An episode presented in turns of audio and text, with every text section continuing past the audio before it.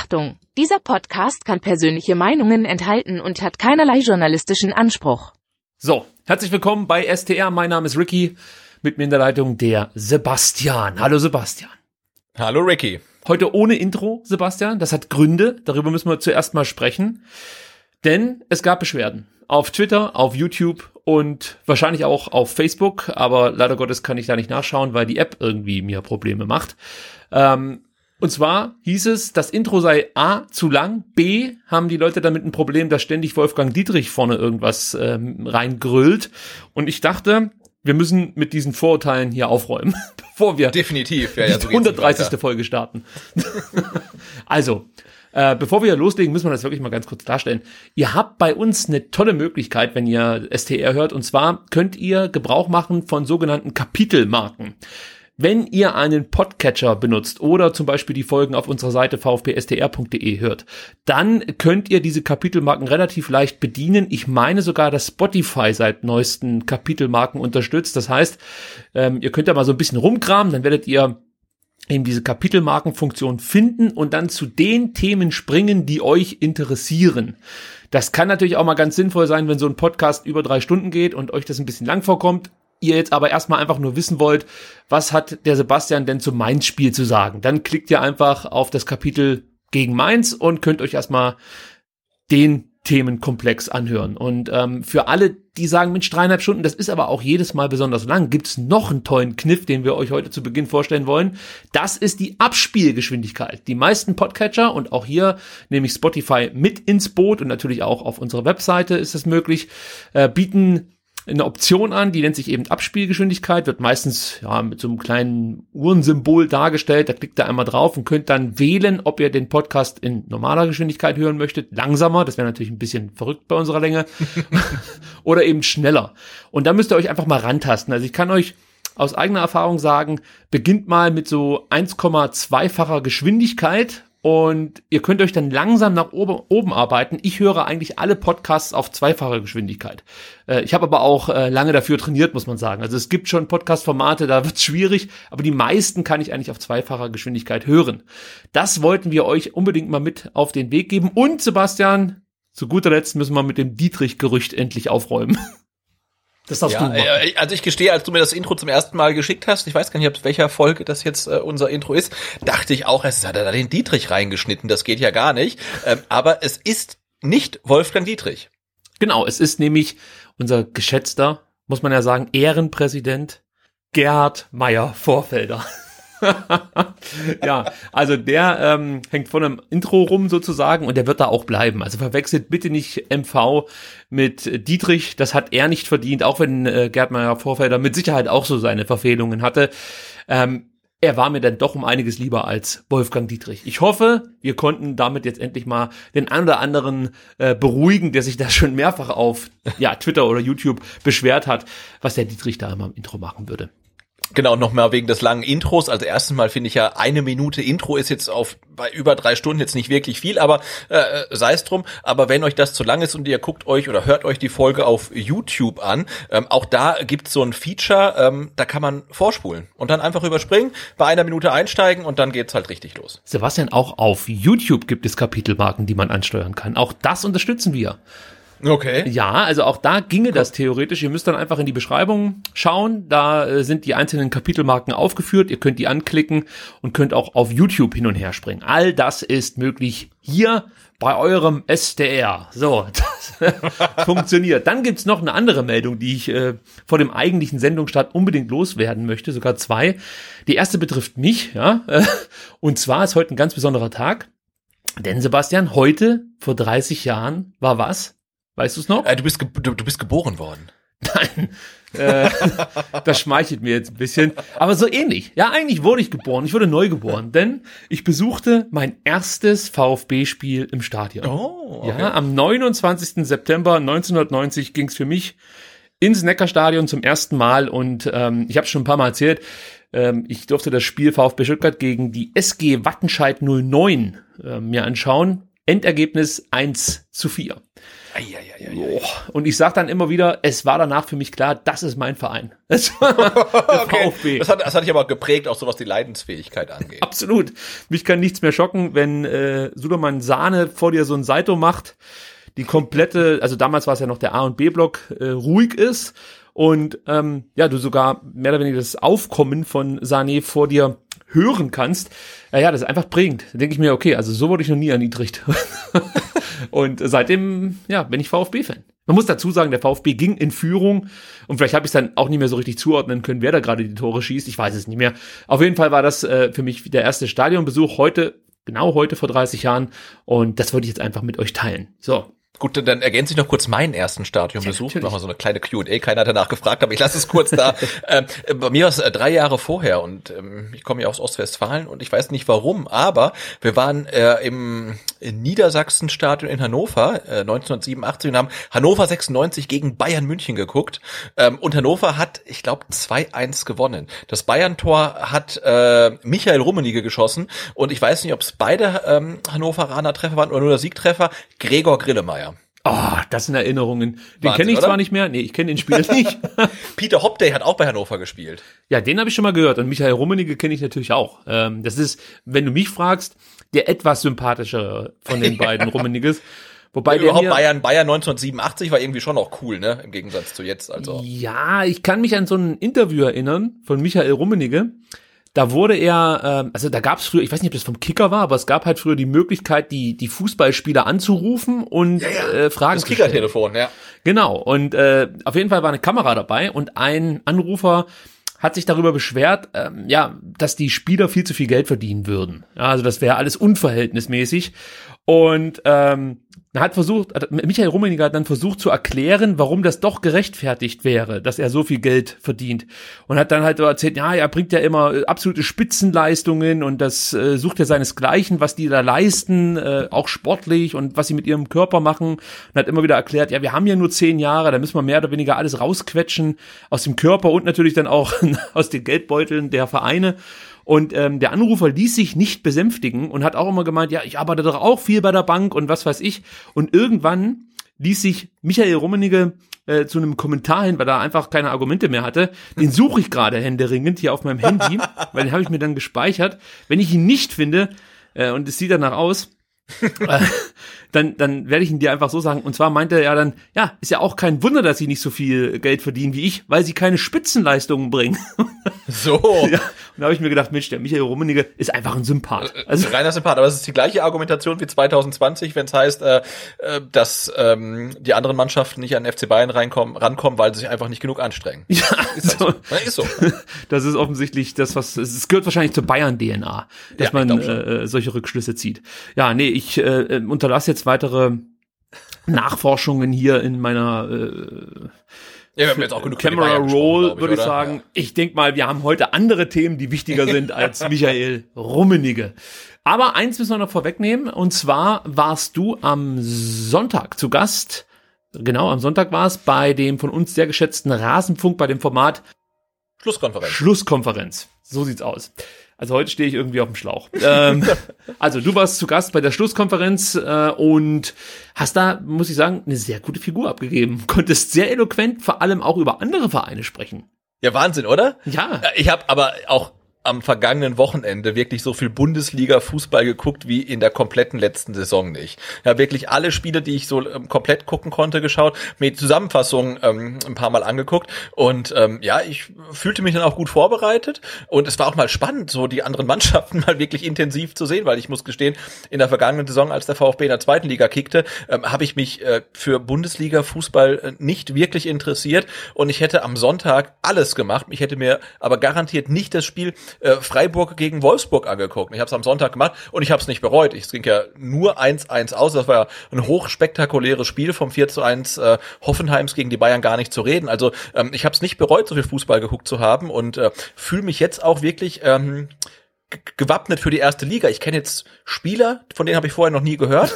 ähm, nee, also es war, war toll. Also es hat total Spaß gemacht, äh, äh, im Rasenfunk zu Gast zu sein. Also ist ja sowieso, kann man glaube ich festhalten, ähm, Deutschlands äh, wichtigster Fußball-Podcast, weil wenn du das montags hörst, dann weißt du über die Bundesliga Bescheid. Also es gibt, äh, äh, also abgesehen von mir, äh, eigentlich nur kompetente Gäste ja. und dann mit, mit Max äh, einen wunderbaren Gastgeber, der unfassbar viel Ahnung von Fußball hat. Äh, und also da ähm, ja, erfährt man sehr viel über die Bundesliga. Es hat wahnsinnig ähm, Spaß gemacht, wobei es für mich halt sehr irritierend war, ähm, über drei Stunden zu podcasten und dabei nur äh, 45 Minuten über VfB zu sprechen. Aber es hat funktioniert. da sind wir gar nicht gewohnt hier bei STL überhaupt nicht, ne? Gut, dann würde ich sagen, haben wir alle Hausmeistertätigkeiten hiermit abgegolten und wir können uns den wichtigen Themen widmen. Denn der VfB Stuttgart hat mal wieder auf sich aufmerksam gemacht. Negativ muss man sagen. Und ähm, positiv, aber also, also sportlich gesehen, ja. Sportlich positiv, ähm, abseits des Platzes eher nicht. Was ist dir lieber? Aber wir fangen mit den schlechten Sachen an, okay, oder? Okay, alles klar, so würde ich es auch vorschlagen. ja, also am Samstag erschien ein Kicker-Artikel, beziehungsweise am Sonntag, ich habe mich da gerade falsch ausgedrückt, am Sonntag erschien ein Kicker-Artikel um 22 Uhr äh, als E-Paper und dann am Montag auch in der Kicker-Print-Ausgabe von Benny Hofmann, der hier auch schon zu Gast war. Und ähm, da geht es darum, dass der VfB vermutlich oder ja, unter Umständen Mitgliederdaten an Dritte verschickt hat. Um was geht's konkret? Lass uns das erstmal zusammen so ein bisschen aufdröseln und ähm, ich bin auch dann empfänglich für Verbesserungsvorschläge, sollte, sollte ich hier irgendwas durcheinander bringen. Also, Mitgliederdaten, darunter Festnetz und Handynummern und über 35.000 E-Mail-Adressen oder Angaben zu, zu Teilnahmen an zurückliegenden Mitgliederversammlungen sollen unter anderem am 7. März von Oliver Schraft. Das ist ein Mitglied der Geschäftsleitung des VfB Stuttgart und in dieser Funktion verantwortlich für die Kommunikation des Vereins und der Tochterunternehmen an Andreas Schlittenhardt verschickt worden sein. Andreas Schlittnert kennt ihr mit Sicherheit auch noch, der war auch schon bei uns zu Gast und zwar hieß die Folge Schlitti Leaks und ich glaube, ich muss Andreas Schlittnert jetzt nicht nochmal vorstellen, Sebastian, die meisten werden mit dem Namen was anfangen können. Spätestens seit heute, ja. Spätestens seit heute, genau. So, also es wurden E-Mails hin und her geschickt und ähm, jetzt lass uns erstmal ganz kurz zu Beginn auf den E-Mail-Verkehr vom 7. März ähm, konzentrieren. Da heißt es angeblich, so berichtet der Kicker, äh, dass es in dieser Mail vom 7. März folgenden Schriftwechsel gab. Hallo Andreas anbei, wie besprochen, absolut vertraulich die E-Mail-Adresse für den Abgleich Facebook-Nutzer sowie die Präsevorlage. So, jetzt kommt dazu, dass es dann auch noch eine streng vertrauliche Kampagne wohl gegeben hat. Ähm, die nannte sich glaubwürdiges Guerilla-Marketing. Bindestrich Fokus VfB. Müssen wir das nochmal ganz kurz aufdröseln, was Fokus VfB ist, Sebastian, oder wissen das die meisten? Mm, ich glaube, das müssen wir noch mal ganz kurz rekapitulieren. Wir haben es ja ähm, lange vermutet und dann äh, ähm, in unserer Folge Ende April dann auch von Andreas Schlittenhardt ähm, ja aus erster Hand gehört. Äh, Fokus VfB war eine VfB-Fanseite von Andreas Schlittenhardt, der dann eigentlich in anderer Beziehung mit dem VfB in Geschäftsbeziehungen stand und dann kam man auf die Idee, ob man nicht diese ähm, Fanseite Fokus VfB nutzen kann, um wie soll ich es nennen jetzt, Botschaften und, und Meinungen ähm, des VfBs in die Fanszene zu, zu transportieren, ähm, aber dem Ganzen den Anschein zu geben, es wäre eine unabhängige Meinung eines Fans oder mehrerer Fans. Und ähm, dazu wurde dann diese ähm, Facebook-Seite Focus VfB genutzt, quasi als ja, Guerilla-Marketing-Tool des VfB Stuttgart, ähm, um die äh, VfB-Fanszene auf Facebook so ein wenig zu äh, influenzen. Ja, so könnte man sagen. Also man wollte Fokus VfB erstmal groß machen und dann über Fokus VfB auf Mitglieder einwirken. Und ähm, das kann man auch noch ein bisschen detaillieren. Also zum Beispiel gab es auch wohl schriftlichen Verkehr zwischen Oliver Schraft und ähm, eben Andreas Schlittenhardt, von dem der Kicker berichtet. Und da heißt es, das Ziel sind 40.000 Sidefans und eine monatliche Reichweite von 300.000 Personen, also bezogen auf Fokus VfB. Und Zitat, Analog eines dezidierten Redaktionsplans werden hier unter den Fans alle Aspekte und Inhalte hitzig und kritisch diskutiert. Dies alles im Hintergrund gesteuert durch uns. Kurz vor der Mitgliederversammlung wird Fokus VfB eine Wahlempfehlung für die Ausgliederung aussprechen und zur Teilnahme der Mitgliederversammlung 2017 aufrufen. Das ist schon harter Tobak, sage ich jetzt mal. Also, man, man wollte da wirklich mit, du hast es ja vorhin schon gesagt, mit so einem Guerilla-Marketing dafür sorgen, dass die Fans, die sich jetzt auf Fokus VfB tummeln, den Eindruck haben, hier wird wirklich, ähm, ja, einfach offen diskutiert über Vor- und Nachteile einer, einer Ausgliederung. Und dann wollte man wahrscheinlich mit Meinungen den, den Ausgliederungsgegnern so ein Stück weit äh, die Argumente nehmen und Unentschlossene eher in die Richtung, ja, so eine Ausgliederung ist super, äh, bewegen. So interpretiere ich jetzt hier dieses, dieses Programm, muss man ja fast schon sagen. Ja.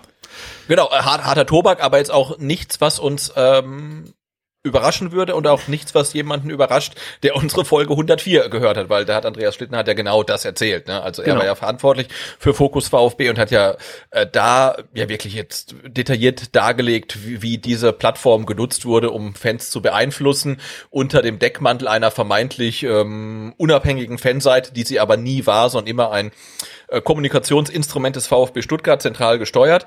Äh, das ist jetzt nicht strafrechtlich irgendwie äh, be belangbar, ähm, aber es hat natürlich einen riesen Geschmäckle und es hat natürlich nichts mit einem fairen Umgang zu tun. Ich glaube, das haben wir damals unseren Standpunkt dazu auch irgendwie rausbringen können. Ähm, so geht man halt nicht mit seinen Mitgliedern um. Ähm, aber das ist jetzt nichts, was man nicht schon seit fünf Monaten wüsste. Das hat mich übrigens damals auch gewundert, dass das überhaupt niemand aufgenommen hat. Also sei es jetzt lokale Presse oder überregionale Presse, es, es ja, hat im Endeffekt keine Sau interessiert. Also wir haben uns danach, sagen wir jetzt digital auch mehr oder weniger verdutzt angeschaut, aber haben natürlich gar nicht die Möglichkeit, da nochmal nachzurecherchieren und irgendwelche E-Mails ähm, abzugreifen. Aber dass da überhaupt niemand das, dieses Thema aufgegriffen hat, fand ich damals schon irgendwie ein bisschen merkwürdig, muss ich ganz ehrlich sagen.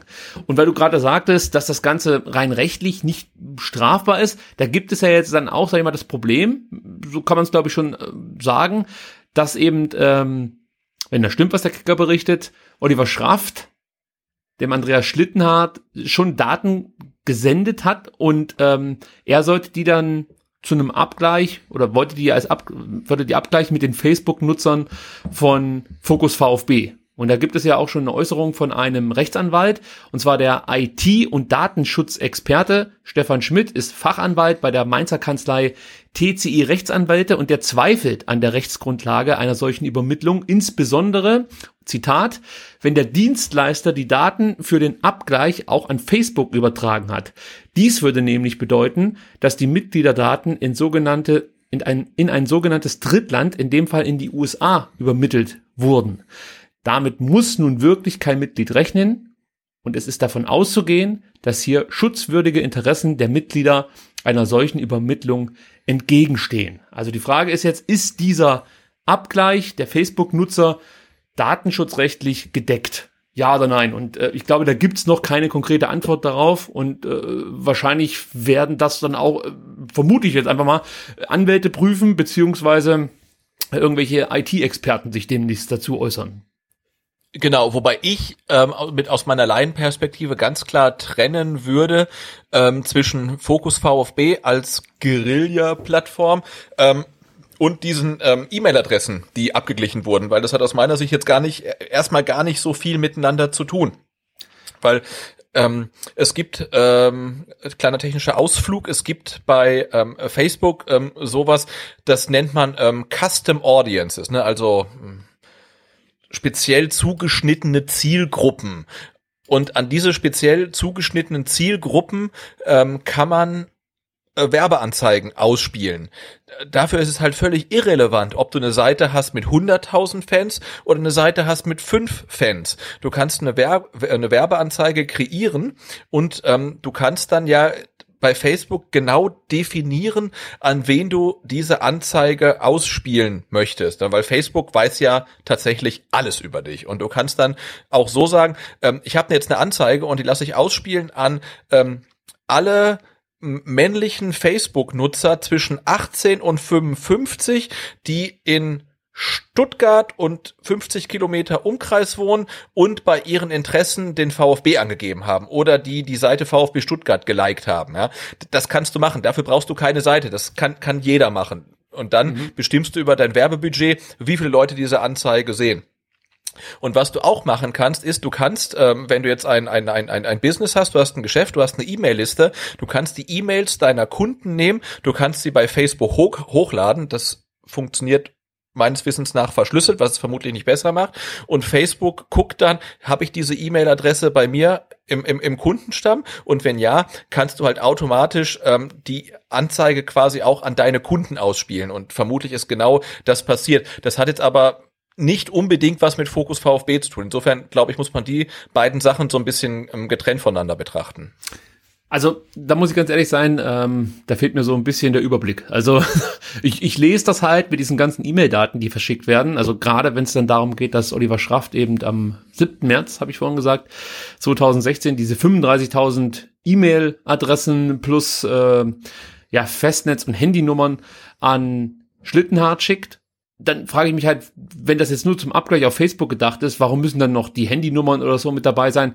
Warum reicht es dann nicht irgendwie nur die die die äh, E-Mail-Adressen irgendwie rüber zu, zu schieben. Und die nächste Frage, die ich mir natürlich stelle, ist, äh, also wenn es benutzt wird, um auf irgendeiner Fanseite mal abzugleichen, ob ich theoretisch oder auf so einer Facebook-Seite abzugleichen, ob ich da theoretisch irgendwie auch am Start bin, um mir dann richtige Inhalte rüber zu schieben, dann finde ich schon ehrlich gesagt heftig. Also ich, ich gebe ja die Daten beim VfB nicht ab, damit sie dann auf Facebook irgendwie hochgeladen werden. Also ich kann mir nicht vorstellen, dass wir 2016 zugestimmt haben, dass unsere Daten, die wir beim Facebook, äh, bei, beim VfB abladen, ähm, dann irgendwann äh, bei Facebook hochgeladen werden. Das ist ja ne, genau und genau das meine ich. Also dass halt die Daten, die du halt beim VfB angibst, dann irgendwie äh, bei Facebook genutzt werden, um Zielgruppen zu erstellen. Ähm, das ist ähm, das geht aus meiner Punkt. Sicht gar nicht und ist vermutlich auch nicht rechtens, ähm, dass man eine Seite aufbaut und sich Fans kauft oder Fans sucht, ähm, die diese Seite dann liken und dann über diese Seite versucht, irgendwie unterschwellig VfB-Inhalte zu verbreiten, ähm, geht aus meiner Sicht auch nicht, ist aber, glaube ich, ähm, rechtens. Ja, also mhm. deswegen denke ich, muss man die zwei Seiten Sachen einfach ein bisschen trennen. Ja, also da werden wir mal sehen, was da jetzt in der nächsten Zeit so ans Tageslicht kommt, wie das genau ablief und was da rechtens war und was eben nicht rechtens war. Das ging dann noch weiter. Also das war jetzt nicht nur die Mail zwischen Oliver Schraft und ähm, Andreas Stittenhardt, die mich aufhorchen ließ, denn der Kicker hat auch noch folgenden Schriftverkehr, möchte ich es mal sagen, vorliegen. Und zwar am 9. Februar 2017 soll Marketingleiter Uwe Fischer an Schlittenhardt eine Nachricht mit einer Excel-Datei namens MGV 2017 Selektion alter Facebook mit über 36.000 E-Mail-Adressen gesplittet in vier Altersgruppen verschickt haben. Ich glaube, das ist jetzt genau das, von dem du gerade gesprochen hast. Also ja, genau. So. Ja. Und äh, hierbei ging es, ich möchte nur noch mal wie, ausführen, wie es im Kicker beschrieben wird. Hierbei ging es um eine Facebook-Werbeaktion, die über fünf Tage laufen sollte und angesichts des Dateinamens auf die MV im Juni 2017 abzielen sollte. Schraft, muss man dazu sagen, wurde in Kopie gesetzt, also der wusste von dieser Mail und ähm, dann wird noch ein Auszug aus dieser Mail abgedruckt. Und da heißt es anbei die Liste mit den vier Zielgruppen in Tabellenblättern. Also äh, auch hier wurden dann nochmal E-Mail-Adressen verschickt. Und wie du es ja vorhin schon beschrieben hast, dann wahrscheinlich für so Werbeaktionen genutzt. Aber auch da nochmal mein Einwand, also hier ist jetzt ein Marketingleiter des VfB am Start, der einfach mal 36.000 E-Mail-Adressen ähm, äh, ja mehr oder weniger Facebook übergibt. Also ich weiß, er, er schickt sie zu, zu Schlittenhart, aber die landen dann trotzdem bei Facebook. Und ähm, ich weiß zwar jetzt nicht genau, wie das Datenrechtsschutz, äh, datenschutzrechtlich so abläuft 2017 hier in Deutschland, ob das ja äh, strafbar ist, aber spätestens dann 2018 wäre es strafbar gewesen mit der eben dann neuen EU-Datenschutzgrundverordnung, die äh, ich glaube ich Mai 2018 in Kraft trat, meine ich. Du weißt das ja, genau, wahrscheinlich Ende Mai. Ja, Ende Mai. Und auch danach wurden ja noch, äh, also davor und danach wurden ja erneut nochmal Daten verschickt. Also genau. Das, äh genau, also äh, elf Tage später, nach diesem 9. Februar, nochmal eine Mail. Äh, auch hier soll Uwe Fischer wieder an Schlittenhardt ähm, eine Mail verschickt haben. Auch hier wurde Schraft in Kopie gesetzt und der Inhalt waren oder war eine Datei namens Masterliste zur Kommunikation MGV 2017 mit über 40.000 Klarnamen, überwiegend kombiniert mit Adresse, Geburtsdatum, E-Mail, häufig mit Handy oder Festnetznummer und Informationen dazu, ob das jeweilige Mitglied Erstwähler ist oder an den MVs der Jahre 2014, 15 oder 16 teilgenommen hat, sowie äh, der Angabe, ob der Wohnsitz des Mitglieds weiter als 50 Kilometer vom Ort der MV entfernt ist oder nicht. Also ich finde, jetzt wird's dann echt extrem schwierig. Also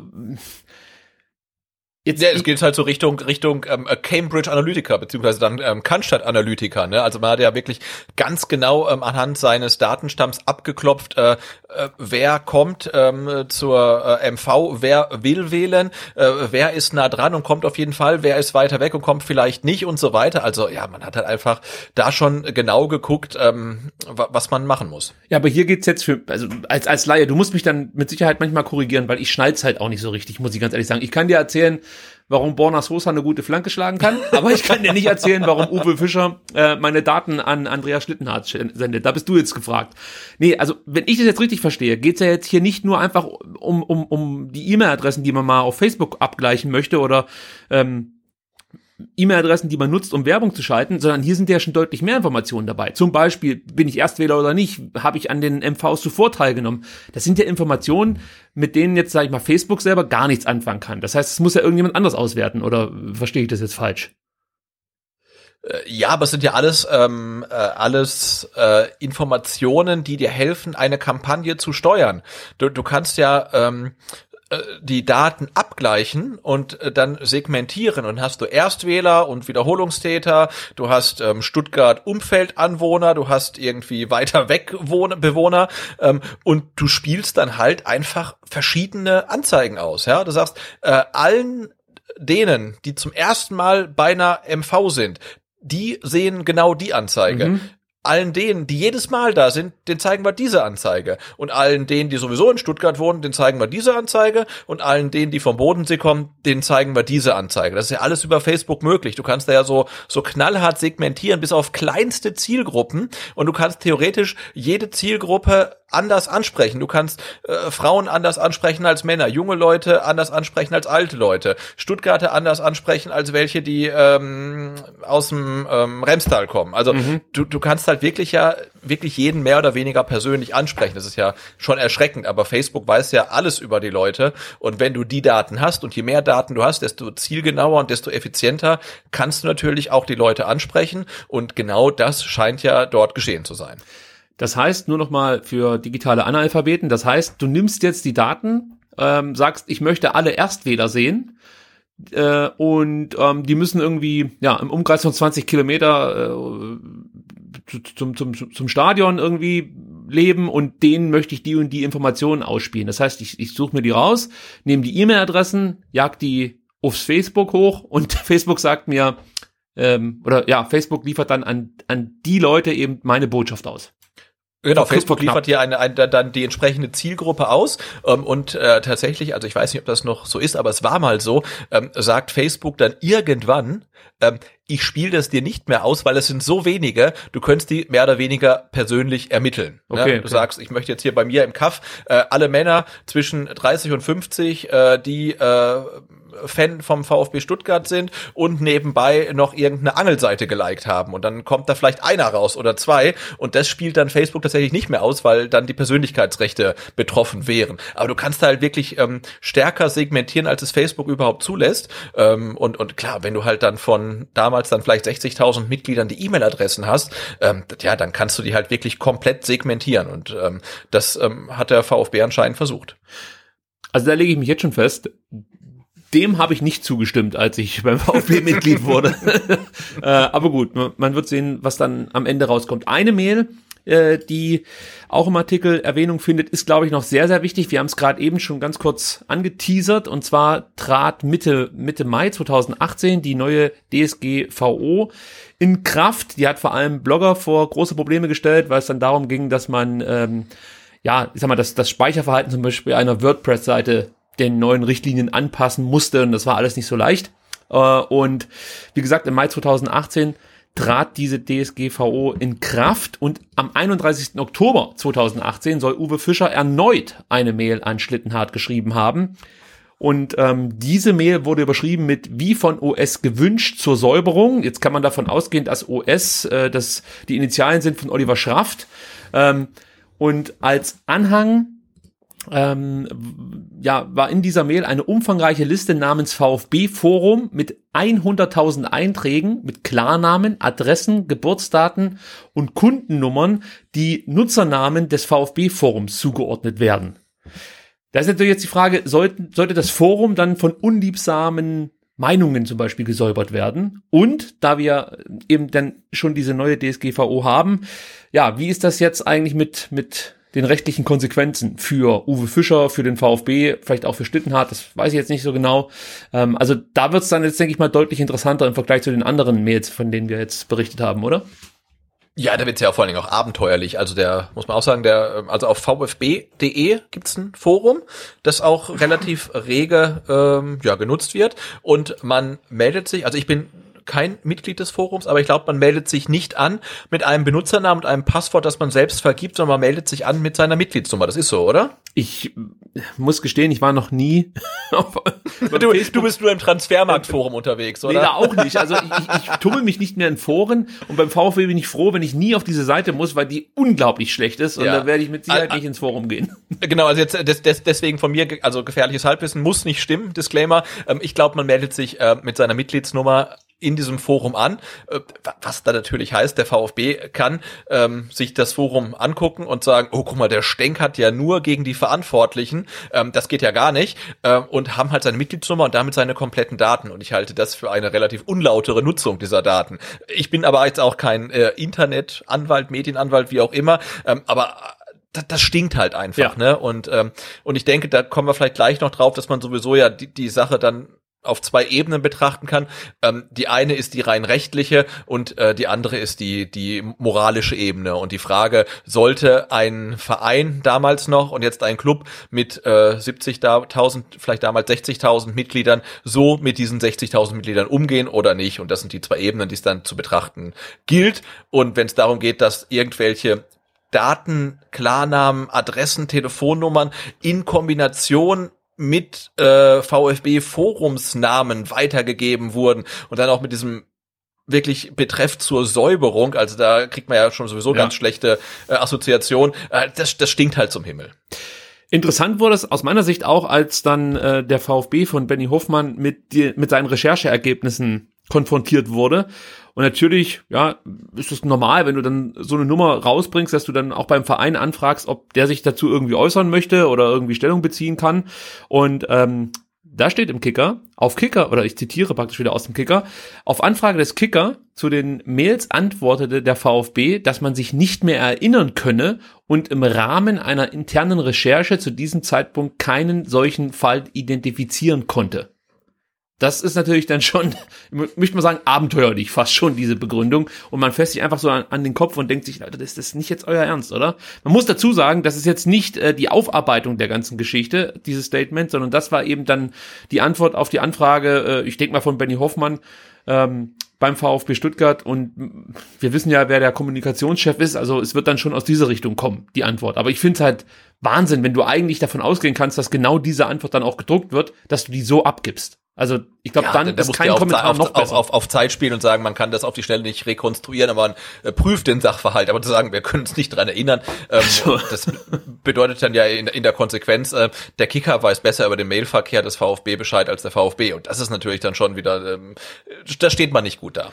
Wir gehen da gleich noch etwas detaillierter drauf ein, aber ich möchte diese ganze Sachlage äh, bestmöglich hier zusammenfassen und dazu gehört auch, dass der Beauftragte für Datenschutz und Informationsfreiheit des Landes Baden-Württemberg, Thomas Brink, eine, ein, ein, ein Auskunftsverfahren gegen den VfB einleitet, kann man glaube ich schon so konkret sagen. Und ähm, ja, mit zwei bis vierwöchiger Frist werden die Verantwortlichen des VfB da darin aufgefordert, sich zu den Vorwürfen zu erklären. Thomas Brink sagt, wir wollen uns erklären lassen, in welchem Kontext und mit welcher Motivation Daten in solcher in solch großer Menge weitergegeben worden. Grundsätzlich gilt, dass Mitgliederdaten sehr sensibel sind. Der Fall liegt schon einige Jahre zurück, doch ist er für uns von solchem Interesse, dass wir versuchen werden, ihn aufzurollen. Wir wollen einen Einblick erlangen, wie beim VfB mit Daten umgegangen wird. Also ich muss dazu sagen, er liegt schon einige Jahre zurück. Also ich sag mal so, da gab es auch schon Fälle vor einigen Jahren, aber zwei Jahre sind jetzt für mich nicht einige Jahre. Also die, die letzte Mail stammt ja wohl von Oktober 2018 und das sind nur zwei Jahre. Und das muss man vielleicht auch noch dazu sagen. Ähm, selbst wenn man hier gegen irgendwelche ähm, oder gegen die DSGVO verstoßen haben sollte.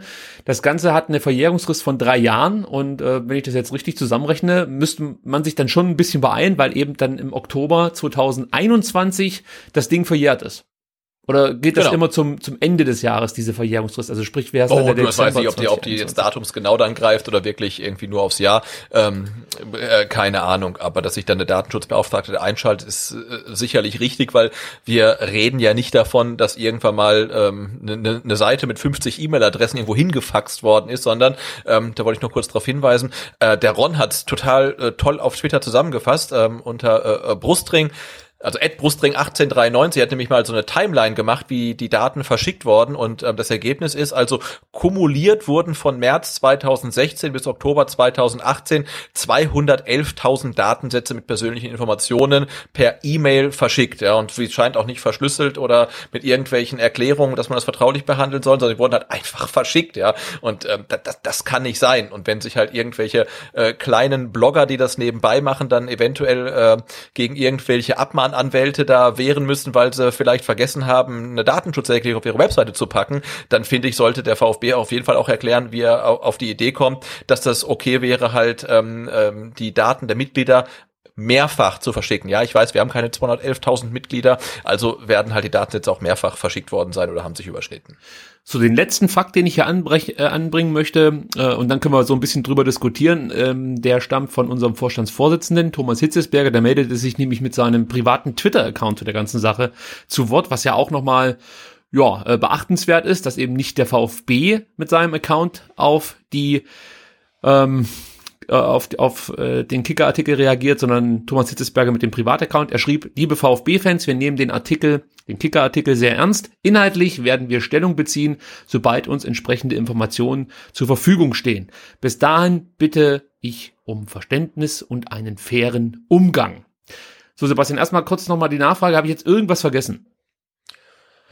Äh, du hast nichts vergessen, ähm, nicht. außer vielleicht, ähm, ich meine, das ähm, können wir vielleicht mal kurz erwähnen, ähm, auch wenn es dann uns vielleicht in etwas zu gutem Licht ähm, äh, dastehen lässt. Aber ähm, ich habe jetzt wirklich hier auch die, die Timeline vom, vom Ron aufgerufen ähm, und da ist auch der 27. April 2020 erwähnt. Und ich zitiere, Schlittenhardt zu Gast im Podcast äh, VfB SDR spricht erstmals über diese Vorgänge. Also, und das ist halt so, also der Andreas Schlittenhardt hat vor allen Dingen über Fokus VfB gesprochen, ähm, aber es ja, klang schon so an, als ob damals vielleicht nicht alles so komplett koscher gewesen ist. Und ähm, man kann dann auch festhalten, dass das Gespräch, also es war ja über vier Stunden lang, dann eventuell auch ähm, der Ansatzpunkt war für die Recherche von äh, Benny Hoffmann für den Kicker. Ja, also insofern ähm, war unser Interview zumindest dafür gut. Ich, ich bereue ja immer noch die letzte Stunde, der ich geistig eh auf einem ähnlichen Niveau war wie heute in der ersten Stunde. Aber gut, äh, sei es drum.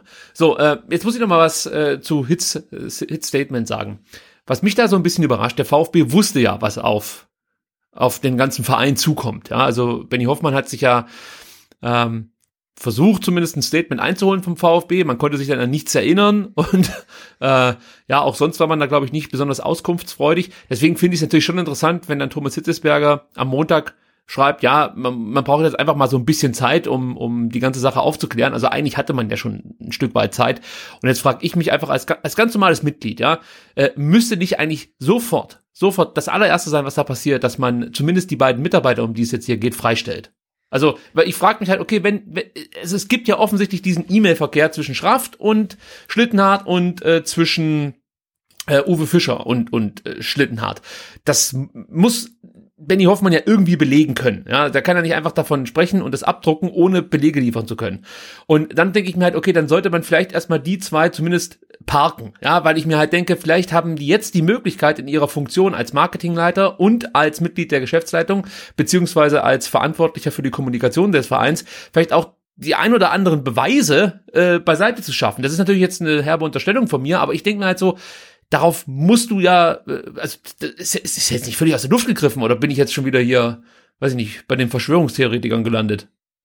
Ich, ich finde es halt albern, irgendwie zu sagen, ey, jetzt müssen wir erstmal äh, Ruhe walten lassen, uns das alles mal angucken und warten, bis die entsprechenden Informationen zur Verfügung stehen, wenn du eigentlich schon seit Tagen, also ich weiß nicht, vielleicht sogar schon seit Wochen, aber seit Tagen auf jeden Fall weißt, dass am Montag bzw. am Sonntagabend und am Montag früh äh, ein Artikel äh, über über äh, einen herben Datenmissbrauch erscheint über deinen Verein. Also dann pff, erwarte ich mir da eigentlich schon irgendwie ein anderes Statement, vor allen Dingen von Vereinsseite. Also von, von VfB.de oder von, von dem Twitter-Account von mir ist vom VfB und nicht von Thomas Hitzesbergers Privataccount. also dass das privat schreibt, hat mich auch ein bisschen gewundert. Man kann es jetzt positiv sehen und sagen, er nimmt die Sache persönlich und, und, und kümmert sich drum. Und ja, man muss es ja sagen, ich habe es auch äh, am Sonntag im, im Rasenfunk gesagt, er ist Mr. VfB aktuell ähm, und ähm, anscheinend ähm, signalisiert er zumindestens, dass die Aufklärung dieser Geschichte Chefsache ist. Ich bin jetzt ehrlicherweise kein Freund davon zu sagen, jetzt erscheint irgendein Artikel und dann gibt's eine Welle und jetzt schmeißen wir erstmal zwei Leute raus. Nicht oder rausschmeißen. Oder fünf. Nein, oder beurlauben die. Ne?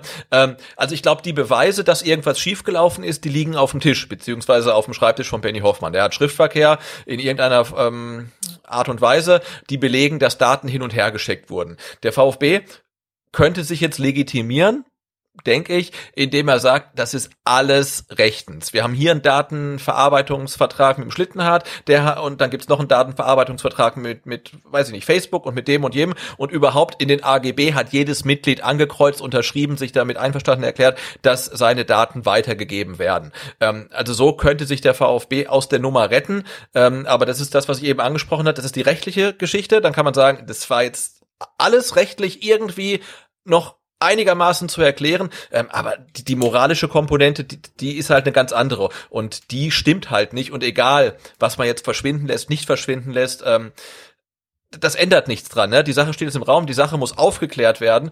Ähm, und das ist jetzt, glaube ich, echt auch eine Affäre, die kann man nicht aussitzen. Ne? Das versucht nee. der VfB, glaube ich, ganz gerne. Ähm, aber wenn da jetzt nichts kommt, da wird täglich oder zumindest wöchentlich nachgefragt, ja. Und da sich Thomas Hitzberger wirklich persönlich zu Wort gemeldet hat, der wird in einer Woche gefragt, äh, was ist denn jetzt eigentlich mit den Daten? Und der wird in zwei Wochen gefragt. Und da muss jetzt was kommen. Und da ist er in der Pflicht, da ist der ganze VfB in der Pflicht. Hm. Ich finde es gut, dass er sich schnell gemeldet hat. Er hat gesagt, wir sind dran, aber natürlich darf das jetzt kein Lippenbekenntnis bleiben. Ne? Also da muss jetzt was passieren. Und mit was passieren wie gesagt, meine ich nicht, dass da jetzt Leute rausgeworfen werden, sondern es, es muss halt einfach dieser Vorgang transparent aufgearbeitet werden. Was ist da passiert? Warum ist es passiert? Wer hat es veranlasst? Warum hat er es veranlasst? Und welche Konsequenzen zieht man daraus? Das muss passieren. Ob da jetzt dann irgendwie, ja, Leute dann aus der Mercedesstraße entfernt werden und nicht, ist mir komplett egal. Also mir geht's echt darum, dass einfach aufgearbeitet wird, was da passiert ist. Und das, um dass man sicher geht, dass so etwas nicht wieder passiert. Oder man stellt sich hin und sagt, nö, das war total cool, wir machen sowas auch in in, Zukunft und da muss man sagen, okay, dann möchte ich halt kein Mitglied sein. Ne? Aber da muss jetzt Klarheit in die Sache rein. Also sollte es so sein, wie im Artikel beschrieben, finde ich schon, dass es da auch personelle Konsequenzen geben muss. Vorausgesetzt, alles stimmt so. Also ich, ich will jetzt niemanden hier irgendwie, ähm, ja, ich, ich, ich möchte jetzt hier nicht fordern, dass jemand seinen Job verlieren soll oder so. Und das soll jetzt auch nicht irgendwie so ein, ja, wie soll man sagen, also ja, dass man halt so symbolisch Köpfe rollen sehen möchte, das meine ich gar nicht, aber ich finde. Genau, das meine ich, das hat, das hat ja keinen Wert. Und wenn genau. das dann damals vielleicht dann äh, ein äh, von, von ganz oben kam, dass dann ein, ein Bernd Wahler vielleicht entschieden hat, ja, ähm, dann ja, dann, dann muss man, das muss halt aufgearbeitet werden. Also wer hat's einfach angeordnet? Wer hat, äh, wer, wer ist da aktiv geworden? Und und das muss transparent werden, wirklich entlang dieser dieser Timeline, dass man sagt, hey, wer hat denn veranlasst, dass 35.000 E-Mail-Adressen einfach rausgeschickt wurden? Ne? Also wie wie ist das entstanden? Und, und auf auf der Basis muss man dann entscheiden, ähm, was zu passieren hat. Aber dass nichts passiert, halte ich auch für ausgeschlossen, gar keine Frage. Aber wenn ich Mitglied der Geschäftsleitung des VfB bin, ja, und in der Funktion verantwortlich für die Kommunikation des Vereins, äh, ja, dann, dann ist das, weißt du, ich meine, dann muss ich doch jetzt auch einen Kopf dafür hinhalten. Also. Ja, klar ist es dein, dein, dein Verantwortungsbereich, gar keine Frage. Also dann kann ich doch jetzt nicht sagen, ja, ich will das jetzt auch nicht so ausdrücken, ja, es müssen unbedingt Leute entlassen werden, das meine ich gar nicht, aber ich bin halt der Meinung, du kannst eigentlich mit den Leuten nicht einfach so weitermachen. Und, und du musst jetzt auch gucken, dass du relativ schnell da ein Signal sendest an, an die Mitglieder, die sich jetzt fragen, hey, ist das eigentlich gang und gäbe, dass beim VfB die Daten, weiß der Kuckuck, wohin gegeben werden? Es gibt ja auch noch andere Seiten, die vom VfB, also Facebook-Seiten, die vom VfB betrieben werden. Und auch da kann man sich ja dann fragen, hey, was passiert eigentlich da mit meinen Daten? Also werden die da vielleicht auch aktuell wieder hochgeladen? Und ähm, ja, das ist auch sowas, da habe ich mir gestern zum ersten Mal Gedanken drüber gemacht, äh, es gibt ja auch diese Vereinsleben-Facebook-Seite zum Beispiel. Ja, das ist ja, glaube ja. ich, ähm, ja, eher ein Instrument vom Vereinsbeirat. So interpretiere ich die Seite, oder? Also, oder sehe ich das falsch? Ja, jetzt, also, Instrument, also der Kommunikationskanal, ne? Ja, jetzt auch so gesagt. Genau, ja. so kommt's mir, so kommt's bei mir an. Und ähm, da konnte ich mich erinnern, dass wir zum Beispiel da auch dann geteilte Beiträge von Fokus VfB gelesen haben. Vor allem dann auch Beiträge, die damals auch ein bisschen für Stimmung sorgten. Was heißt ein bisschen? Eindeutig für Stimmung sorgten. Zum Beispiel, als es darum ging, ähm, dass äh, Wolfgang Dietrich vor der Abwahl Mitgliederversammlung äh, 2019 ähm, Morddrohungen erhalten haben soll. Und ähm, da weiß ich auch, da wurde eine, mächtig eine Welle veranstaltet und auch sehr auf moralisch gemacht. Ich möchte gleich dazu sagen, diese Morddrohungen, sofern es sie gegeben hat, ähm, die verurteile ich natürlich, gar keine Frage. Aber man hatte schon so ein bisschen von außen das Gefühl, dass da bewusst zugespitzt wird und manches auch gerne dann, äh, sag mal, einen Ticken dramatisiert wird. So kam es bei mir zumindest an. Äh, und da war dann zum Beispiel dann auch vereinslebende Seite, die das geteilt hat. Da frage ich mich dann natürlich auch, wie, wie hängen die zum Beispiel mit drinne? Also eigentlich müsste auch was vom Vereinsbeirat kommen. Also wieso sind die mit äh, Fokus VfB so dicke, sage ich jetzt einfach mal. Die Frage müsste man ja eigentlich auch mal stellen. Weißt du, wie ich meine? Also da scheint es ja auch eine, eine Verbindung, sage ich mal, zu geben, weil mir ist jetzt nicht aufgefallen, dass Vereinsbeirat zum Beispiel, äh, ich weiß nicht, den neuesten Blogbeitrag von rund um den Brustring teilt. Das gab es, glaube ich, so noch nie. Und nee, und, und später wird das ja dann auch, glaube ich, mit dem Andreas Schlittenhardt thematisiert, dieses, äh, diesen, diesen ähm, Dietrich Lübcke-Text, den er geschrieben hatte auf Fokus VfB, der dann halt irgendwie kurze Zeit später ähm, auf Vereinsleben äh, VfB dann geteilt wurde und so weiter. Das ist ja alles kein Zufall, ne? Also das ist alles nicht, nicht, nicht sauber und das müsste man vielleicht einfach mal aufdröseln halt. Wer, wie und überhaupt und oder einfach alles löschen. Ja, alles und vor allem, wer bespielt die Kanäle? Auch das genau, wäre ja. mal interessant. Also es ist dann immer so, äh, man weiß es nicht so 100 Prozent, man merkt ja gerade bei uns, dann heißt es ja der Vereinsbeirat. Ja, aber der wird es nicht selber machen. Also ich kann mir nicht vorstellen, dass Wolfi Erhard da sitzt und äh, die Beiträge schreibt. Der wird es nicht sein. Wer ist das? Ist das vielleicht auch Oliver Schraft? Und wie finde ich das dann eigentlich, wenn äh, Oliver Schraft da in dieser Funktion äh, diese Vereinslebenseite betreibt? Also das sind so Fragen, ähm, die, die liegen jetzt vielleicht nicht unbedingt auf, die, auf, auf der Hand, wenn du diesen Artikel gelesen hast, aber wenn du so ein bisschen dich mit dem ganzen Thema be beschäftigst und weiterdenkst, dann denkst du halt schon, okay, also wer verfolgt da welche Interessen? Und ähm, vor allem, was ist denn jetzt zum Beispiel, wenn neue Artikel erscheinen, ähm, die dann vielleicht auch in eine Richtung abzielen, äh, die zum Beispiel Oliver Schraft entlasten würden, ja, wie, wie ernst kann ich die nehmen? Ja? Also wenn der VfB dann um die Ecke kommt und irgendwas, also Beweise liefern möchte, sozusagen, dass das nicht stimmt oder so, da, also ich misstraue, das möchte ich eigentlich sagen. Ich, ich drück, ich drück mich ja eigentlich hier die ganze Zeit um meine wahre Meinung, weil ich die ganze Zeit Angst habe, dass ich direkt wieder durch die komplette Decke gehe. Weil das muss man an der Stelle auch mal unterstreichen hier. Ich fühle mich als Mitglied in die Fresse gehauen. Also so ist es eigentlich. Das ist eigentlich mein Gefühl, was ich gerade habe. Ich fühle mich hochgradig verarscht und auch in, wirklich in die Fresse gehauen. Erstmal muss ich mir die ganze Zeit die dummen Lügen anhören zu dieser Ausgliederung. Äh, du kämpfst gegen Windmühlen und das reicht nicht. Nee, dann werden auch noch meine Daten geklaut und äh, es wird versucht, ich bin jetzt nicht auf Facebook, aber bei anderen ist es ja der Fall. Es wird versucht, dann auf mich irgendwie Einfluss zu nehmen. Also das ist so, also so geht doch kein Verein mit, mit, mit seinen Mitgliedern um. Ja, und dann kommt das Ganze ans Tageslicht und der Verein hat noch nicht mal die Courage, sich darauf vorzubereiten und schon mal mit einem anderen Statement als mit einem Tweet darauf zu reagieren. Das hinterlässt mich als Mitglied einfach mit so einem Hals. Und da möchte ich gleich dazu sagen, Thomas Hitzesberger mache ich hier noch gar nicht mal einen großen Vorwurf. Ja, also Hitzesberger und auch Klaus Vogt sind die, die die Scheiße jetzt auslöffeln müssen. Ähm, dafür, also das wussten sie, als sie ihre Ämter angetreten haben, gar keine Frage. Aber ich mache die jetzt nicht für für äh, ja eben diese Mails oder sowas verantwortlich. Ja, da muss man auch vorsichtig Nein, sein. tatsächlich nicht dafür verantwortlich, was damals passiert ist, ähm, aber sind natürlich jetzt vollumfänglich dafür verantwortlich, dass der Mist von damals aufgearbeitet wird. So sieht's wird. aus. Und das und das Gefühl, was du hast, irgendwie verarscht zu werden. Ähm, also ich habe das seit ähm, ähm, dem Vorfeld der ähm, Ausgliederungskampagne. Also seit da habe ich das Gefühl, verarscht zu werden. Dann wurde es ein bisschen besser ähm, und jetzt hoffe ich, äh, ja, dass die aktuelle äh, Führung des VfB Stuttgart das bestätigen kann, dass es besser geworden ist, weil was denen jetzt auf die Füße fällt, ist halt so eine Art Zeitbombe. Ne? Also damals hat man ähm, kompletten Mist gebaut, äh, das konnte vertuscht werden und niemand hat es gemerkt und jetzt ist das ganze Ding irgendwie hochgegangen und die, die jetzt halt dann die Scherben aufkehren müssen, sind nicht die, ähm, die es damals ähm, ursprünglich verursacht haben, aber die, die es verursacht haben, die sind ja alle noch im Verein. Das haben wir auch ein paar Mal gesagt. Ne? Also das natürlich sowieso, ist äh, Wolfgang Dietrich weg und ähm, auch ein, ein, ein Reschke ist weg. Ähm, aber alle anderen, die damals da waren und auch damals in verantwortlichen Positionen waren, die sind noch da. Sei es, sei es Vorstände, Aufsichtsräte äh, ne, etc. Und äh, die sind auch damit dafür verantwortlich, was damals passiert ist, in welchem Umfang auch immer. Und das muss jetzt aufgearbeitet werden. Und das, wie gesagt, ich bin nicht dran interessiert, dass es da irgendwie eine Entlassungskaskade gibt. Ne? Ich bin dran interessiert, dass man einfach mal so ein bisschen Licht ins Dunkel bringt. Warum hat man das damals gemacht? Wer hielt das für eine gute Idee, die Mitglieder so zu verarschen? Ähm, und ja, dass man einfach mal mit ehrlich mit den Mitgliedern und Fans umgeht. Und das ist damals nicht passiert und seitdem halt auch ähm, relativ selten. Und ich glaube, das ist halt auch der Grund, warum das schwierige Umfeld dann tatsächlich oft so schwierig ist und lieber dreimal nachfragt und auch konsequent misstrauisch ist, ne? Weil man ist halt einfach zu oft belogen worden. Und man geht als Fan, als Mitglied mittlerweile eigentlich schon mal von vornherein davon aus, dass das, was gesagt wird, nicht unbedingt stimmen muss. Und da müssen wir halt wieder weg von. Und das wird funktionieren über eine konsequente Aufarbeitung dieses Datenskandals. Ja, also ich muss mich da, glaube ich, noch ein bisschen äh, im Zaum halten, so ein Stück weit, weil mir fehlt jetzt momentan auch so die Person, auf die ich da sozusagen eindreschen kann, verbal, ein Stück weit, ja, weil ich, weil es ist halt A, nichts belegt, es ist erstmal nur ein Artikel, äh, und, und B, finde ich es halt dann schon auch noch fair, das hast du ja vorhin schon gesagt, dass der VfB einfach die Möglichkeit hat, das jetzt aufzuarbeiten und dann eben eine Erklärung zu liefern. Und vielleicht sage ich dann, guck mal an, man hat aus der Vergangenheit gelernt.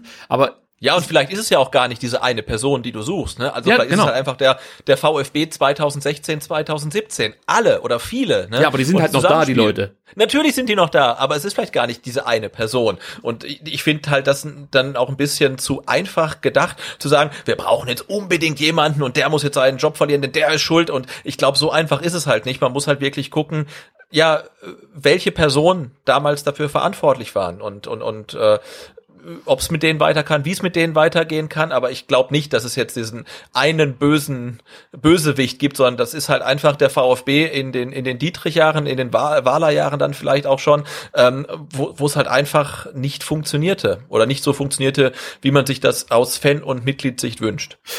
Ja, also ich erwarte da wie du eine eine ähm, eine gute Aufarbeitung der der Vergangenheit und dazu gehört zum Beispiel dann auch, dass man mal erklärt, warum äh, Vereinsbeiräte Wahlwerbung äh, betreiben bei bei einer Mitgliederversammlung. Ja, da erinnere ich ja auch mal wieder dran, Claudia Meintock und auch äh, ähm, Wolf Dietrich Erhard, die ihre Redezeiten, Bernd Geiser war es, Entschuldigung, ich habe gerade Bernd Geiser, genau, ja, genau, ich habe Genau, der Herr Erhard hat aber ähm, natürlich an seine Abteilung im Verein eine Wahlempfehlung geschickt, Das genauso ist wie der richtig. Herr Port an die Daimler-Mitarbeiter. Genau. Also das sind ja alles solche das Sachen. sind so Themen, die der- müssen wir aufarbeiten, finde ich. So, Und es muss besser aufgearbeitet werden als die Abstiegssaison oder die ähm, hin, Hinrunde unter Tim Walter, die äh, ja auch ab, aufgearbeitet werden sollte und nie aufgearbeitet wurde, jedenfalls nicht öffentlich. Und ich finde, das ist in dem Fall zu wenig. Also da, da kann sich dann auch ein Thomas Hitzberger nicht hinstellen in drei, vier Wochen und sagen, wir haben die Vorgänge intern aufgearbeitet und alles ist okay. Also das wird in dem Fall, glaube ich, nicht reichen. Und mir persönlich wird es auf keinen Fall reichen. Nee, also da gehe ich mit. Was wir auch noch ganz kurz machen müssen, ist mal ähm, ja auf die Stuttgarter Lokalpresse zu schauen. Also insbesondere Stuttgarter Nachrichten, Stuttgarter Zeitung, die ja, ich sag mal, eher einen merkwürdigen Umgang mit solchen Themen pflegen. Also wir haben das ja auch schon mehrfach äh, ja, thematisiert, wie die Stuttgarter Zeitung, die Stuttgarter Nachrichten ähm, ja vor allem dann über die Ausgliederung berichtet haben, über das Vorgehen des Vereins, also wie man da versucht hat, Einfluss zu nehmen auf Mitglieder, auf Fans, das zog sich dann eigentlich durch bis zur äh, berühmt-berüchtigten WLAN-Gate-Mitgliederversammlung, als man auch ich würde mal sagen, schon auch mit Artikeln für eine gewisse Stimmung gesorgt hat. Also da gab es ja dann auch Kommentare, man müsse aufpassen, wenn man mit seinen Kindern ins Stadion geht, dass einem da nicht der Schal geklaut wird und sowas. Äh, ja, jetzt war es so, dass eben der Artikel im Kicker erschien und man dachte, das wird die Stuttgarter Presse natürlich auch sofort aufgreifen und ähm, eben darüber berichten. Es dauerte dann eine ganze Zeit lang, bis die Stuttgarter Nachrichten, Stuttgarter Zeitung mit einem eigenen Artikel aufwarteten und man muss sagen, rein journalistisch war das eher, wie sagst du konkret, ein Armutszeugnis, Sebastian. Äh, Ja, es war fein aus dem Kicker abgeschrieben, aber der zusätzliche Erkenntnisgewinn war dann für mich auch sehr gering. Also äh, ja, ja tatsächlich. Also das ist mir ein bisschen schade, wenn es dann der Kicker als überregionales äh, Medium ist, äh, der äh, solche Sachen ans Licht bringt. Und jetzt diese Datenaffäre ist ja nicht das erste Thema, sondern wir erinnern uns zurück. Äh, auch der ganze Komplex äh, Quatrex. Äh, und äh, alles drumherum beruht ja originär auf dem Artikel von Benny Hoffmann im Kicker. Und ähm, da, man, da kann man sich natürlich schon fragen, warum sowas nicht in der lokalen Presse erscheint. Also das, das, das Gefühl, was ich habe, und ich glaube, da bin ich nicht alleine, ist halt, dass äh, die lokale Presse hier, also ich meine jetzt nicht jeden einzelnen Redakteur, also das sind dann schon eher die, die Chefs der einzelnen Ressorts, äh, sich ein Stück weit beeinflussen lassen von eben der Mercedesstraße, wenn's wenn ich es mal so ausdrücken darf, ohne jetzt allzu konkret zu werden. Also du hast halt einfach das Gefühl, das, was vom VfB-Seite aus nicht geschrieben werden soll, wird auch nicht geschrieben. Also es gibt selten kritische Beiträge. Also du hast es gerade eben schon angesprochen, Quadrex ist so eine Nummer und jetzt lass uns bei diesem Fall bleiben, war es halt auch so, dass es sich irgendwie so las, als wäre Oliver Schraft, um den es natürlich hauptsächlich ging im Kicker-Artikel, ja eigentlich ja auch ein absoluter Segen für den VfB. Der wird dann darauf abgehoben, dass er es war, der 2016 in der schwierigsten Phase des Vereins, als man gerade abgestiegen ist, ähm, ja einfach dann Thomas Hitzesberger nochmal für den VfB gewinnen konnte und so. Und das hat für mich schon ein Stück weit ein Geschmäckle. Und ich weiß gar nicht, wo das herkommt. Also warum das so ist. Ich denke mir halt so, eigentlich müsstest du doch als, als Journalisten Interesse daran haben, solche Sachverhalte aufzuklären. Und also so stelle ich mir das halt vor, wenn du von so einer Nummer hörst, ja, also gerade jetzt diese, diese Datengeschichte, da würde ich doch als Journalist, da würde ich mich doch freuen. Endlich ist mal was los. Endlich muss ich mir nicht nur irgendwelche Männer beim Training, äh, beim, beim Fußballtraining anschauen und äh, den x-ten Trainer irgendwelche sinnlosen Fragen stellen bei irgendeiner Pressekonferenz. Nee, jetzt kann ich mal recherchieren, jetzt kann ich mal meine Kontakte hier ausspielen und so. Aber das findet ist mein Eindruck, findet halt ähm, bei den Stuttgarter Nachrichten, bei der Stuttgarter Zeitung überhaupt nicht statt. Also das ist für mich weit entfernt von einem Journalismus, wie ich ihn mir wünschen würde. Ähm, kannst du dir da irgendwie einen Reim drauf machen? Ist das, hat man sich da einfach jetzt inzwischen, sag mal, so weit verständigt, dass man eher für den Verein berichtet, um dann auch weiterhin die Interviews zu bekommen? Oder was ist das aus deiner Sicht, was da reinspielt?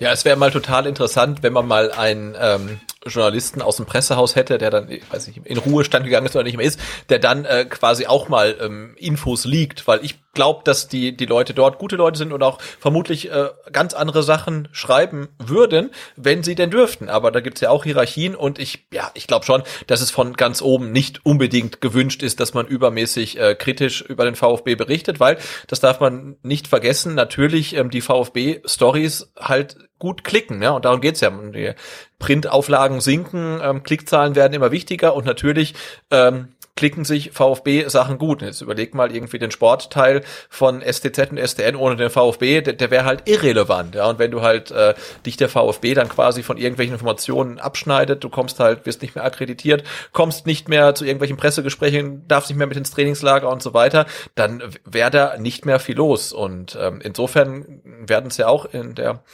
äh, Folge mit dem Andreas Schlittenhardt ähm, gibt es da eine große Abhängigkeit und eine Abhängigkeit, die vermutlich auch nicht mehr wirklich gesund ist. Und ich könnte mir oder ich stelle mir vor und ich bin mir auch überzeugt, dass viele der ähm, Schreibenden äh, bei STZ, SDN auch deutlich kritischer berichten würden, ähm, wenn man sie lassen würde. Aber ich glaube, das ist halt wirklich äh, nicht gewünscht, weil da halt einfach auch dann ja äh, Klickzahlen, Auflagezahlen und ein gutes Verhältnis zur Mercedesstraße im Vordergrund stehen. Und auf der anderen Seite, dem Kicker ist es relativ egal. Die berichten über 36 Erst- und Zweitligamannschaften, dritte Liga, vierte Liga, fünfte Liga im Ausland. Wenn da jetzt der VfB kommen würde und sagen würde, hey, ähm, äh, Benny Hoffmann, jetzt hast du aber echt, das war ja ein Mist, was du da geschrieben hast. Den George Moisidis, der kommt jetzt nicht mehr zu unserer Pressekonferenz, ja. Das könnte dem Kicker relativ egal sein, weil die schreiben über Bayern, Dortmund, äh, Juve und sonst wen was ist da schon der VfB? Äh, aber ich glaube schon, dass es auch auf der lokalen Ebene da ein relativ ungutes ähm, Abhängigkeitsverhältnis gibt, zumal es ja auch hier dann äh, in Stuttgart selbst ähm, außer dem Pressehaus in Möhringen nur noch die Bildzeitung gibt und ähm, das hat ja, man ja auch komm. jetzt so ein bisschen festgestellt. Ein, ein kleiner Lichtblick ist dann tatsächlich der Zeitungsverlag ähm, Weibling, der vermutlich aufgrund seiner kleinen Größe dann schon noch ein Stück ähm, weit unabhängiger erscheint. Ja, das ist eben genau das, was mich dann äh, stutzig macht. Also ich gehe ja soweit mit mit einer Erklärung, warum Stuttgarter Nachrichten, Stuttgarter Zeitung so arbeiten, wie sie es eben tun. Ähm, aber dann sehe ich halt eben Danny Galm, der äh, doch auch mal kritischer berichtet und ich finde oft auch Themen klarer anspricht. Natürlich schreibt er jetzt auch nicht, dass Wolfgang Dietrich äh, bei Quadrex, weiß was ich, also der fängt auch nicht jetzt spekulieren an, so möchte ich es mal sagen, ja. Aber es wirkt schon journalistischer, so möchte ich es mal ausdrücken, als das, was äh, von den Stuttgarter Nachrichten und von der Stuttgarter Zeitung kommt.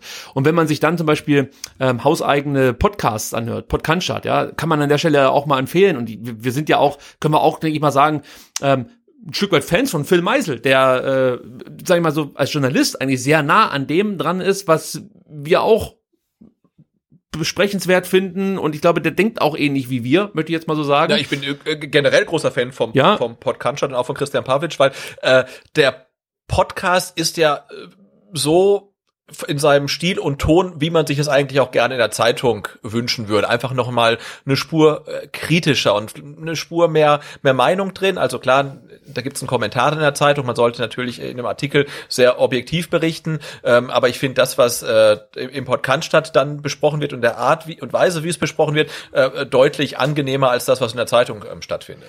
Teilweise. Also äh, wenn zum Beispiel dann Herr Hinrichsen da ist, so wie letzte Woche, und sich darüber echauffiert, dass er nicht mehr beim Training zugucken kann, dann denke ich mir halt, ey, echt, ist das jetzt, das ist, das ist das Thema, was jetzt am schlimmsten gerade für dich ist, ja, also da, da denke ich mir halt auch so, ja, da, da passt irgendwas nicht so richtig zusammen. Also manchmal habe ich das Gefühl, dass nicht alle äh, verstanden haben, was sie da für ein Privileg genießen, ja, dass sie eben, äh, weiß ich nicht, mit, mit der Haupttribüne jedes Mal sitzen, da ihr Hobby zu Beruf gemacht haben und ähm, ja, dann vielleicht jetzt momentan aufgrund von Corona nicht zum Training können, aber man hat auch dann das Gefühl, und das kommt mir jetzt gerade beim Reden in, in den Sinn, man hat auch dann das Gefühl, dass man, dass man offensichtlich sonst auch nicht viel hat, über was man berichten könnte. Also vor allem exklusiv. Also die brauchen offensichtlich diesen, diesen Trainingsbetrieb, diesen, diesen direkten Kontakt zur Mannschaft, zum Trainer um überhaupt noch Content liefern zu können. Weil wenn wir ehrlich sind, also große Transfer-News hauen die nicht raus. Da hat der Vertikalpass, glaube ich, in den letzten Jahren mehr geliefert.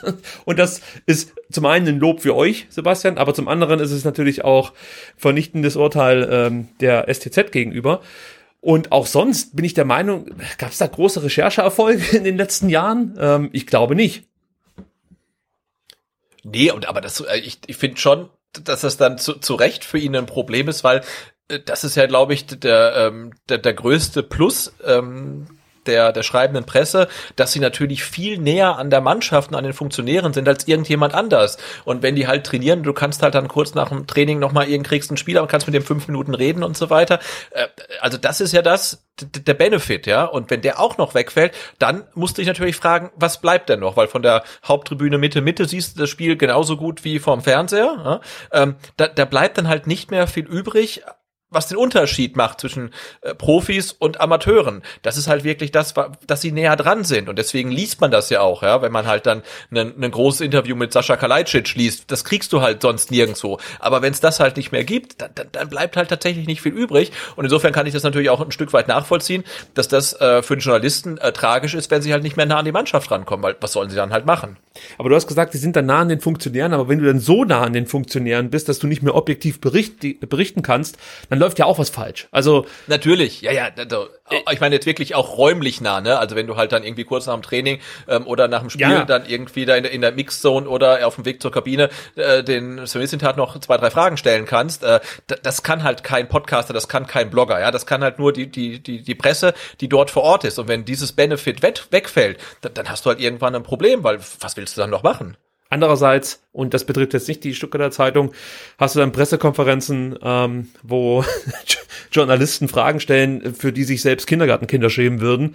Also ich habe das ja letzte Woche gepostet, als, glaube ich, einer von der Schwäbischen äh, auf die Idee kam, Pellegrino Materazzo zu fragen, was er ähm, machen würde, wenn ihm eine Fee, ich glaube, ein, 100 Millionen Euro, oder was hat er gesagt?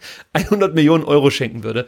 Oder dich halt dann schon fragst, ähm, das, also ihr macht das beruflich, wisst ihr schon, ja. Also es ist nicht nur ein Spaß oder ja, also da, ja, ich habe dann gefragt, ob das, halt ob das eigentlich, ob, ob das halt überall so ist oder ob das halt irgendwie so ein Stuttgarter Phänomen ist. Ich Nein, da natürlich ist überall also, so. Äh, ja, ja, aber ich habe mir dann ähm, die die Pressekonferenz ähm, in Mainz angeguckt natürlich, so als ne, wie, wie so ein wie so ein Gaffer halt. Ne? Ich dachte irgendwie, hey, wenn da ein Unfall passiert, dann willst du es auf jeden Fall angucken. Und da war ja zumindestens oder da waren ja einige Journalisten, die haben ja wirklich also jetzt könnte man, wenn man böse sagen, unverschämt nachgefragt, aber auf jeden Fall haben sie sehr eindrücklich nachgefragt beim Herrn Bayer-Lorzer, ne? als es darum ging, ähm, ob der ähm, Adam Schalai mit ähm, Übergewicht aus dem Urlaub zurückgekehrt ist und äh, und dann hat er dann trotzdem den Pokal eingesetzt und hat jemand dann wirklich gefragt, haben Sie also wissentlich einen nicht fitten Spieler eingesetzt? Na, das war schon also ziemlich auf den Punkt und da so eine Frage wird ja in Stuttgart nie gestellt werden, also wirklich nie. Ja, es gibt schon manchmal äh, gute Fragen, muss man an der Stelle sagen. Aber das Problem bei Pressekonferenzen, ich sag mal, halbwegs vernünftige Fragen zu hören, das gibt's jetzt nicht nur beim VfB exklusiv. Also Berlin ist da zum Beispiel auch zu nennen. Wenn du da Pressekonferenzen anschaust, denkst du auch immer, holy shit. Also was ja, auf der einen Seite war ich kurz ein bisschen, bisschen, bisschen verärgert, als ich dann mitbekommen habe, dass ja irgendwie der Livestream der Pressekonferenz in Stuttgart irgendwie ähm, mehr oder weniger ja, unkommentiert abgeschafft wurde. Ähm, andererseits, wenn man sich halt das, das Real Life dann dann anguckt und hört die Fragen und hört dann auch die Statements von Materazzo, also jetzt nichts gegen ihn, also er antwortet auf die Fragen so, aber äh, ja, dann denke ich, okay, das, das kann man eigentlich auch dann komplett abschaffen, weil es gibt ja wirklich null Erkenntnisgewinn daraus. Also das in Mainz war dann in der speziellen Situation relativ unterhaltsam, ähm, aber jetzt die Stuttgarter PK vorm Spiel, hm, ja, also die kann man sich vermutlich auch komplett schenken. Ja, den Eindruck habe ich allerdings auch. Gut, lass uns dieses Thema erstmal abschließen. Es wird mit Sicherheit nicht lange äh, verschlossen genau. bleiben. Das kann man schon mal das festhalten. Das werden wir in der nächsten Woche noch beschäftigen. Ja, das Ding ist halt, äh, irgendwie mache ich das Thema zu. In mir ist aber noch eine Menge Groll und ich weiß nicht so genau, wie ich den abladen soll. Also, weißt du, ich meine? Also es geht gefühlt in alle Richtungen, aber du hast es auch jetzt wieder mit der, mit der Lokalpresse gut beschrieben. Im Endeffekt trifft es wahrscheinlich die Falschen. Also, die, es sind, die sind ja nicht die Redakteure, die das Problem sind, weil du hast es gesagt, da gibt es genügend Leute, die würden wahrscheinlich auch gerne mal einen etwas kritischeren Beitrag verfassen. Und auf der anderen Seite ähm, gibt es dann Themen, die vielleicht nicht berücksichtigt werden. Ähm, ein Redakteur würde aber darüber gern was schreiben, aber dann heißt es halt, nee, dafür haben wir jetzt keinen Platz oder das interessiert ja sonst keinen Leser. Deswegen, ja, was bringt's jetzt da groß drauf einzuschlagen? Äh, eigentlich muss ich ja da. Ja, ich habe halt, ich habe halt, äh, das ist halt so mein ungutes Gefühl immer, wenn ich halt ähm, dann die Artikel lese. Äh, ich habe das Gefühl, da gibt's halt so eine Art Stallorder, ne, von von ganz oben, weil der von dir eben gescholtene äh, Heiko Hinrichsen hat ja jetzt äh, kurz bevor wir aufgenommen haben, ähm, einen äh, Beitrag geschrieben. Äh, der Königsmacher gerät in die Schusslinie, mit, halt ein ein Beitrag über Oliver Schraff, der halt deutlich deutlich kritischer ist als alles, was man in den letzten 15 Jahren geschrieben hat ähm, über den Herrn Schraff. Und da denke ich auch, da, da hat doch jetzt irgendjemand gesagt, äh, okay, kannst du jetzt bringen, ne? Und von der Woche hätte man gesagt, kannst du auf keinen Fall bringen. Ähm, und, und dieses Gefühl, das schwingt halt immer so ein bisschen mit und das ist ja eigentlich schade. Also natürlich kann nicht jeder Redakteur sein eigenes Süppchen da kochen ähm, und, und schreiben, was er will. Da muss es natürlich irgendwie eine große Linie geben, ähm, aber das ist dann halt ähm, auffällig. Also wie wie da halt äh, ja vermutlich dann von oben ähm, ja Stallorder irgendwie ähm, aufgedrückt wird. Gut, lass uns über Fußball sprechen, Sebastian. Ich glaube, wir brauchen jetzt einen Aufheller. Und ja. bevor wir über das Mainz-Spiel sprechen, dachte ich mir, schauen wir mal, was unsere Ultras so machen. Denn es gibt einen Artikel auf cc97.de, das ist die Webseite vom Kommando Cannstatt, der lohnt sich definitiv mal ja, näher betrachtet zu werden. Und zwar ist der überschrieben mit Wofür steht der VfB Stuttgart? Das Kommando Cannstatt weist in diesem Blogbeitrag auf die bevorstehende Positionierung des VfB eben zu dieser Frage hin das ging, glaube ich, auch so ein bisschen durch. Das hat nicht jeder mitbekommen. Also es wird, äh, ich denke mal, demnächst vom VfB äh, eine Positionierung geben, für was eben der VfB steht. Ich finde, das ist ein ganz, ganz wichtiges Papier, das da gerade erarbeitet wird, weil ähm, das ja auch so ein bisschen, ich sag mal, die, die DNA des VfB widerspiegelt. Kann man das so zusammenfassen? Äh, ja, kann man. Und vor allen Dingen, es muss halt auch wieder stimmig sein. Ne? Also es hilft ja nichts, wenn da jetzt irgendwie zehn Leute über zwei Jahre äh, ein Papier arbeiten, ähm, wofür der VfB steht und du guckst halt als Fan drauf und sagst dir dann irgendwie, äh, nö. Also es muss natürlich auch irgendwie passen. Du kannst ja nicht irgendwie so ein Leitbild von oben drauf drücken, sondern es muss halt einfach auch mit den Gegebenheiten stimmen.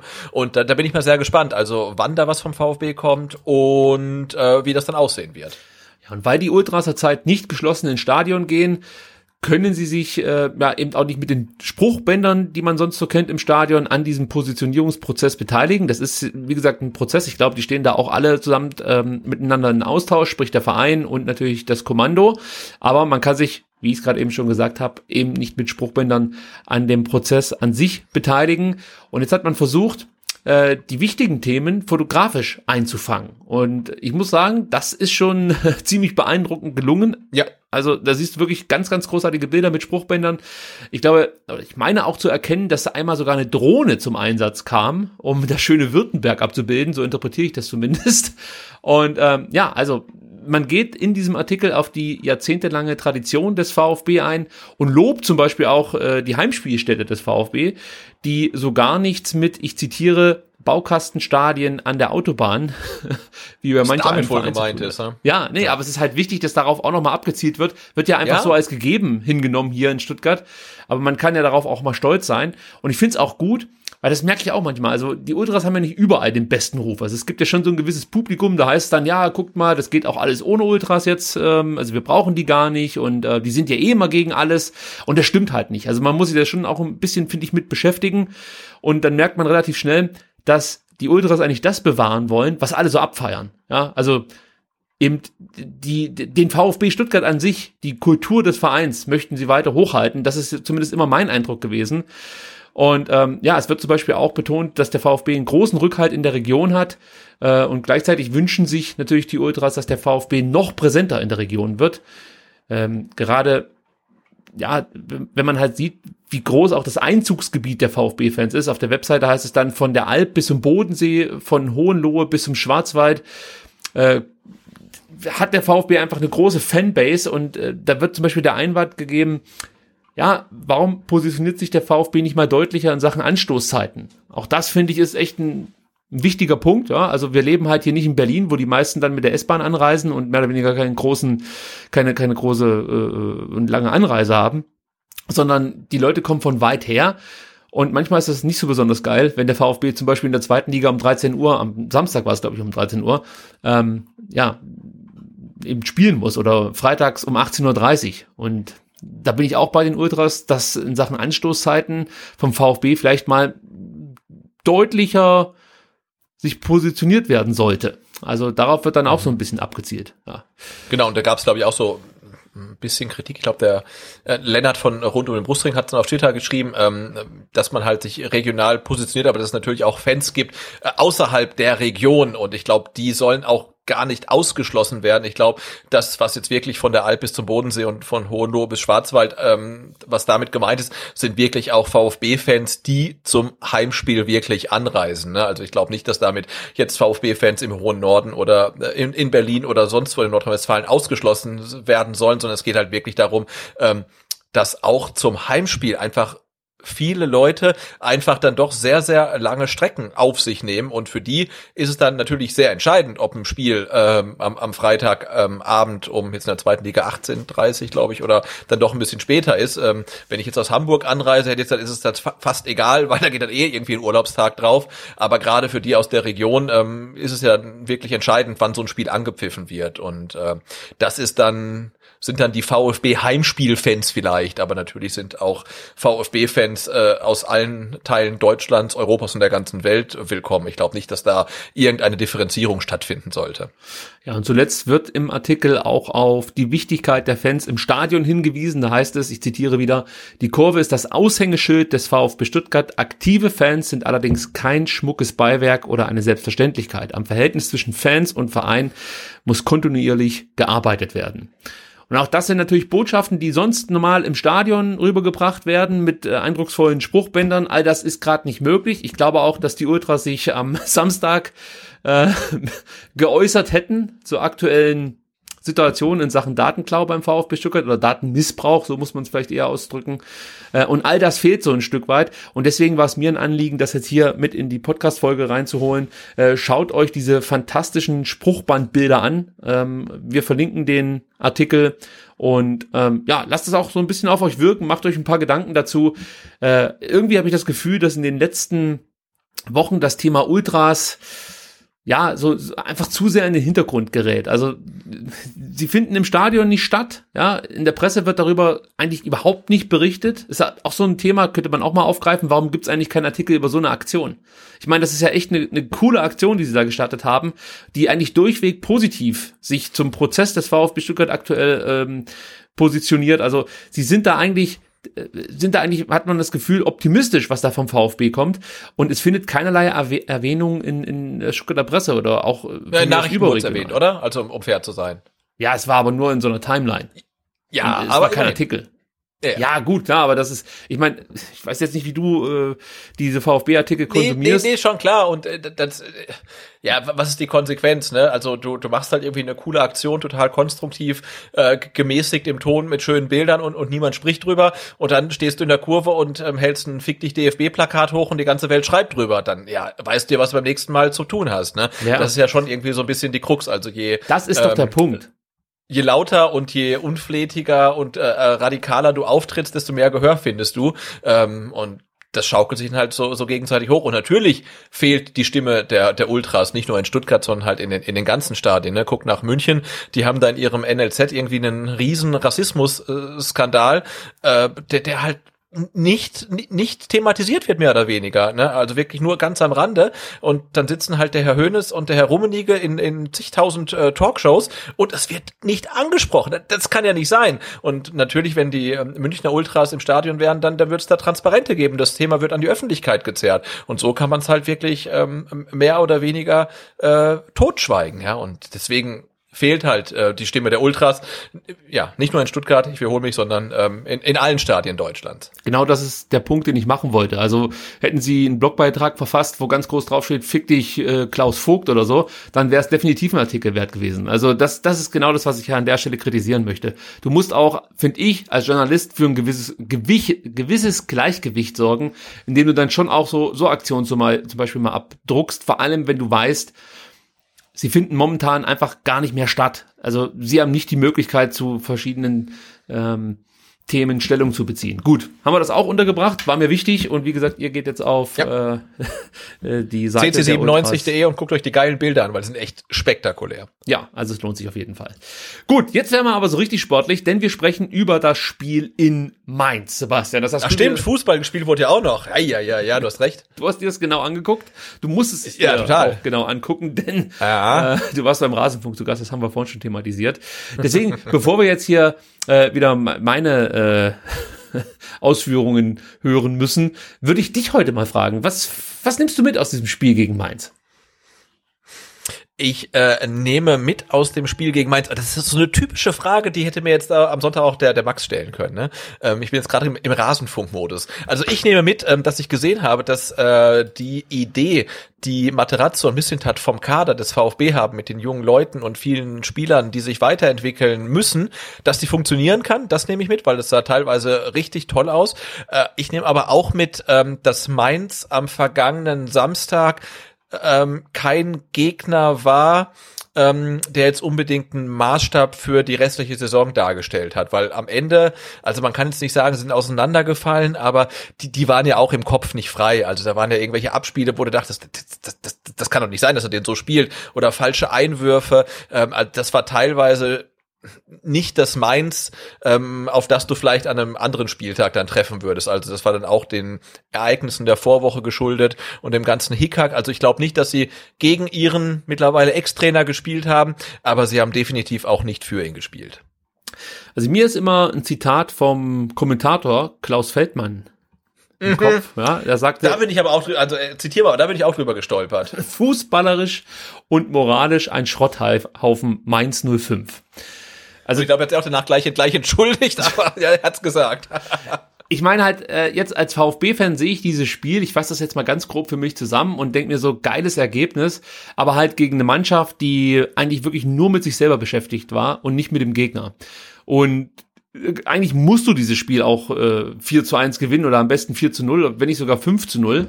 Ähm, Deswegen weiß ich nicht so 100%, was ich jetzt mit dieser Leistung anfangen soll. Also es ist so ähnlich wie dieses 3 zu 2 gegen Freiburg, wo ich dann auch mir nicht ganz so sicher war, waren die Freiburger am Ende überhaupt noch in der Lage, also konditionell dem VfB in, etwas entgegenzusetzen? Haben sie das Spiel mehr oder weniger abgeschrieben, nachdem sie 3-0 führten und dann auch noch dieses Abseitstor aberkannt wurde, kurz vor der Linie geklärt wurde? Also waren die sich zu sicher und der VfB konnte deswegen nochmal zwei Tore schießen? Ich, ich kann momentan nicht so richtig einschätzen, wie gut der VfB aktuell ist. Was ich sehe ist, dass der VfB extrem engagiert spielt. Das muss ich einfach so sagen, dass die Spielanlage gut ist, ja, aber trotzdem immer noch viele Schwachstellen hat. Aber vielleicht bleiben wir erstmal bei den guten Sachen, Sebastian, bevor wir über, über äh, die groben Schnitzer und ähm, Dinge sprechen, die uns Sorgen machen. Also, ja, aber ich wollte noch kurz reingrätschen. Also ich finde auch, man kann nach zwei Spielen noch gar nicht sagen, ähm, auf welchem Level der VfB performt. Ähm, umso wichtiger ist, dass du nach zwei Spieltagen drei Punkte hast, ne? Weil äh, ich, ich habe mir natürlich auch am vergangenen Sonntag dann nochmal Freiburg über 90 Minuten angeguckt, nachdem sie ja äh, im, am ersten Spieltag in Stuttgart gefühlt aus ähm, zwei Chancen drei Tore gemacht haben, äh, haben sie ja gegen Wolfsburg in der ersten Halbzeit auch dann wieder genauso losgelegt, haben aber in der zweiten Halbzeit unfassbar viel liegen lassen. Ja? Und wenn sie ähm, ähnlich ineffizient in Stuttgart gewesen wären, dann, dann hätte der VfB vielleicht sogar gewinnen können. Ja, also deswegen, ich glaube, wir brauchen jetzt echt noch mal die Spiele gegen gegen Leverkusen und gegen Berlin, also Gegner, die dem VfB traditionell eher nicht liegen. Und ich glaube, dann können wir vielleicht so eine ungefähre Einordnung ähm, machen. Aber ähm, wichtig waren halt einfach die drei Punkte, weil wenn du jetzt halt mit null Punkten dann gegen Leverkusen, dann gegen Berlin spielen musst, dann wird halt schon wieder unangenehm und so hast du jetzt wirklich ein, ja, eine ganz gute Ausgangsposition. Zweifellos, die drei Punkte nehme ich, ist mir egal, wie die zustande kommen, Hauptsache drei Punkte, da bin ich ganz bei dir. Ich hätte auch, ich hätte auch ein 1 zu 0 nach dem unberechtigten Elfmeter genommen, Hauptsache Punkte, also echt egal wie. Umso schöner, dass es halt dann auch ein Spiel war, ähm, nachdem man sich dachte, ähm, ja, das war echt jetzt eine coole Leistung. Ja, also wie gesagt, sehr engagiert, äh, was mir von der Spielanlage schon gegen Freiburg gut gefallen hat. Auch in den Testspielen konnte man sehen, man baut wirklich gut über den Sechser und über die Achterräume auf und spielt dann zum Beispiel über die Flügel oder äh, was auch immer wieder hervorragend fu funktioniert, sind die Vertikalpässe von äh, Endo zum Beispiel, ja, der dann Castro findet oder die Davi.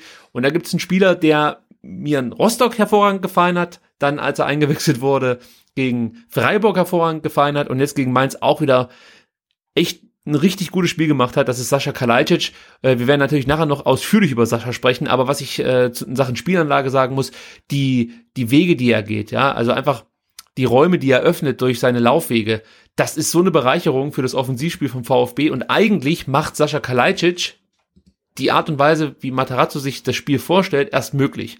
Also, das hätte ich jetzt ehrlich gesagt nicht für möglich gehalten, dass der schon so weit ist. Man muss das vielleicht auch noch ein bisschen ähm, ja, reservierter äh, betrachten, weil man nicht so genau weiß, ob er diese Leistung dann auch über die komplette Saison halten kann. Aber die Auftritte, die man jetzt bislang von ihm gesehen hat, die waren echt gut und man hat das Gefühl, er steigert sich wirklich von Spiel zu Spiel. Ich fand das gegen Rostock schon sehr gut. Ähm, dann war ich ein bisschen überrascht, dass er gegen, gegen Freiburg nicht von Beginn an spielte. Da kam er dann rein, hat auch das Spiel verändert und gegen Mainz war es halt auch wieder der Spieler, der eben durch seine Laufwege die Räume schafft, die dann ein Didavi oder ein Silas oder ein ähm, äh, Castro, die die dann bespielen können. Zu Sosa kommen wir später noch, den habe ich absichtlich jetzt ausgelassen als Wingback. da muss ich nachher noch was dazu sagen. Ja, also ähm, was man auch sehen konnte zu Beginn, da haben wir ja auch schon äh, letzte Woche drüber gesprochen, die Mainzer überlassen dem VfB wie schon RB auch diesen, das Zentrum, ja, also die, dieser, dieser, dieser Raum um den Mittelkreis, da machen die relativ wenig. Da habe ich mich schon gegen Leipzig gewundert. Jetzt denke ich mir irgendwie, ob das auch was damit zu tun hat, dass die Mannschaft schon länger nicht mehr mit Bayer Lorzer kann oder so. Also ob das so eine Art Arbeitsverweigerung ist, sage ich jetzt mal. Weil das ist einem halt auch aufgefallen. Äh, die haben eigentlich ungewöhnliche Fehler gemacht. Jetzt nicht nur in Sachen Zweikampfverhalten, sondern auch in Sachen äh, Passspiel. Also das wird dir ja wahrscheinlich auch aufgefallen sein, dass, dass es da enorm viele unerklärliche Fehlpässe gab seitens der Mainzer. Und das kann ich mir fast nur damit erklären, dass die ja ein Stück weit schon gegen den Trainer spielen, oder? Also es kann ja nicht sein, dass, dass die das Kicken verlernt haben. Das sind ja alles hervorragende Fußballer. Ja, ich finde, also das ist immer ein bisschen schwierig, ne, mit diesem gegen den Trainer spielen, aber äh, also die Mainzer Mannschaft machte jetzt nicht den Eindruck, dass sie sagt, hey, wir gehen auf den Platz und wir holen alles uns auf uns raus, damit ähm, der Bayer Lorzer unbedingt unser Trainer bleibt. Also das war definitiv nicht der Fall. Die haben halt äh, ja so gekickt, wie sie halt konnten, ähm, aber es waren halt teilweise schon Fehler dabei, äh, wo du dachtest, okay, das ist jetzt nicht fehlende ähm, Genauigkeit, sondern da, da, da, da pennt jemand, da ist jemand unkonzentriert. Also sie, sie waren dann einfach nicht mit dem letzten Engagement dabei und ja, das spricht natürlich dann auch für das Verhältnis zwischen ähm, Mannschaft und Trainer. Und zu Beginn hat der VfB dann gleich äh, einige Chancen gehabt, beziehungsweise kam relativ gefährlich vors Tor. Es gab auch viele Eckbälle, die ins, mehr oder weniger zu nichts führten. Also die waren sehr, sehr ungefährlich. Muss man sich natürlich auch mal fragen, ob es da nicht endlich mal eine Abhilfe gibt. Weiß nicht. Also gibt's tatsächlich keinen Spieler, der es auf dem Platz besser könnte als Gonzalo Castro oder Dani Didavi, weil die Ecken kannst du ja eigentlich sparen. Also dann bin ich eher dafür, dass man ja, die kurz ausführt. Genau, ich glaube, die ersten Ecken hat ähm, die Davi geschossen, die gingen alle auf Kniehöhe, dann hat Castro übernommen, der hat dann auf Brusthöhe geschossen. Ähm, und ich glaube, der hat ja dann auch der von dir eben schon zitierte Klaus Feldmann gesagt, äh, äh, also Standardtraining darf der Materazzo auch nochmal anordnen, aber das ist unterirdisch, ne? Und das ja. musst du trainieren. Und ich glaube auch, äh, ähm, auch äh, die Davi und Castro können beste Standards schießen, aber es kann nicht sein. Wir hatten, glaube ich, nach neun Minuten fünf Ecken schon und es war keine gut, ja. Und das kann nicht sein, wenn du dann halt ein Spiel siehst von Freiburg, wo jeder Standard ein gefühlter Elfmeter ist äh, und, und, und wir schmeißen die Sachen halt einfach so weg. Ähm, finde ich, kannst du als Aufsteiger einfach nicht leisten. Da, da muss halt jemand sein, der, der äh, gute Standards schießt, äh, da muss es einen Plan geben, ähm, dann musst du vielleicht dein Trainerteam um noch den 20. Trainer aufstocken. Ähm, aber das, das kann nicht sein, dass du halt diese vielen Ecken einfach so verschenkst. Ja, oder du beginnst mit Clement, dann hättest du jemand, der Ecken schlagen der, der, der, Genau, der hat gute Standards geschossen, das wird auch gehen. Ähm, allerdings hätte ich jetzt, äh, also muss man ja wirklich sagen, ähm, die Davi und auch Castro haben keine schlechte Partie gezeigt. Also ich weiß nicht, ob ich die ähm, gegen Clement hätte tauschen wollen. Ja, ich gebe dir recht, die haben keine schlechte Partie gezeigt. Die Davi hat eine gute Partie gezeigt. Äh, bei Castro war es auch gut. Ähm, allerdings hätte ich schon gedacht, dass Clement beginnen darf nach, nach dem guten Auftritt gegen Freiburg. Ja. Aber hat er nicht geschafft. Er hat, glaube ich, nur ein paar Minuten bekommen, kam relativ spät, vielleicht sogar fast schon zu spät, meiner Meinung nach. Der hätte vielleicht ein paar Minuten mehr verdient gehabt, aber das ist ja immer so eine Sache mit Verdienen. Aber ich bin schon der Meinung, irgendwie, du hättest dem schon mal eine Viertelstunde geben können gegen seine alten Kollegen oder ja, äh, da ist halt Matarazzo, wie Matarazzo so ist, der wechselt spät und dann geht ihm wahrscheinlich so ein Stück weit die Zeit aus. Ja, also die Anfangsphase war ein, eindeutig dominiert vom VfB, sei es jetzt, weil Mainz es nicht besser konnte oder nicht besser wollte, das äh, lassen wir jetzt einfach mal offen. Ähm, aber trotzdem gerät der VfB in Rückstand. Und wieder durch ein Gegentor, das so das darf einfach so nicht fallen. Und du hältst dir nur noch die Hände vorm Kopf und, und denkst dir, das kann nicht wahr sein, was ich hier mit anschauen muss. Die verteidigen das also definitiv schlechter als in der zweiten Liga, würde ich fast schon sagen. Also da hatten wir ja auch immer mal wieder Defensivprobleme. Aber jetzt st stellt sich die komplette Mannschaft in der Defensivarbeit sehr, sehr unbeholfen an, möchte ich mal so sagen. Soll ich das Tor ja kurz mal aufdröseln, so wie ich es gesehen habe, oder? Ja, bitte, ich will immer noch wissen, woher der Quaison überhaupt kam. Ja, man kann es erklären, man kann nur nicht erklären, warum es ähm, keinem aufgefallen ist, dass, dass der relativ frei ist. Also, zwölfte Minute, das ging ja erstmal damit los, dass äh, Niakate sich auf links gegen die Davi durchgesetzt hat. Damit äh, geht dieser ganze Angriff eigentlich los. Hier ist Silas derjenige, der sich das aus sicherer Distanz anschaut. Also da bin ich der Meinung, wenn, wenn Silas jetzt hier äh, die Davi zur Hilfe kommt, bekommt Niakate schon Probleme. Und eigentlich müsste das Silas wissen, weil der hatte damit zu tun, dass er zum Beispiel gegen Freiburg oft gedoppelt wurde, gegen äh, Rostock auch. Gegen Mainz war es jetzt nicht so der Fall. Also da hat Brosinski, ich glaube, fünfmal einen Sprint versucht und dann hat er sich gedacht, ach, leck mir Marsch. ich ich versuche einfach gut zu stehen. So, also sie das hätte Ja, aber das war auch so, auch so, so, so ein Ding, wenn ich kurz reingrätschen darf, musst du nicht als Bayer-Lord dann auch zur Halbzeit sagen, irgendwie, also Brosinski gegen Silas, ey, das, das, das, das geht nicht, ja, da muss ich irgendwas machen. Ähm, und er stellt halt gar nicht um, was ja ein, ein absolutes Mismatch, ne, weil Silas war ja schneller, äh, physischer, physisch präsenter und so weiter. Also ich hatte es ja letzte Woche gesagt, ne? Da, da sehe ich großes Potenzial in dem Duell. ähm, und ich habe mich so gefreut, dass ich recht hatte, weil also das war ja wirklich, als ob irgendwie so ein A-Jugendlicher gegen einen ähm, D-Jugendlichen spielt. Das war ja. ja unfassbar. Ja, das kann ich auch noch vorwegnehmen. Ich fand es schon auch abenteuerlich, äh, abenteuerlich, wie lange Bayer Lotzer gebraucht hat, um auf, auf die gelb-rote Karte von Niakate zu reagieren ja. und so. Also ja, ich glaube, das einfach Thema so weitergespielt halt. Ne? Also, das Thema war durch. Also sind wir mal ganz ehrlich, ja. wir haben Glück gehabt, dass Mainz nicht schon vor diesem Spieltag die die Notbremse ja. gezogen hat. Also natürlich hätte es sein können, der VfB gewinnt trotzdem, aber wir wissen, wie das ist. Jetzt kommt ein neuer Trainer, die Mannschaft möchte dem alten Trainer mehr oder weniger nochmal zeigen, was sie von ihm gehalten hat äh, und dreht da richtig auf. Also ich bin froh, dass Bayer Lotzer erst am Montag entlassen wurde, aber eigentlich war das die lame duck des Spieltags. Also Gut. Ja, und trotzdem kannst du halt mit Pech äh, 2-0 hinten liegen. Aber jetzt kommen wir erstmal zum 0 zu 1. Also genau. 1 zu 0 von Mainz. Ja. Genau, also wir sind jetzt soweit, dass Nia KT sich gegen die Davi durchsetzt auf links, dann flankt. Ähm, hier ist es Sosa, der die Flanke klärt und der Ball landet dann bei Robin Quaison. Hier haben wir den zum ersten Mal. Der spielt den Ball sofort rechts raus auf Riedle Baku und startet dann direkt, direkt Richtung Strafraum. Auch hier kann man sagen, Hätte Silas da ein bisschen entschlossener reagiert, hätte Quaison den Ball, glaube ich, nicht so ähm, ja, ich sag mal so genau auf, auf Baku spielen können. Also auch hier, sag ich mal, ein bisschen anlaufen, einfach, einfach äh, den Gegner mehr unter Druck setzen, das hilft dann manchmal schon, äh, dass er vielleicht einen Fehler macht oder der Pass nicht so genau kommt, er die Entscheidung nicht so schnell treffen kann. Also da war mir Silas einfach zu passiv, das möchte ich damit sagen. So, Baku auf der rechten Seite, äh, von Baku bekommt dann Boetius den Ball und da ist Castro dann gefragt, der nicht nah genug an seinem Gegenspieler dran ist. Und dann ist die Situation ja mehr oder weniger schon ähm, ja, gelaufen für den VfB, weil Quaison einfach komplett im, frei im Strafraum steht.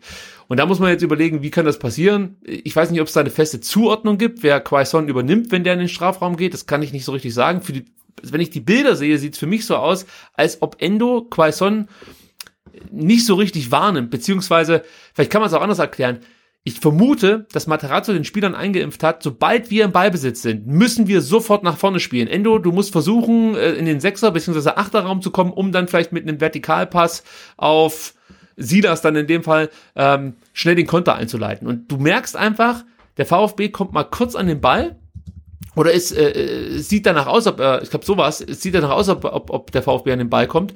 Ich weiß jetzt nicht, welcher Spieler das war, aber ähm, es sieht danach aus. Und dann ist Endo schon vom Kopf her eher offensiv orientiert und vergisst aus meiner Sicht Quaison. Oder nimmt den nicht wahr, aber auch da könnte ja ein Kommando von Anton, von Stenzel oder von Kempf kommen, die ja hinter Endo stehen und eigentlich sehen müssen, dass Quaison komplett frei im Strafraum steht. Also das ist jetzt wieder so ein Kommunikationsproblem, würde ich sagen, weil ich gehe einfach mal davon aus, es gibt keine feste Zuordnung aus dem Spiel heraus und das muss dann die, die Abwehrkette, ich sag mal, untereinander lösen. Für mich sieht's halt wieder so nach so einem Zuordnungsproblem aus, dass, dass auch das klare Kommando fehlt und deswegen steht Quaison da komplett frei im 16er. Und dann schippt natürlich der Boetius, muss man auch sagen, den Ball klasse auf Mateta, der äh, ja eigentlich ja, sieht der Anton auch nicht so besonders gut aus, muss man sagen, in dem Moment. dann könnte man das, glaube ich, auch besser verteidigen. Und der köpft dann ähm, ja relativ frei rüber zu Quaison und der hämmert das Ding dann da rein. Also da sehen alle Beteiligten wieder sehr, sehr schlecht aus. Kann man, glaube ich, so auf den Punkt bringen. Möchtest du noch was dazu? Ja, kann man so sagen. Und ich glaube, das Problem ist halt wirklich, wenn es dann so eine dynamische ähm, Situation gibt, wo dann halt äh, ja jemand von weit hinten in Strafraum eindringt, dass da einfach noch nicht die die die richtige Abstimmung ist, weil ähm, hinterher haben das ja Anton und Kempf irgendwie alles oder fast alles sehr sehr sauber da hinten irgendwie rausverteidigen können, aber in der Situation ähm, war es nicht gut. Und ähm, ich glaube, wenn die Innenverteidigung ähm, als solche hat, hat gut funktioniert, aber das Zusammenspiel dann halt äh, mit den defensiven Mittelfeldspielern, die in der Situation aushelfen müssen, das hat irgendwie noch nicht so funktioniert. Und das ist was, das muss auf jeden Fall abgestellt werden. Ähm, das braucht vielleicht noch ein bisschen Zeit, aber natürlich hat man auch nicht so viel Zeit, weil man muss halt Gegentore vermeiden. Ja, und du hast halt echt auch so ein bisschen das Pech, dass die Gegner immer gleich die erste Chance nutzen. Also äh, es könnte ja auch mal gut laufen und der Quaison setzt den, ähm, äh, also der Quaison kommt nicht so gut an den Ball und, und, und schießt daneben oder, oder weiß der Kuckuck, kommt doch noch einer von uns ran, aber es wird wirklich jeder Scheißfehler direkt bestraft, muss ich mal so direkt ja. sagen. Und das ist natürlich auch ein bisschen ärgerlich, gar keine Frage. Die Fehler sind die kannst du so ein, das, das geht eigentlich nicht in der Bundesliga, dass du solche Fehler fabrizierst. Aber sei es drum, es gibt andere Situationen, da hast du dann einfach noch ein bisschen Glück und das Ding geht nicht rein und wir haben gegen Freiburg das Pech gehabt und auch jetzt gegen Mainz, dass dann gleich das erste Ding sitzt. Und man hat dann aus meiner Sicht auch gemerkt, dass die Mannschaft sich schon davon beeindrucken lassen hat. Also ist jetzt nicht so, dass die komplett irgendwie dann zusammengebrochen werden, da sind wir weit von entfernt. Aber du merkst, dass der Führungstreffer Stuttgart kurz aus, aus äh, der Spur bringt. Also zwischen der 21. und 28. Minute ist Stuttgart im Zentrum viel zu nachlässig. Und da gibt's dann auch nochmal die Boetius-Chance. Ich glaube, die hast du vorhin schon erwähnt, als er da ich meine, in der 22. Minute eine Chance hatte. Äh, und ich muss sagen, da macht's Mainz dann eigentlich auch nicht schlecht. Und wie du sagst, es kann dann auch ganz schnell 2-0 stehen für den VfB. Und dann hast du halt schon wieder das Problem, dass du im Zwei-Tore-Rückstand zwar gegen desolate Mainzer hinterher rennen musst, aber wir hätten uns, glaube ich, nicht beschweren dürfen, wenn's nach 25 Minuten 2-0 für Mainz steht. Ja, das ist halt, also das ähm, gebe ich dann auch der jungen Mannschaft, dass du halt nach dem Gegentor äh, verunsichert bist. Und Materato hat es ja, glaube ich, auch in der PK dann nach dem Spiel gesagt. Also nach dem 0 zu 2 gegen Freiburg hattest du echt so eine Phase, wo du komplett gewackelt hast. Äh, jetzt in Mainz würde ich sagen, nach dem 1 zu 0 für Mainz hattest du so eine kleine Schwächeperiode, die war aber nicht ganz so ausgeprägt wie gegen Freiburg. Also da war es auch schon das 0 zu 2 natürlich. Aber da hat man wieder ein bisschen gewackelt. Ähm, aber die Phase war kürzer und dann hat man sich wieder gefangen. Also das ist, glaube ich, auch so ein, so ein Lernprozess, die die Mannschaft ähm, den die Mannschaft dann irgendwie durchlaufen muss, weil das eine Situation, die, die hast du in der zweiten Liga auch gehabt, aber jetzt nicht so häufig. Und das wird in der ersten Liga relativ häufig vorkommen. Äh, und dass man jetzt gegen Freiburg nach einem 0 zu 2 Rückstand, äh, 0 zu 3 Rückstand zurückgekommen ist, halt nichts mehr geholt hat und jetzt in Mainz halt äh, nach dem 0 zu 1 Rückstand ähm, zurückgekommen ist, das ähm, halte ich der Mannschaft schon mal zugute. Also sie kann Rückstände handeln. Das war ja bei anderen VfB-Mannschaften in der Vergangenheit auch schon mal anders, dass du dachtest, okay, wenn die einmal in Rückstand geraten, dann war's das halt. Und ähm, nee, sie haben dann relativ stabil gespielt, waren, wie du sagst, halt nach dem Gegentor so 10, 15 Minuten, ja, war es ein bisschen wackelig, aber dann wurde es wieder besser. Ja, da stelle ich mir halt auch noch die Frage, ähm, kann man jetzt gegen Mainz zurück, weil man selber das Ruder rumreißen konnte oder wurde man mehr oder weniger von Mainz dazu gezwungen? Also, äh, wie gesagt, ich möchte das jetzt nicht so darstellen, als hätte der VfB hier nicht dazu beigetragen, das Spiel zu gewinnen und die Mainzer hätten mehr oder weniger sich die Dinger selber reingehauen. Also wir kommen jetzt auch wirklich dann zu den positiven Sachen. Das soll, soll nicht schon wieder so negativ klingen. Aber ja, ich kann diese Mannschaft noch nicht ganz einschätzen. Also ich sehe halt die Abwehrfehler, die sie gemacht haben und ich bin der Meinung, wenn du vergleichbare Fehler gegen einen Gegner wie Leverkusen machst, kann das auch richtig derbe werden für dich.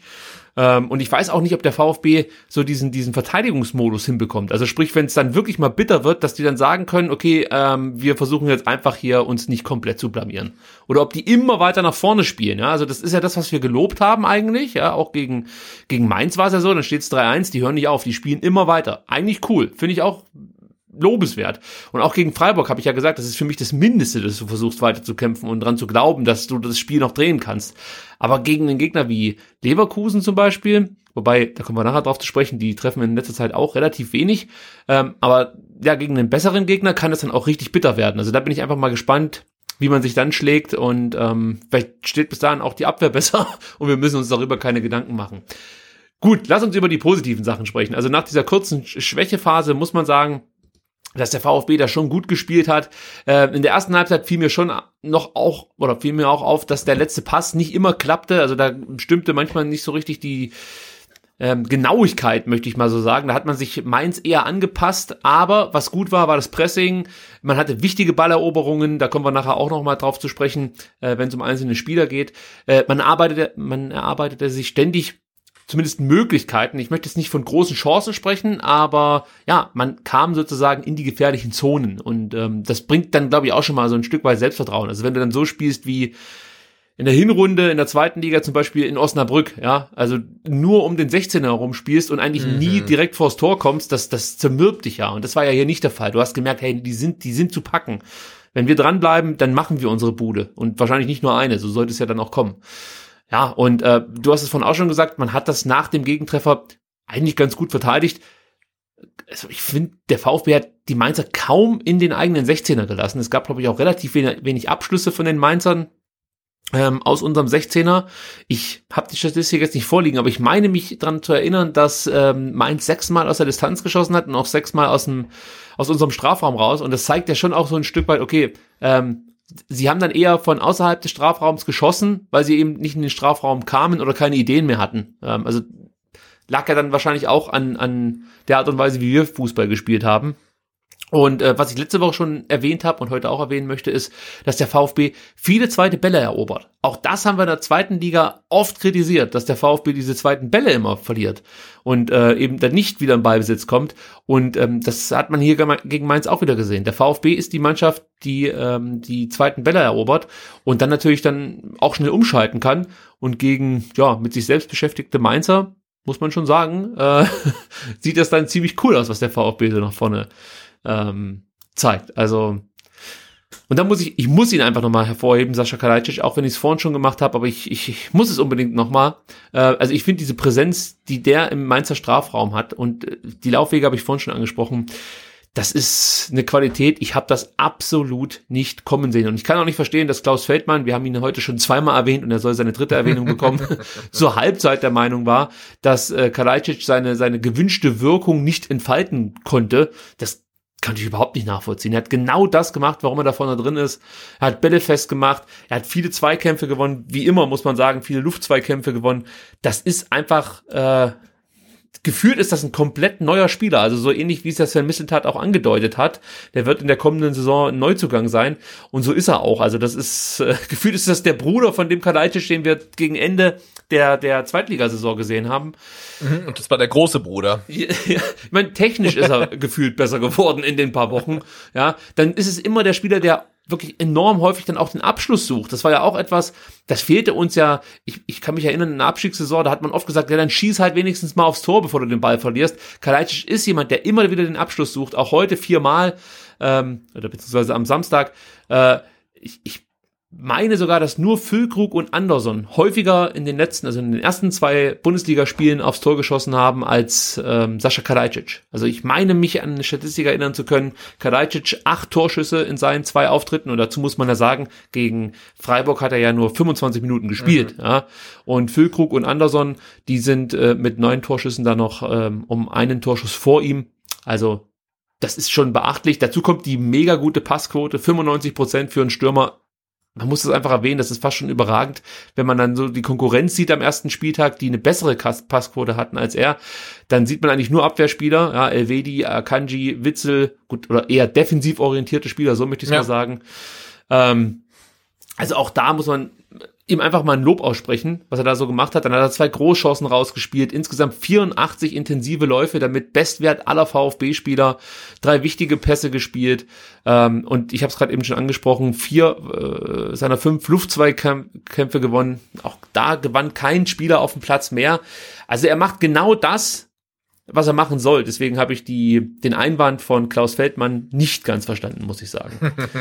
Und dann kam. Von hat er auch ja. gezeigt, dass, dass er genau der Spieler ist, den du halt vorne brauchst. Also, dass halt äh, auch der Materazzo aus den Fehlern gelernt hat oder aus dem gelernt hat, was gegen Freiburg nicht funktioniert hat, nämlich Matteo Klimowitz vorne alleine drin, weil da ist halt einfach ja eine Spur zu klein, zu schmächtig.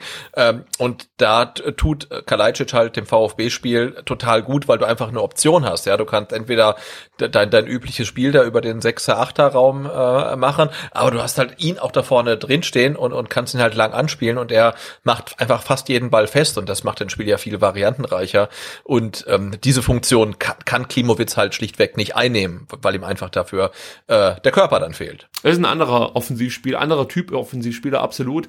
Ähm, 1 zu 1, 45. Minute durch Silas, der wahrscheinlich sein bestes Spiel im VfB-Trikot abgeliefert hat in Mainz, muss man jetzt schon ja. sagen. Ähm, das ging los, dass Endo einen tollen Pass auf Castro spielt, das haben wir vorhin schon thematisiert, die vertikalen Bälle von Endo aus dem Achterraum, aus dem Sechserraum, je nachdem, wo er gerade steht, äh, auf Castro, auf die Davi, das sieht echt gut aus. Und Endo ist, da kommen wir nachher noch drauf zu sprechen, jemand, also wie der diese Bälle temperiert, wie man so schön sagt, ja, also mhm. die Passgeschwindigkeit, das ist Weltklasse. Also sorry, ich, man muss damit vorsichtig sein mit Weltklasse und sowas, aber der schafft es wirklich, den Ball so äh, von der Passgeschwindigkeit zu spielen, dass der genau in dem Moment genau da ankommt, wo er ankommen soll, so dass der Spieler, der den Ball empfangen soll, ihn auch jetzt nicht irgendwie nochmal so, so, was so mitstochern muss, damit er irgendwie dann halbwegs äh, Richtung Tor mit ihm mitläuft, sondern die passen einfach so genau, also das ist echt überragend. Anders kann ich es nicht sagen. Also Endo gewürdigt, der auf Castro spielt und dann dreht Castro auf. Das haben wir ganz häufig gesehen, dass dann Endo ähm, Castro oder die Davi anspielt und die dann aufdrehen. Und da hast du schon die Passivität der Mainzer gespürt. Also ich glaube, gegen einen ambitionierten Bundesligisten funktioniert das nicht so häufig wie ähm, äh, jetzt hier gegen Mainz. Aber sei es drum, es hat ja, funktioniert. Ich, ich wollte gerade sagen, also wenn, wenn der VfB dort eine Defensive gewesen wäre und da wäre jetzt ein Mainzer Spieler äh, so Richtung Tor gelaufen, hätte ich gesagt, den muss man stoppen. Also entweder fair oder unfair. Aber es kann nicht sein, dass halt ein, ein zentraler Mittelfeldspieler von der Mittellinie bis irgendwie 25 Meter vors Tor einfach durchläuft und nach links und rechts guckt und sich überlegt, hey, wen spiele ich denn jetzt an? Also das war schon sehr, sehr passiv verteidigt. Ähm, trotzdem war der Pass von Castro sehr, sehr gut. Ja, und vor allem, äh, warum ging das überhaupt, dass er so weit vorlaufen konnte? Jetzt sind wir wieder bei Kalajdzic. Der geht nämlich auf einen langen Pfosten und zieht Niakate dann mit raus. Und das öffnet erst den Raum für Castro, um dann ähm, weiter den Ball nach vorne zu treiben, sage ich jetzt mal. Die Davi, der geht Richtung Strafraum. Das äh, ruft natürlich Daniel Brosinski auf den Plan. Der rennt dem die Davi hinterher und Silas bleibt relativ stur außen und ist ganz frei. Und dann auch hier wieder Castro mit all seiner Erfahrung, mit einem starken Timing und einem guten Pass auf Silas und wie der dann abschließt. Ja, da fällt mir halt auch nur ein äh, absolute Klasse, weil äh, er geht aufs kleine Netz, also legt den Ball lang hinten äh, hinten ins Tor sozusagen. Also wie gesagt, er visiert das kleine Netz an und besser geht's in dem Moment nicht. Also das ist das. Das war halt so ein bisschen ein bisschen Poolbillard, ne? Also er war ja wirklich so eine so eine Bande für den Pass von Castro und lässt da eigentlich so im gleichen Winkel wieder abprallen. Da geht dann wirklich hinten ins lange Eck. Ich hatte mich ganz kurz gefragt, ähm, ob er den gar nicht aufs Tor bringen wollte, sondern nochmal in die Mitte spielen wollte. Aber in der Zeitlupe, nee, sieht so aus, er möchte ihn halt genau dahin bringen, aber es war so eine komplett äh, Silas untypische Aktion. Also mit einer ähm, Ballberührung gleich den Abschluss suchen und dann auch wirklich sehr kontrolliert mit der Innenseite und äh, ja, perfekt platziert, also äh, Traumtor. Ja, du meinst, das ist so ähnlich wie bei Edmundson, wo alle davon ausgehen, dass er eigentlich flanken wollte, aber sich besser konnte und der Ball durch Zufall im Tor gelandet ist. Aber auch herrlich, ne? Und Ed, Ed, Edmundson wird gefragt, ja, wolltest du ihn aufs Tor bringen? Sag, ja, klar, das war Absicht. Und sein Trainer sagt, er hat schon einen sehr besonderen Humor. ja, nee, das war, das war ein cooles Interview. Das stimmt. Äh, nee, also, also für mich sah es wie Absicht aus. Also ich glaube schon, dass er, er wollte, er wollte ja. ihn reinbringen. Ich, in einer Zeit, du bedachte irgendwie, okay, den wollte er noch mal reinspielen, noch mal in die Mitte bringen. Nee, nee, aber das war, war Absicht, aber es war eine ja, wenn man den Silas aus der, aus der Zweitligasaison kennt, der dann oft schneller ist als der Ball, Ja. sich in der Ballannahme irgendwie so ein bisschen verhaspelt, war das halt äh, ja so konsequent und geradlinig gespielt, ähm, da, da muss man sich echt so ein bisschen die Augen reiben. Aber wenn das jetzt der Erstliga-Silas ist, ähm, dann nehme ich ihn gerne. In der zweiten Liga hätte er ihn wahrscheinlich drüber gehauen, den Ball, und äh, wir hätten uns alle darüber Ja, er, hätte- er, aufgeregt. hätte- er, hätte- er hätte ihn angenommen, hätte ohne Gegenspieler fünf Übersteiger gemacht und den dann Latte gehauen. Ja, also das sah schon sehr, sehr gut aus. Das können wir hier festhalten. Gut, dann ging es mit diesem 1 zu 1 Gott sei Dank in die Pause und dann muss ich sagen, zu Beginn der zweiten Hälfte äh, fand ich es dann fast auch ein bisschen schwierig, was der VfB in Sachen Genauigkeit so zu bieten hatte. Also bei den Mainzern hat man sich ein Stück weit dran gewöhnt, dass die keinen Bock mehr haben. Aber beim VfB habe ich mir schon ein bisschen mehr erhofft. Da habe ich mir mal eine Statistik rausgesucht. Also der VfB hat in der zweiten Halbzeit nur 143 erfolgreiche Pässe gespielt und hat eine Passquote gehabt von 76 Prozent. Also da ist, das ist, sei mal, für, für ein VfB eher schwach, weil wir kennen das noch aus der zweiten Liga, da hatten wir ganz andere Werte. Gut, es war auch eine andere Spielanlage, beziehungsweise es waren andere Gegner, so muss man es eher sagen. Die haben sich hinten reingestellt und wir konnten den Ball äh, gefühlt unendlich oft querspielen. Aber in der ersten Halbzeit war es so, dass der VfB immerhin noch 210 Pässe an den Mann gebracht hat und eine Passquote hatte von 83 Prozent. Und auch hier stärkt das so ein bisschen meine Skepsis, ob der VfB wirklich so gut war, dass sie Mainz 4 zu 1 schlagen konnten oder ob Mainz so schlecht war, dass der VfB dann eben so hoch gewinnen konnte. Weil äh, ich ich bin der Meinung, dass eine etwas bessere Mannschaft den VfB zu Beginn der zweiten Halbzeit vielleicht auch eher hätten, hätte ins Wanken bringen können. Weil es waren halt zu häufig dann eben diese Fehlpässe mit dabei. Und das macht mich dann schon ein Stück weit nervös. Und das kann ich nur immer wiederholen, wenn du dann, wenn du dann gegen Gegner wie äh, Leverkusen oder Berlin spielen musst. Oder ja, gibt ja noch andere Kaliber, die da auf uns warten. Aber trotzdem ging das Gott sei Dank gut. Wen wir auch mal ganz kurz erwähnen müssen, haben wir jetzt noch gar nicht angesprochen, ist Mangala. Also wir haben jetzt über viele Zentrumspieler von uns gesprochen. Ich fand, Mangala hat keinen so besonders guten Tag erwischt. Da lief nicht alles gut. Ähm, also was mir sofort aufgefallen ist, dass Mangala, glaube ich, insgesamt die meisten Zweikämpfe geführt hat mit 17 und davon nur drei gewann. Das ist natürlich jetzt eher eine schwache äh, Zweikampfquote. Und äh, Mangala ist ja sonst auch immer sehr dribbelstark äh, und versucht das zum einen oft, aber ja, es gelingt ihm auch oft. Und das war jetzt hier gegen Mainz auch nicht der Fall. Also nur eine, einer seiner drei Dribbling, einer seiner acht Dribbling-Versuche, sorry, glückte ihm. Und ansonsten, ja, hm, ging da viel schief. Also ich weiß nicht, wie hast du Mangala gesehen?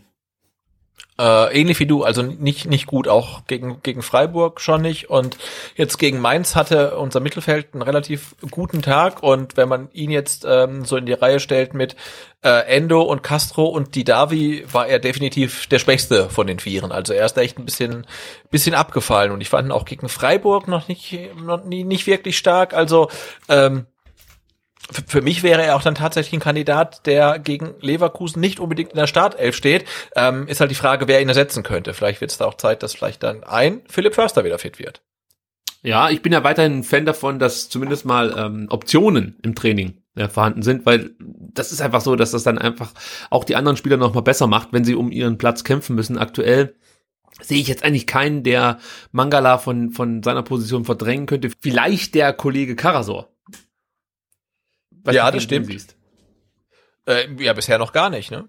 Nee, aber er wäre vielleicht Also- eine Option. Also äh, ich Ja. weiß, er hat einen guten Innenverteidiger, Innenverteidiger gegeben äh, in der in der ja, äh, Rückrunde in der zweiten Liga. Aber ja, eigentlich ist er ja schon äh, defensiver Mittelfeldspieler und vielleicht wäre es eine Option. Ich weiß es nicht. Aber Mangala, ja, überzeugen konnte uns beide jetzt nicht unbedingt. Nee, genau, und das äh, gilt für beide Spiele, ne? Also er war da im, im, im Mittelfeld, jetzt mal, um es vorsichtig zu formulieren, jedenfalls äh, nicht herausragend, nicht der, der, der beste Spieler. Also das äh, wäre dann vielleicht mal ein Kandidat, ähm, der nicht starten muss, ähm, wenn man halt die passenden Alternativen hat. Sosa muss man auch noch kurz erwähnen, das habe ich ja vorhin schon angedeutet. Also die Flanken von Borna Sosa, absolute Katastrophe. Da kam Total, oder? Ja, da kam Ich nichts auch immer, an. wann kommt denn jetzt mal eine Sosa-Flanke? Aber es war keine dabei. Also am zweiten Spieltag hat äh, Borna Sosa fünf Flanken aus dem Spiel geschlagen. Mounier und Esiboué waren noch unternehmungslustiger, möchte ich so sagen. Die kamen auf sechs Flankenversuche aus dem Spiel raus. Bei Borna Sosa kam allerdings nicht eine Flanke an. Also ja, schwierig, möchte ich mal so sagen. Weiß nicht, also insgesamt, was, was sagst du zu Bornas ersten Auftritt in der, in äh, der neuen Bundesliga-Saison? Uh, eine gut gemeinte vier. Ah, das war okay, finde ich, ne? Und das reicht mir aber auch. Also für äh, Borna Sosa, der dann auch wieder verletzt äh, von der ähm, U21 zurückkam und dann jetzt dann wieder zu U21 irgendwann dann muss. Äh, ja, Startelf durch, durchgespielt hat er, glaube ich, ne?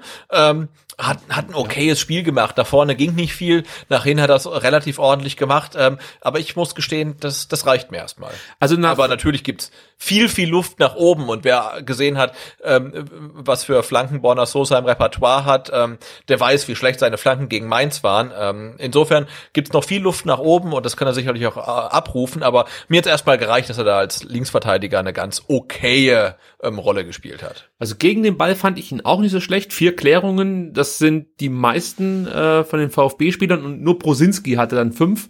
Und ich finde, er hat wirklich viele Bälle auch äh, abgefangen. Also das hat er eigentlich defensiv gar nicht so schlecht gemacht. Aber offensiv, gerade die Flanken, äh, wir haben es gerade angesprochen, die haben mir nicht gut gefallen. Dann fand ich ihn auch ein bisschen langsam manchmal. Also ich weiß nicht, ob das jetzt, weißt du, das, so die Auffassungsgabe war in manchen Situationen, dass er zu lange brauchte, um dann durchzustarten und deswegen dann immer äh, einfach ein bisschen langsamer wirkte als die anderen, aber ich weiß auch nicht. Also so richtig konnte ich mit Borna Sosa auf der linken Seite nichts anfangen in äh, diesem Spiel gegen Mainz. Da hätte ich mir gedacht, dass da noch ein bisschen mehr äh, von ihm kommt, aber gut. Es war sein erstes Spiel jetzt von Beginn an, ich meine, oh, das ist jetzt echt schon länger her, oder? Also der hat ja gegen Rostock hat er nicht gespielt. Und davor mhm. war er die ganze Zeit verletzt. Also das war das erste Spiel von Beginn an seit wahrscheinlich überhaupt in dem Jahr. Ich weiß gar nicht, ob der äh, äh, in den ersten Spielen vor Corona ähm, regelmäßig von Beginn an gespielt hat. Weißt du das noch? Nee, keine Ahnung. Ey, das müssen wir jetzt schnell nachgucken. Also so viel Zeit muss sein. ja, warte, ich, Kann ich an der Stelle mich schon mal entschuldigen. Ich bin heute irgendwie durch den Wind. Bin ja ganz schlecht vorbereitet, ja. Ja, also äh, zum einen fühle ich mich natürlich sehr schlecht vorbereitet, wenn ich äh, sowas während der Sendung nachgoogeln muss, aber ich fühle mich heute irgendwie, das, das, das, das flutscht nicht so, wie ich das gerne hätte. Aber vielleicht liegt es an diesem schweren Thema Datenmissbrauch beim VfB Stuttgart. So, also mhm. Borna Sosa. Ähm, Hast du schon? Ja, die Seite lädt und ich sehe, dass er zuletzt gespielt hat gegen Bielefeld, da war er ohne Einsatz im Kader. Und das letzte Spiel von Beginn an hat er am 1.2. gegen St. Pauli gemacht. Ja. Da wurde er dann in der 45. Minute, sprich zur Halbzeit, ausgewechselt. Also das war sein erstes Spiel von Beginn mhm. an seit dem 1.2.2020. Also vielleicht sollte man da ein bisschen nachsichtig sein mit dem Herrn Sosa.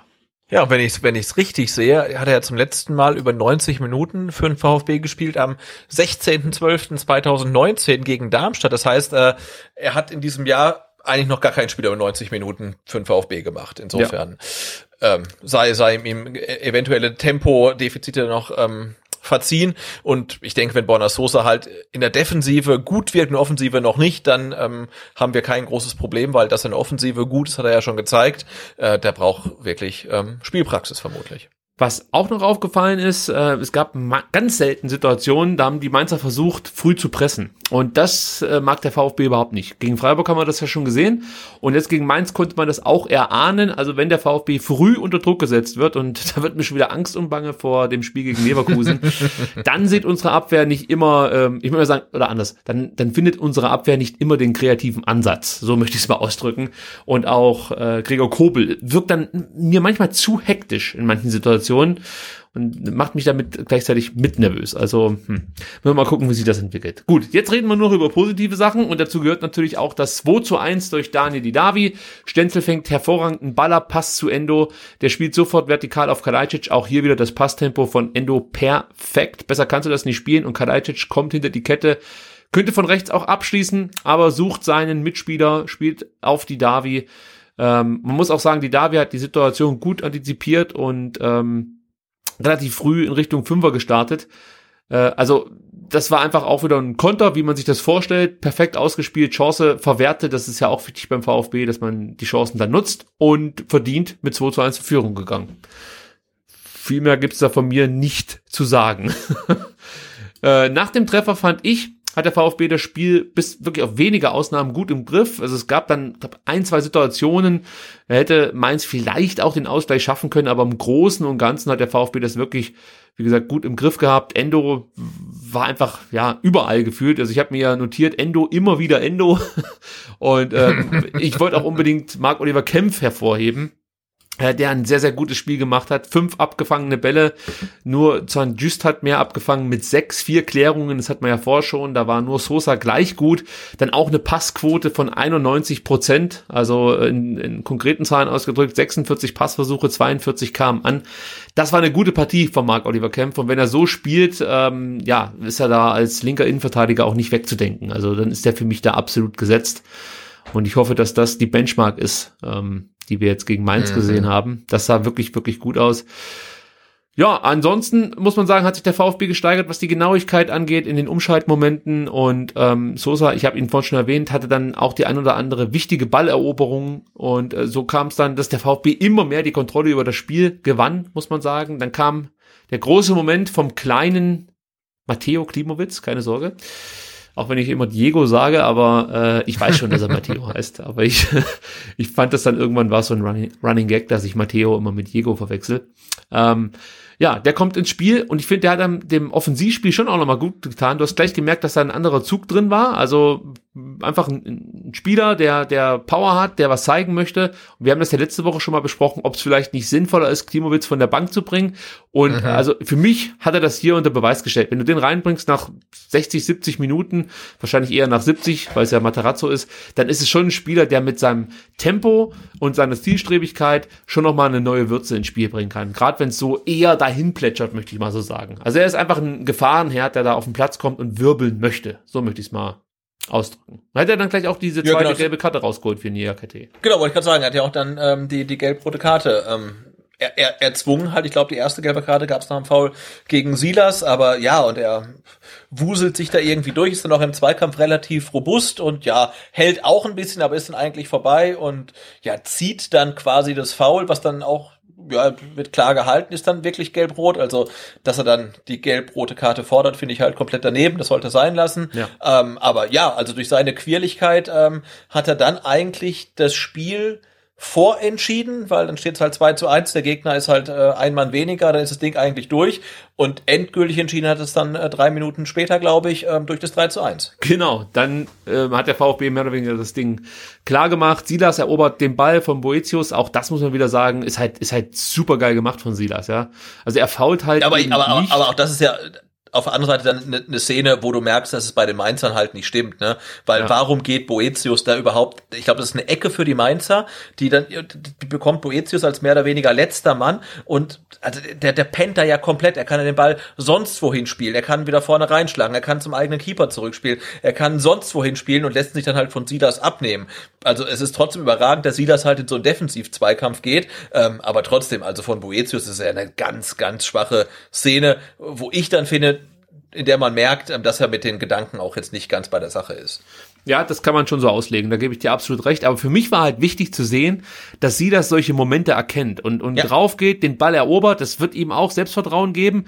Und äh, natürlich wird er nächste Woche oder diese Woche äh, nicht gegen Boetius, der mehr oder weniger mit sich selbst beschäftigt ist, ähm, gegen den wird er nicht wieder spielen. Aber vielleicht traut er sich jetzt ein bisschen mehr zu, ja, weil ihm diese Aktion gelungen ist. Und ähm, das ist meine Hoffnung, dass der VfB hier wirklich sagen wir, auf einen angeschlagenen Gegner getroffen ist, den erwartungsgemäß geschlagen hat, aber sich so viel Selbstvertrauen mitnimmt oder daraus zieht, dass man äh, ja bei, bei den jetzt kommenden Gegnern ähm, ja auch ein bisschen überzeugter auftritt, von sich selber so ein Stück weit überzeugter und äh, die Aktion klarer zu Ende bringt, so möchte ich es mal sagen. Weil die Ansätze, die waren jetzt ja eigentlich in allen äh, Pflichtspielen immer gut, aber du hast manchmal das Gefühl, dass das, das letzte Quäntchen immer fehlte. Und vielleicht nehmen Sie, nehmen Sie das jetzt mit aus diesem Spiel. Also, Silas erobert den Ball, das haben wir ja schon gesagt, und dann muss man ihn nochmal loben dafür, wie er den Ball sehr kontrolliert überlegt Richtung Strafraum treibt. Und ich habe mir hier notiert, es gab früher Zeiten, da hätte er in solchen Situationen entweder den Ball mhm. verstolpert, ja, oder hätte viel zu überhastet den Abschluss gesucht. Aber nein, er sieht ja auch wirklich aus wie irgendwie ein komplett anderer Spieler in dem Moment. ja. Also wie kontrolliert er den Ball mitnimmt, wie er ihn dann auch perfekt rüber zu Klimowitz legt und der Klimowitz dann wirklich so abgezockt den Zentner danach aussteigen lässt. Also äh, manchmal fragt man sich schon, was ist eigentlich passiert zwischen Mai 2020 und äh, eben jetzt September 2020. Also gerade Spieler wie Klimowitz, wie Silas, die haben schon, und natürlich auch Kalajdzic, muss ich nochmal erwähnen, die haben schon einen sichtbaren, wirklich deutlich sichtbaren Sprung gemacht. Also Hut ab vor, vor dem 3 zu 1 von allen Beteiligten, richtig tolle Leistung. Ja, und da kann ja Mainz dann wirklich auch so schlecht sein, wie, wie sie wollen in der Situation, aber es ist halt im richtigen Zeitpunkt ähm, gepasst von Silas und er passt halt überhaupt. Also er sieht den Mitspieler, er passt und ja, und Klimowitz, ich meine, wir erinnern uns an seine Situation gegen Aue oder auch im Pokal gegen Leverkusen, wo er wirklich äh, hundertprozentige wirklich liegen lässt. Da steht er eins zu eins gegen den Torwart ähm, und er lässt ihn halt wirklich aussteigen, als ob er in seinem Leben noch nichts anderes gemacht hätte und schiebt dann da ganz souverän ein. Also das hat mich äh, für ihn total gefreut und auch für uns total gefreut, äh, weil er dann wirklich gezeigt hat, ähm, dass er die Erwartungen, die man in ihn setzt, auch wirklich erfüllen kann, weil das sah einfach richtig, richtig gut aus. Erwischst du dich eigentlich auch mal dabei, dass äh, du die Tore zum Beispiel für Klimovic, Kalajdzic oder für Silas, also dass du dich darüber mehr freust als zum Beispiel über so ein Didavi-Tor? Also mir geht's so. Jein, also ich freue mich halt echt über, über jedes Debüt Debütantentor. Ne? Also wenn da echt jetzt da äh, Spieler in der ersten Liga auf einmal kicken und dann noch nie gespielt haben, dann schießen die alle ihr erstes Bundesligator. Das finde ich ganz großartig. Und in der Perspektive äh, freue ich mich natürlich schon mehr über jetzt einen Tor von Massimo als eins von Didavi, weil er einfach sein erstes Bundesligator dann macht, klar. Also ich bin so verliebt in diese junge Mannschaft und ich habe das, ich habe das ja mal so ein bisschen anklingen lassen in der Sommerpause, dass ich der Meinung bin, ähm, wenn wenn das alles so greift, wie Matarazzo sich das vorstellt, können die echt überraschen. Das, also das, das sage ich nicht jetzt, nachdem die mal 4-1 gewonnen haben. Das haben wir wirklich, du wirst dich vielleicht auch noch dran erinnern können. Das habe ich auch definitiv schon äh, irgendwie im Sommer mal gesagt, weil sich das ja schon angedeutet hat mit diesem Tempo, das die haben und äh, mit der zu erwartenden Spielweise der Gegner, dass die praktisch auch mal mitspielen möchten und der VfB dann eben dieses Tempo in, in äh, Gegenstößen äh, zur Entfaltung bringen kann und eben nicht das Problem hat, wie zum Beispiel Dortmund jetzt in Augsburg, ja, dass man mehr oder weniger die, die schnellen Spieler gar nicht davon gar nicht profitieren kann, weil die überhaupt nicht ins Tempo kommen, wenn man schon die ganze Zeit um, um 16 herum spielen muss. Das Problem kennen wir ja. Äh, da habe ich schon die Hoffnung gehabt, dass wir überraschen können. Ganz ruhig bleiben, ich sag nicht, wir überraschen oder sonst irgendwas, aber es sah zumindest mal wirklich wie toller Fußball aus. Also das wird jetzt keiner leugnen können. Also wir haben jetzt zwei Spiele in der Bundesliga gesehen und ich muss dir sagen, das waren für mich mit so die unterhaltsamsten Spiele der ersten beiden Spieltage. Also ich habe mir alle Spiele angeguckt, die bislang gespielt wurden und es war halt einfach auch geil anzugucken. Also wie der VfB zielstrebig gespielt hat, das Tempo und so, da kann ich mich an andere Zeiten erinnern. Also da ist es mir nach 60 Minuten hochgekommen und ich äh, habe manchmal ausgemacht und habe dann erst am nächsten Tag weitergeguckt, weil es weil es unerträglich war. Also ähm, man muss das einfach auch mal sagen, was der VfB da momentan probiert. Ja, das kann man natürlich kritisch sehen und es ist auch bestimmt gefährlich, aber es macht unheimlich Spaß, dem VfB dabei zuzugucken, wie sie äh, manchmal zwischen Genie und Wahnsinn äh, pendeln. Also ich bin großer Fan dieser dieser jungen Mannschaft. Das kann ich schon mal sagen. Das 4 zu 1 durch Kalajdzic muss man auch unbedingt erwähnen. Normal hätte ich das jetzt wirklich einfach nur mit, mit so einer Randnotiz abgearbeitet, aber da passieren auch wieder Dinge, die sind beachtlich. Zum ersten geht's damit los, dass Kempf den Ball hinten erobert. Wichtig, es steht 3-1. Trotzdem haut sich Kempf da voll rein, holt den Ball und über Sosa und Kulibali geht's dann zu Klimovic. Und da muss man auch sagen, der, der Pass von Kulibali auf Klimovic auch wieder großartig. Also muss man auch sagen, Kulibali, so ein Junge, ich habe den in der zweiten Mannschaft spielen sehen, habe erkannt, ja klar, der hat natürlich unheimlich viel Tempo, aber irgendwie fehlt ihm so ein bisschen ähm, ja die Physis. Er, ich war fast ein bisschen enttäuscht, wie äh, Oberligaspieler äh, Kulibali wegchecken konnten. Und ich dachte mir so, Alter, du kommst aus Paris hierher, du hast was weiß ich mit was für Megatalenten gespielt und dann wirst du hier von so einem Dorfkicker irgendwie so weggeschoben. Das kann doch nicht wahr sein. Und das hat sich auch komplett geändert. Das ist ein, ein Theme in manchen Situationen. Das meine ich nur positiv jetzt gerade. Wie der sich da durchsetzt, mit was für einer Galligkeit. Und diese Galligkeit liebe ich an ihm. Also wenn der reinkommt, der Gegner, sein Gegenspieler weiß sofort, okay, also mit dem ist nicht gut Kirschen essen. Das meine ich jetzt, er, er geht hart in die Zweikämpfe, er fordert seine Gegner heraus mit 1 zu 1 Situationen, versucht er dann immer wieder ähm, auch ins Dribbling zu kommen. Oder er spielt gute Pässe, wie eben jetzt hier in diesem Moment als er äh, äh das, das 4 zu 1 mit einleitet. Weiter geht's dann. Klimowitz legt links raus auf Kalajdzic, der zieht Richtung Strafraum und spielt den freien Massimo an und Massimo schießt dann ans Lattenkreuz Äh, bisschen Pech, dem hätte ich es auch gegönnt, dass er das Ding reinzimmert. Aber von dort breit der Ball zu Kalajdzic und da muss man auch wieder sagen, super runtergenommen. Gut, er wird natürlich überhaupt nicht bedrängt, muss man dazu sagen. Die ja. gucken, also so viel Zeit, äh, wow, also ja, das, das, das, war schon irre. Unfassbar, aber trotzdem, er nimmt den perfekt runter, schließt mit rechts ab. Genauso musst du es machen und da fiel mir ein, was Materazzo nach dem Freiburg-Spiel gesagt hat, wir müssen immer in Alarmbereitschaft sein und das war Kalajdzic über die komplette Spielzeit immer in Alarmbereitschaft und immer wach und hat diese Situation sofort ausgenutzt. Top. Kann ich nur so ja, sagen. genau. Was ich so irre fand, ne, das 4 zu 1 war ja wirklich äh, Kulibali, Klimowitz, äh, Massimo Kalajdzic. Und wenn du mir in der Endphase der vergangenen Saison erzählt hättest, die vier sorgen dafür, dass der VfB 4 zu 1 in Mainz gewinnt, dann hätte ich dich für verrückt erklärt. Ja, also, Recht. und das sind ja wirklich, nee, das sind ja, das sind vier Spieler, die haben in der, ähm, in der zweiten Liga keine Rolle gespielt. Also Kalajdzic halt verletzungsbedingt, ähm, äh, aber Kulibali, Klimowitz ähm, und, und, und, und Massibo, ja, sie haben keine Rolle gespielt. Und jetzt werden sie, ähm, ähm, eingewechselt äh, zum Großteil und, und, und, und sind halt ja sofort da und, und heiß und, und machen das Tor. Das war ja auch was, was dann ähm, Daniel Didavi nach dem Spiel im Interview gesagt, dass es halt wichtig ist, dass die Spieler, die reinkommen, auch sofort Vollgas geben. Und das muss man sagen, äh, durch die ähm, Einwechslung von Materazzo ist das tatsächlich ähm, geschehen. Also alle, die, die gekommen sind, die, das, die, die waren eine Verstärkung, die haben geholfen. Also es war kein Wechsel dabei, wo man dachte, ja, okay, den hätte auch draußen lassen können. Nee, also die haben wirklich Gas gegeben. Und ich glaube, diese Verstärkung, die dann von der Bank kommt, die, die brauchst du halt auch. Also in dem Spiel vielleicht nur bedingt, ähm, aber in anderen Spielen brauchst du die. Nochmal frische Kräfte, die reinkommen, nochmal richtig Gas geben. Und ja, und die haben das geschafft. Und ja, wenn du das erzählt hättest, also dass die vier irgendwie dann ein Tor rausspielen in der Bundesliga, hätte ich gesagt, no way, niemals. Aber ähm, hat funktioniert. Auch das war eine ganz, ganz wichtige Aussage von Didavi, fand ich zumindest, die du gerade hier angebracht hast. Also er sagte konkret, ich habe das Zitat hier, wir haben eine sehr ausgeglichene Mannschaft, in der auch heute wieder vier, fünf auf der Bank saßen, die es verdient hätten zu spielen. Und das ist auch so was, du merkst, wie sich die Spieler gegenseitig wertschätzen und auch sich gegenseitig den Erfolg gönnen. Also das haben wir ja auch schon anders erlebt beim VfB Stuttgart. Und das tut einfach mal gut, dass du das Gefühl hast, zum einen, da steht eine Mannschaft auf dem Platz, das ist zumindest mein Eindruck, den ich habe. Und zum anderen, der eine freut sich, wenn der andere ein Tor schießt oder einen Assist liefert oder einen Zweikampf gewinnt. Du hast einfach das Gefühl, die kämpfen füreinander oder die spielen auch füreinander. Und das macht, das gibt mir ein sehr gutes Gefühl. Ich, ich hoffe, ich hoffe so sehr, dass wir es nicht bereuen und jetzt gegen Leverkusen voll auf die Fresse kriegen. Aber ich habe einfach ein gutes Gefühl, wenn ich die Mannschaft spielen sehe. Jetzt hoffe ich, dass die Ergebnisse ja, das widerspiegeln. Genau, und die Davi hat es ja auch gesagt, ne, hat irgendwie wiederholt gesagt, das ist eine geile Truppe.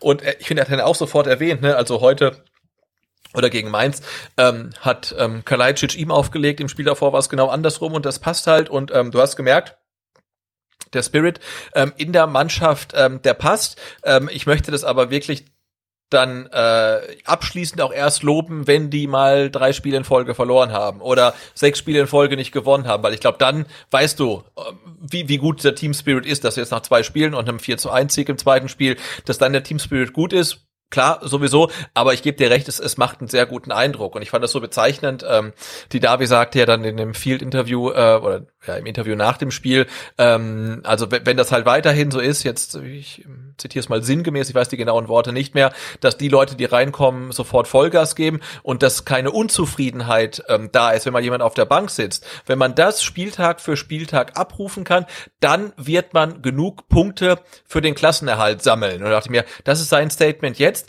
und ähm, vor äh, zwei Jahren sagte Christian Gentner, in Mainz muss man nicht gewinnen. Ich meine, jetzt hat man diesmal gewonnen, aber ich finde, es zeigt so ein ganz anderes ähm, Selbstverständnis auch. Ne? Also wir müssen die Punkte äh, für den Klassenerhalt sammeln und wenn wir so spielen wie in Mainz, dann schaffen wir das. Und das finde ich ist ein äh, ja sehr gesundes Selbstverständnis und ähm, es sieht aktuell gut aus, auch dass das Team ein Team ist, ähm, aber ich bin mir sicher, es werden Phasen kommen, da wird es überhaupt nicht laufen. Du wirst eine Phase haben, wo du echt auf die Fresse bekommst. Und wenn das Team danach immer noch intakt ist und dann wieder anfängt zu gewinnen, dann glaube ich, dass es passt. Aber die Phase muss halt erst noch kommen und jetzt halt irgendwie schon euphorisch zu werden.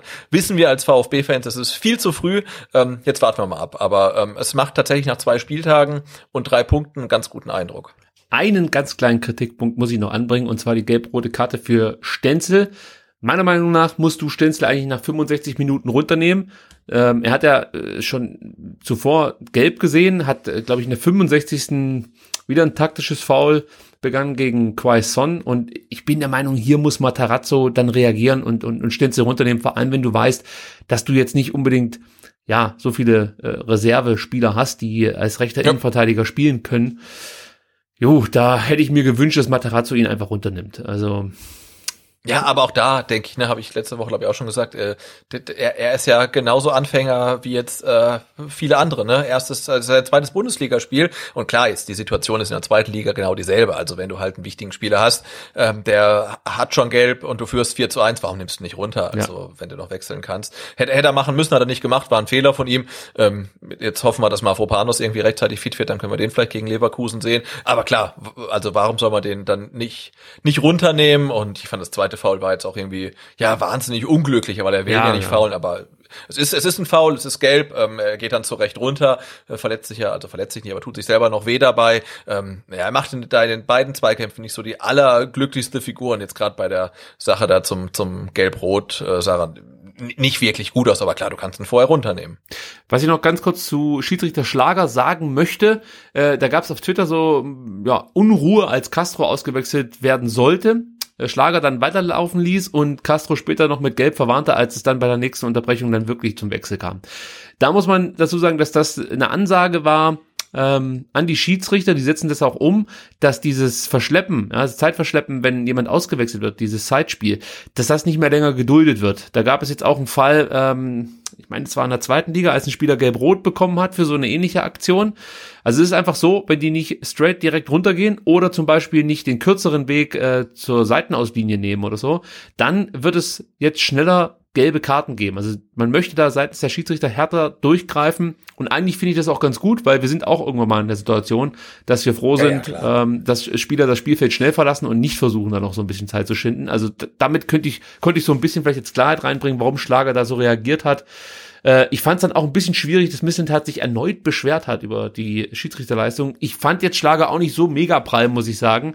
Aber trotzdem muss Missentat unbedingt äh, das Zitat raushauen, dass Schlager in der zweiten Halbzeit keine klare Linie hatte. Also auch wenn es stimmt, ich, ich gebe Missentat da zwar recht, aber wir sind ja schon so ein Stück weit auf dem Kieker, sage ich jetzt einfach mal so. Und ähm, ich weiß nicht, ob man dazu beiträgt, ähm, oder damit dazu beiträgt, dass sich das so ein bisschen wandeln kann und der VfB äh, äh, ja nicht diesen schlechten Ruf genießt, äh, der immer motzenden Mannschaft und, und sich darüber beschwerenden Mannschaft über, über Entscheidungen vom Schiedsrichter. Hätte er sie vielleicht schenken können. Ja, ja, vor allem jetzt keine, also ich finde aus meiner Sicht gab es keine klare Fehlentscheidung. Das war gegen äh, Freiburg aus meiner Sicht anders und dann, wenn man dann 4-1 gewonnen hat, warum schweigt man da nicht einfach mal? Ja, kann man so sehen. Äh, ein Zitat habe ich noch von Materazzo und dann können wir das Spiel mit dem Spieler der Saison beschließen. Materazzo sagt, wir kamen gut ins Spiel und waren griffig, hatten gutes Pressing. Dann sind die Mainzer mit ihrer ersten Aktion in Führung gegangen und ich dachte, oh, das kenne ich doch von irgendwoher. Da musste ich auch lachen. Ja, ja, ja. Hat es gut rübergebracht. Ähm. Aber wir sind gut drin geblieben und haben das Spiel dann auch meiner Meinung nach verdient gewonnen. Wir sind in der Liga angekommen. Und ich würde sagen, das ist der perfekte Schlusssatz zu der Partie. Äh, und wir leiten über auf den Spieler, Sebastian, der Saison. Wie du weißt, inzwischen mein absolutes Lieblingssegment. Und heute ist es echt schwer. Also ja. Für, die, für die Zuhörer, für die Leute auf Twitter war es, glaube ich, nicht ganz so schwer, den Spieler des Spiels zu küren. Dann nehme ich es gleich schon mal vorweg. Es wurde Silas mit unglaublichen 169 Stimmen. Insgesamt haben knapp. Ich, ich, noch mal kurz nachfragen. Ich glaube, bei unserer ersten Spieler der Saison Umfrage auf Twitter nach dem Pokalspiel in Rostock haben insgesamt 27 Leute mitgemacht. Jetzt hast du 169 Stimmen nur für Silas. Ja, es, es waren mehr als 27 bei der ersten Umfrage. Ich glaube, okay. der, der ähm, Gewinner an, an ähm, dem Spieltag hatte 27 Stimmen auf sich äh, vereinen können und insgesamt waren es, glaube ich, 60 oder so, die äh, abgestimmt haben. Okay. Aber jetzt haben wir insgesamt äh, 270 Stimmabgaben gehabt. das ist schon. Und deren, und deren, und deren Daten sind auf deiner Strichliste aber sicher. Du die sind ähm, sicher. machst anonyme Striche, oder? Okay. Ja gut, ich, ich äh, habe jetzt diese Strichliste, muss ich zugeben, ähm, abfotografiert und äh, an Schnittenhart weitergeschickt. mal gucken, was er damit macht.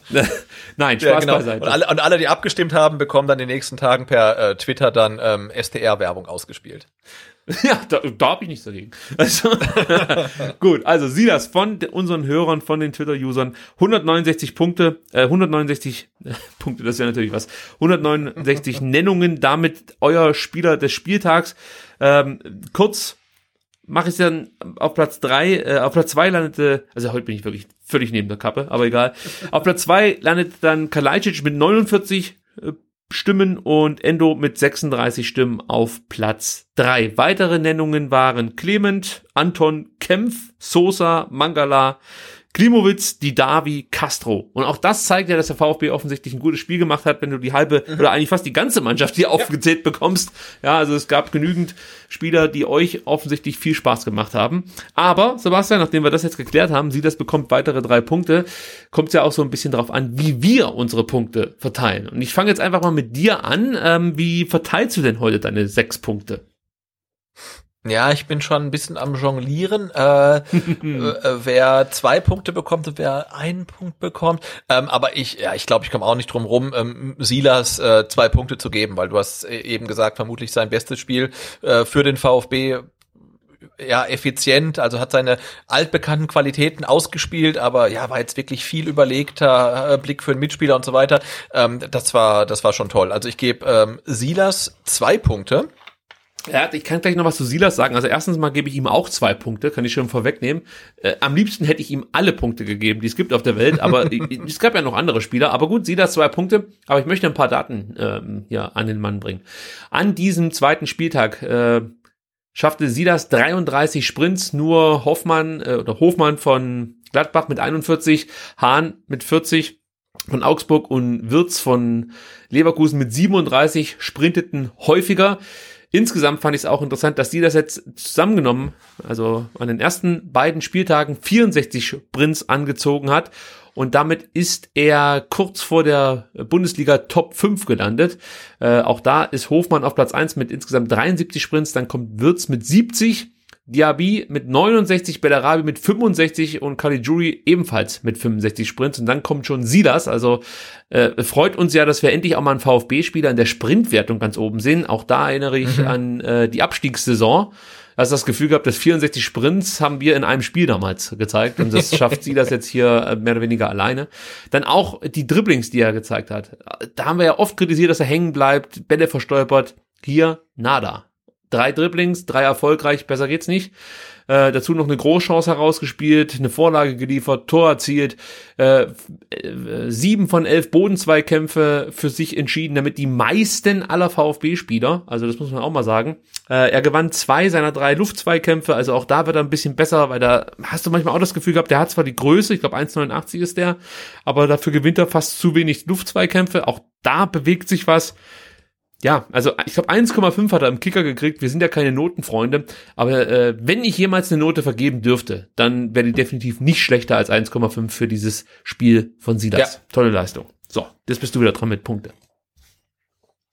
Ähm, also zwei Punkte für Silas ähm, und dann, oh, jetzt muss ich echt überlegen, ähm, ich gebe dann auch Sascha Kalajdzic ähm, zwei Punkte, weil ja, sein erstes Bundesligaspiel von Anfang an und ja, die ganze Zeit präsent, Tor gemacht, äh, Tor aufgelegt, äh, jetzt ja, zwei Saisontore, also das hätte ich mir auch vor der Saison nicht erwartet, dass er nach zwei Spieltagen oder und anderthalb Einsätzen ähm, ja, da steht, wo er jetzt steht und sowieso dann für seine Interviews nach dem Spiel gibt's eigentlich sowieso schon immer einen Punkt, aber nee, ähm, zwei mhm. Punkte für Kalajdzic. Bei mir auch, bei mir kriegt er auch die zwei Punkte. Äh, wir haben jetzt glaube ich schon ausführlich ähm, Kalajdzic's Werte hier gedroppt, wie man so schön sagt. Deswegen werde ich das jetzt nicht nochmal tun. Aber ich sag dir, äh, dass ich dann echt ein extremes Problem hatte. Denn eigentlich wollte ich ja. dann Endo zwei Punkte geben. Äh, weil Endo fängt das so langsam an, dass ich das Gefühl habe, dass das normal ist, was der spielt. Aber es ist eigentlich nicht normal. Also er ist mit 11,5 Kilometer wieder enorm viel gelaufen, 15 gewonnene Zweikämpfe, ähm, Genau, jetzt bin ich gerade in Stock geraten, weil ich ja vorhin behauptet habe, dass sie das äh, die meisten Zweikämpfe gewonnen hat aller Spieler. Das stimmt offensichtlich nicht. Also es war Endo mit 15 gewonnenen Zweikämpfen und äh, äh, 33 gewonnene Zweikämpfe übrigens an den ersten beiden Spieltagen zusammengenommen und da gab es keinen Spieler, der mehr Zweikämpfe an den ersten beiden Spielen gewonnen hat.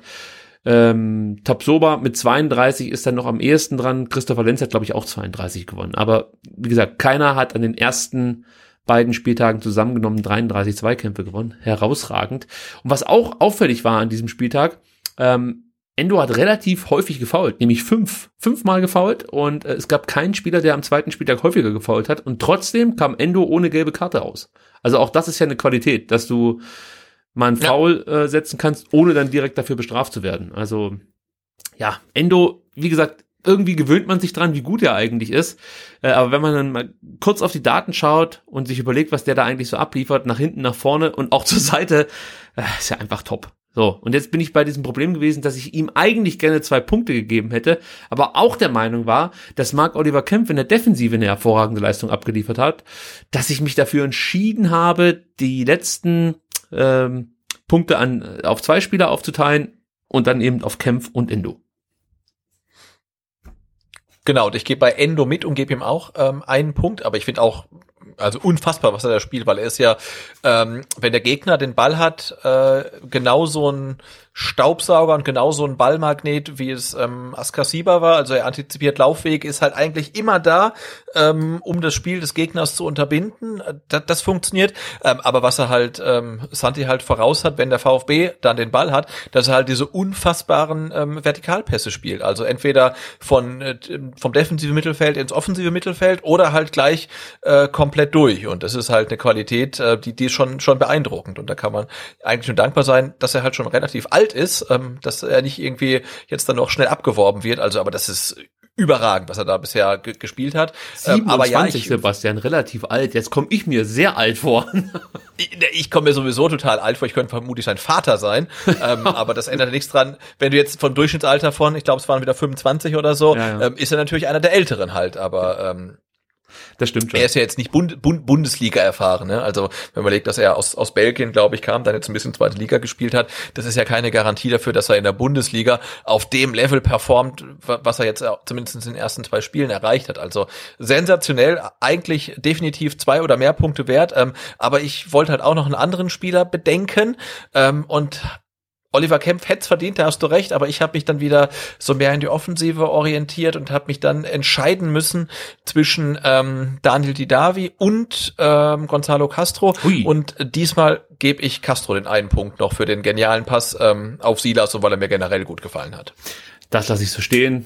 Ähm, ich gucke gerade nochmal, ob ich irgendwas zu Castro habe, was ich hier unterbringen kann.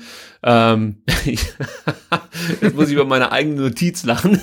also während ein Spiel, das müsst ihr euch so vorstellen, ich habe hier dann äh, meinen Laptop auf dem Schoß, manchmal auch nur äh, Block, auf dem ich rumkritzel, aber in dem Fall war es mein Laptop, den ich auf dem Schoß hatte. Und da steht unter dem Namen Castro hat Matarazzo Castro gefragt, was er gerne spielen würde, weil es ist ja schon auffällig, dass Castro sehr offensiv da im Zentrum agiert, ja. Und er hat ja mehrfach schon gesagt, ah, Linksverteidiger, das mag er nicht so, Rechtsverteidiger auch nicht und so einen richtigen Sechser spielt er auch nicht so gern, ist eher der Achter oder offensiv. Und irgendwie habe ich das Gefühl, der Matarazzo ist zu ihm hingegangen und hat gesagt, hey, ich mach dich zum Kapitän, mhm. äh, wie siehst du dich denn in der Mannschaft, wie würdest du gern spielen? Und der Castro gesagt, weißt du was, so Zehner bin ich. und seitdem spielt er da äh, neben die Davi den Zehner. Macht das gut. Zwei Dribblings äh, versucht, die auch gewonnen. Insgesamt drei wichtige Pässe gespielt und öffnende Pässe. Das hat ähm, ist der Bestwert gewesen von allen VfB-Spielern. Kalajdzic hat genauso viele. Und ähm, ja, das Einzige, was man vielleicht kritisieren kann, sind die Eckbälle, die müssen besser werden. Aber ansonsten ja, gute Party. Ja. Zu Recht mit einem. Ja, Punkt. aber generell auch am, am, am Sonntag ne, im, im Rasenfunk, ähm, der Max äh, sprach da so aus der Außensicht vom äh, Powerhouse im Mittelfeld äh, des VfB. Und wenn, ja, wenn du halt siehst, du hast halt einen äh, Castro und die Davi in Spiellaune und hast dann einen Endo in Endo-Laune und dann noch einen Mangala, der keine gute Form hatte, wenn der auch noch auf dem Level dann spielt, dann, dann hast du halt einfach für einen Aufsteiger schon ein sehr, sehr gutes Mittelfeld. Und wenn man das halt über die äh, Saison halt wirklich äh, zeigen kann, dann muss uns da, glaube ich, nicht äh, wirklich äh, bange sein, zumal du ja mit äh, ja, Tommy und auch dann Philipp Förster noch Leute in der Hinterhand hast, wenn die wieder fit werden, die da auch noch mit dazu stoßen. Dann waren unsere zwei wahrscheinlich wichtigsten Funktionäre am vergangenen Wochenende bei äh, diversen TV-Sendern zu Gast. Ich beginne mal mit Pellegrino Materazzo, der bei SWR Sport ähm, einen Auftritt hatte. Wir werden jetzt nicht im Detail jede Aussage auseinandernehmen, um Gottes Willen. Ich wollte es nur mal grundsätzlich erwähnt haben, dass das ein sehr, sehr angenehmer Auftritt war von Pellegrino Materazzo. Ich weiß nicht, Sebastian, hast du es gesehen? Äh, nee, bisher immer noch nicht, aber ich habe heute gesehen, dass der Lennart Brinkhoff den Link irgendwie auch geteilt hat. Also ich werde es mir auf jeden Fall nochmal im, im Nachlauf dann anschauen. Ja, es, es gibt jetzt keine großen Erkenntnisgewinne, außer man möchte halt nochmal belegt bekommen, wie, wie sympathisch auch Pellegrino Matarazzo ist. Also er hat dann, es gab so einen kurzen Lebenslauf von ihm, es wurde nochmal auf seine New Yorker Zeit und sein Mathematikstudium ähm, verwiesen, möchte ich mal so sagen, und wie er dann sozusagen vom Mathematikstudenten aus New York zum VfB-Trainer wurde. Also das, ja, war okay. Und äh, was ich dann noch interessant fand, wie er halt eben über junge Spieler gesprochen hat und die Entwicklung einzelner Spieler bewertet hat, das ja, war auch nochmal erwähnenswert. Einfach insgesamt ein sehr sympathischer Auftritt. Und äh, gleiches gilt ja für Thomas Hitzesberger, der im aktuellen Sportstudio zu Gast war. Auch da ging es natürlich nochmal um den Weg des VfB Stuttgart mit jungen Spielern. Er hat nochmal diese Philosophie erklärt, dass äh, für den VfB im Endeffekt nur die Leistung zählt und nicht die Erfahrung. Also sprich, eigentlich ist es scheißegal, ob du jung oder alt bist, Hauptsache du bist gut. Und äh, das hat er eigentlich ganz gut zusammengefasst. Und was ich da noch mitnehmen konnte, war, dass ähm, ja, dass man einfach merkte, als zum Beispiel Sven Missentat über Hitzesberger sprach, äh, dass sich beide sehr schätzen und mögen. Und das macht mir natürlich dann auch sofort einfach, das gibt mir ein gutes Gefühl. Ja, also ich bin einfach froh, wenn die Spitze Hand in Hand zusammenarbeitet und man nicht schon wieder bei jedem Gespräch das Gefühl hat, dass der eine dem anderen irgendwie ein faules Einsnest legen möchte.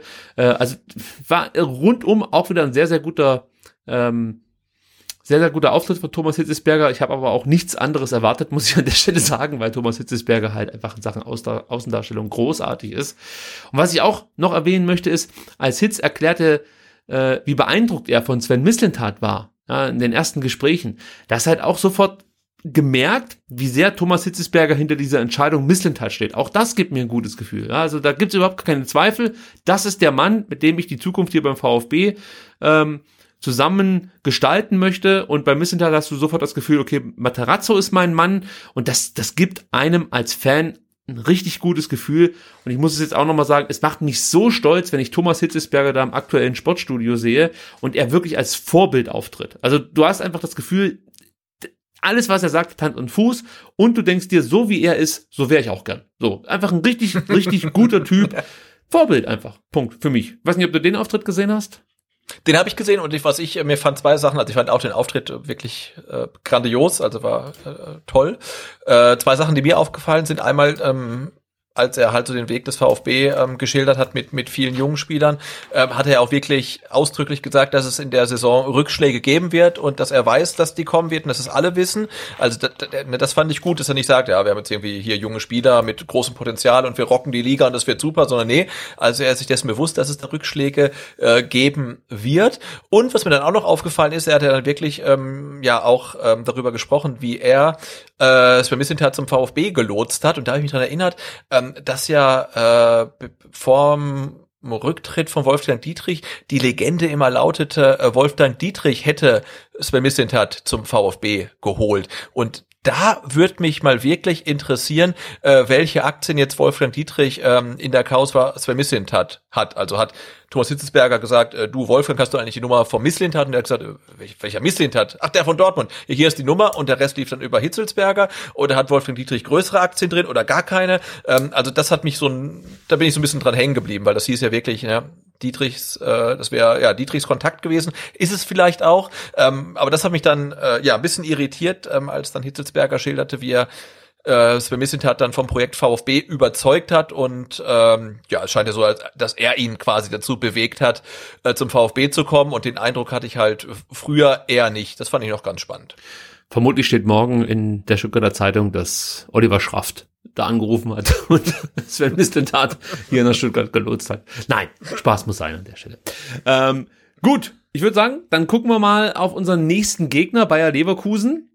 Und ähm, ja, die hast du dir ja auch anschauen dürfen, ja. muss man sagen. Und deswegen, bevor ich jetzt hier wieder meine äh, unsinnigen Fakten runterbammel, äh, rammel, sorry, würde ich sagen, überlasse ich dir erstmal das Feld und dann kannst du vielleicht so ein bisschen berichten, wie du Leverkusener gegen Leipzig wahrgenommen hast. Äh, ja, du hast ja eben auch ähm, kurz mal die ähm, Top 5 der, der Sprints ähm, aufgezählt und ich glaube, da waren drei Leverkusener dabei. Ne? Also Ja. ich glaube, es könnte so, so ein Hochgeschwindigkeitsspiel werden. Und in der Offensive, ja, haben, haben sie, wie, wie Leverkusen eigentlich immer hatte, große ähm, Qualität. Ähm, haben jetzt ja mit schicken neuen Stürmer vorne drin, der auch gegen Leipzig relativ schick gespielt hat. Ja. Hat ein, ein Tor gesch ge- geschossen, was dann halt wegen Abseits aberkannt wurde knapp, aber der hat unfassbare Qualität. Also da äh, haben äh, werden Anton und, und Kempf ähm, viel Arbeit haben. Also das wird, wird glaube ich, ähm, wird auf dem VfB einiges an Defensivarbeit ähm, zukommen gegen die schnellen Spieler, auch ähm, Diaby auf der linken Seite spielt er, glaube ich, der ist auch unfassbar schnell. Mhm.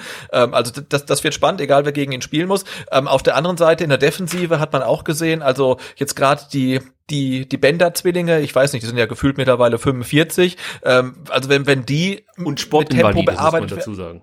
Genau, haben, haben die wirklich Probleme, ne? Weil ich glaube, Emil Forsberg ist auch nicht der, der, der aller, aller schnellste, ähm, aber der hat dann halt einen der Benders halt so wirklich ganz, ganz leicht ausgewackelt, macht natürlich einen grandiosen Abschluss. Ähm, aber ich glaube, da in der Abwehr, da gibt's halt wirklich noch ein paar Defizite und ähm, ich glaube, Tempo ist für den VfB ein gutes Mittel, um der Abwehr beizukommen. Ähm, auf der anderen Seite muss ich die, die Stuttgarter Defensive äh, auch äh, darauf vorbereiten, dass viel Tempo auf sie zukommt und viel Qualität. Mm, Auch dann ja mit mit äh, wer hat das Tor geschossen, was dem hier bei? Also Ja. da, da, da ist schon Potenzial vorhanden, ne? ähm, äh, was da wa- was da kommt. Aber ich freue mich aufs Spiel. Also ich kann es leider nicht sehen, weil ich das ganze Wochenende unterwegs bin. Ähm, aber wenn das der VfB so spielt wie die ersten zwei Spiele und Leverkusen ähnlich, dann könnte das auch auch torreich werden. Ha- Halte ich nicht für ausgeschlossen. 5 zu 5. Ja, irgendwie sowas halt. Ja. Ja, also äh, was kann ich zu Leverkusen, Leverkusen sagen? Erstmal etwas, das uns ja auch ein bisschen Mut machen könnte. Und zwar ist Peter Boss noch nicht so ganz zufrieden mit seinem Kader. Ja, also er ist der Meinung, der Kader ist noch nicht fertig und er hätte gern mehr Offensivpersonal. Und das ähm, kommuniziert er relativ offensiv auch. Und äh, ich weiß jetzt nicht, wie ich mich da als Spieler fühlen würde, der aktuell spielt. Also vielleicht denkt sich der eine oder andere, was, du setzt nicht auf mich, beziehungsweise ähm, auf die, die jetzt gerade spielen, setze natürlich, aber auf die zweite Reihe vielleicht nicht so sehr. Und ähm, ich könnte mir vorstellen, dass da eben dann kein Klimowitz reinkommt, der einfach Bock hat, nochmal zu zocken und einfach allen zu beweisen, ähm, ja, welchen Schritt er gemacht hat. Also vielleicht ist das so, ich sage jetzt nicht, dass die Mannschaft und Peter Boss sich nicht eins sind, aber ja, wie gesagt, also wenn du sowas nach außen hin kommunizierst, dass du gerne weitere Offensivspieler hättest, ja, kann, kann vielleicht auch mal negativ nach hinten losgehen, so, so eine Forderung. Deswegen wollte ich das hier mit reinnehmen. Da muss man natürlich Genau, sagen, aber andererseits muss man muss man ja auch kurz kurz einordnen, dass Leverkusen mit äh, mit mit Havertz halt seinen definitiv besten Spieler abgegeben hat und mit mit Volland auch einen ziemlich guten Spieler und eigentlich Havertz dann auch der Spieler war, der äh, Volland bedient hat und jetzt holst du halt für Havertz und Volland äh, Patrick Schick äh, und keinen zweiten. Also, dass man dann sagt, äh, hey, wir verkaufen die zwei Besten und holen jetzt einen guten, äh, da, da fehlt noch einer, ist jetzt ja auch aus Trainersicht relativ legitim. Also, weil der Spieler, der eigentlich dann deinen Zielspieler mit Schick bedienen soll, der fehlt ja nach wie vor. Und dass er dann sagt, ah, also eigentlich bräuchte ich noch einen ähm, und Kohle genug ist ja da, weil für Harvard haben wir unfassbar viel Kohle bekommen, ähm, ist, ist ja dann auch, ja, ist ja okay, das wäre ja so, wenn man sagt, hey, jetzt sind äh, Silas und Kalajdzic weg und die Davi auch noch weg und holst halt einen Spieler und dann sagt halt Materazzo, naja gut, aber so einen für die Offensive bräuchte ich halt schon noch. Ähm, ich glaube nicht, dass es für schlechte Stimmung sorgt, sondern das sehen ja äh, alle so und dass da dann noch kein Zweiter gekommen ist, ist dann vermutlich auch eher ähm, der aktuellen Situation auf dem Transfermarkt geschuldet. Ja, natürlich wurde Peter Boss und auch ähm, äh, Rolfes, Simon Rolfes, äh, darauf angesprochen, äh, wie es eigentlich aussieht, ob noch irgendwie ein Harvard-Ersatz kommt. Und da fand ich die, die ja, Erklärung ganz interessant. Und zwar meinte man, dass man keinen Harvards-Ersatz holen möchte, sondern den Abgang durch defensive Stabilität auffangen möchte. Das Okay. ist auch, ja, das ist auch ein Ansatz, sag ich jetzt mal. Bislang hat das zu zwei Punkten gereicht, diese neue defensive Stabilität. Man muss sagen, sie haben erst ein Gegentor bekommen. Also von daher könnte das schon hinkommen. Also vielleicht hätten sie sonst irgendwie einmal 4-4 und einmal 3-3 gespielt. Und jetzt haben sie halt einmal 0-0 und einmal 1-1 gespielt. Sei es drum, also zwei Punkte sind natürlich für die Ansprüche von Leverkusen zu wenig, kann man schon so sagen, auch wenn die Gegner Wolfsburg und RB hießen. Also ist natürlich dann schon eine andere Kragenweite als äh, Mainz jetzt zum Beispiel.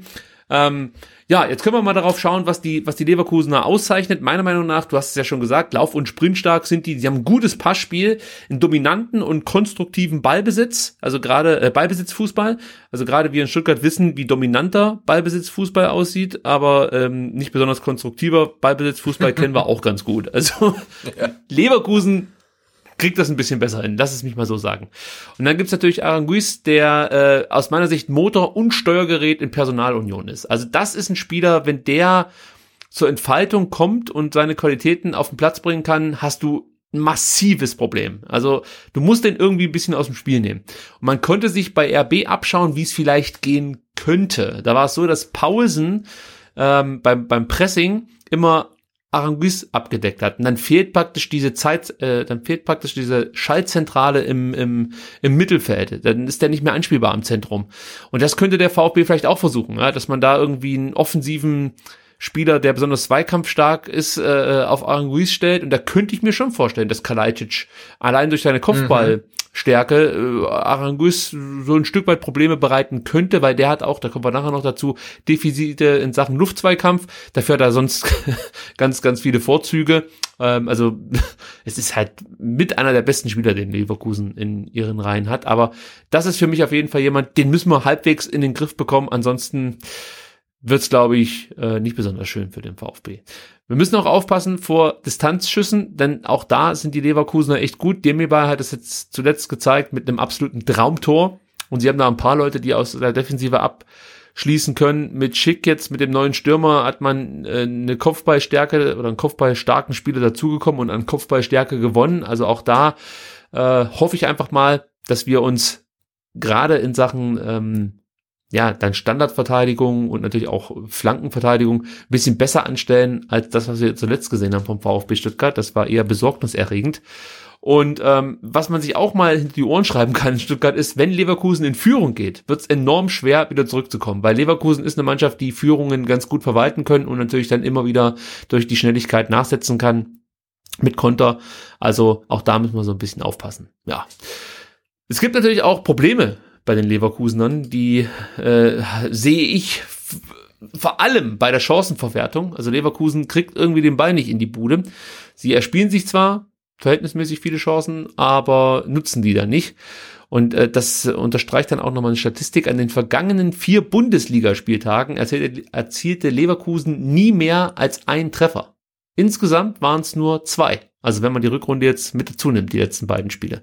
Und äh, also weiß nicht, wie es dir geht, aber Leverkusen assoziiere ich immer mit vielen Toren und war wirklich überrascht, als ja. ich das gesehen habe.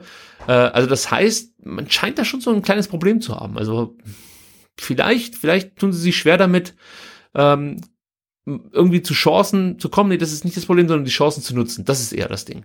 Und man schießt auch nicht mehr so oft aufs Tor. Das ist auch noch eine, eine Anfälligkeit, die mir aufgefallen ist. Also Leverkusen schoss jetzt in den ersten beiden Spielen 18 Mal aufs Tor. Das ist im Schnitt neun Mal pro Spiel. Und in der abgelaufenen Saison war es halt 14,5 äh, Mal. Also auch da merkt man, okay, sie sind nicht mehr ganz so abschlussfreudig, wie das noch äh, in der vergangenen Saison war. Man muss natürlich diese Statistik mit Vorsicht genießen. Es ist erst der zweite Spieltag. Aber trotzdem, irgendwie ähm, schnaggelt es da nicht mehr so. So möchte ich es sagen. Also das Leverkusen ist für mich immer eine Mannschaft gewesen mit vielen Abschlüssen, mit vielen Toren. Hinten immer wieder anfällig für Gegentore, aber du hast eigentlich gewusst, die, die machen ihre ein, zwei Buden eigentlich pro Spiel. Und äh, das scheint so ein bisschen abhanden gekommen zu sein in den letzten Partien.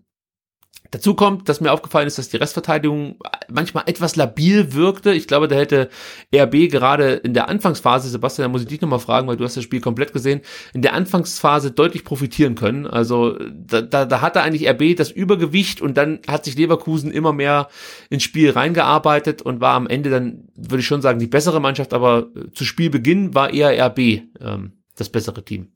Habe ich das richtig äh, gesehen? Ja, ich habe es auch so gesehen. Und, und, und, und wie gesagt, also ich bin jetzt von den äh, von den beiden Benders äh, im Jahr 2020 auch nicht mehr so überzeugt, also was was was Tempo angeht und so ja. weiter. Also ich glaube, wenn du den mit äh, ja mit Geschwindigkeit begegnest, bekommen beide relativ schnell Probleme und ähm, das muss der VfB versuchen auszunutzen. Auch in 1 zu 1 Duellen sind die Benders anfällig, also äh, wenn Silas da ein Tripling vielleicht mal versuchen möchte, dann wäre das vielleicht gut, wenn da ein Bänder vor ihm steht. Also das ist äh, ist, ist, ist eine Schwachstelle, die ist mir auch aufgefallen. Und wir haben vorhin Arungis als ja, Anker bezeichnet, möchte ich fast schon sagen, und als wichtigen Spieler im Spielaufbau und natürlich auch gegen den Ball, gar keine Frage. Ähm, aber man muss zwei Dinge bei Arangis trotzdem erwähnen. Zum einen ist er relativ langsam. Ja, das denkt man gar nicht, weil er das, also diese, diesen, dieses Tempodefizit durch sehr gutes Stellungsspiel wettmacht. Und er hat, das habe ich vorhin schon gesagt, Schwächen im Kopfballspiel. Ja, also das kann man sich ja mal so im Hinterkopf behalten. Vielleicht äh, erkennt man das dann in der einen oder anderen Situation.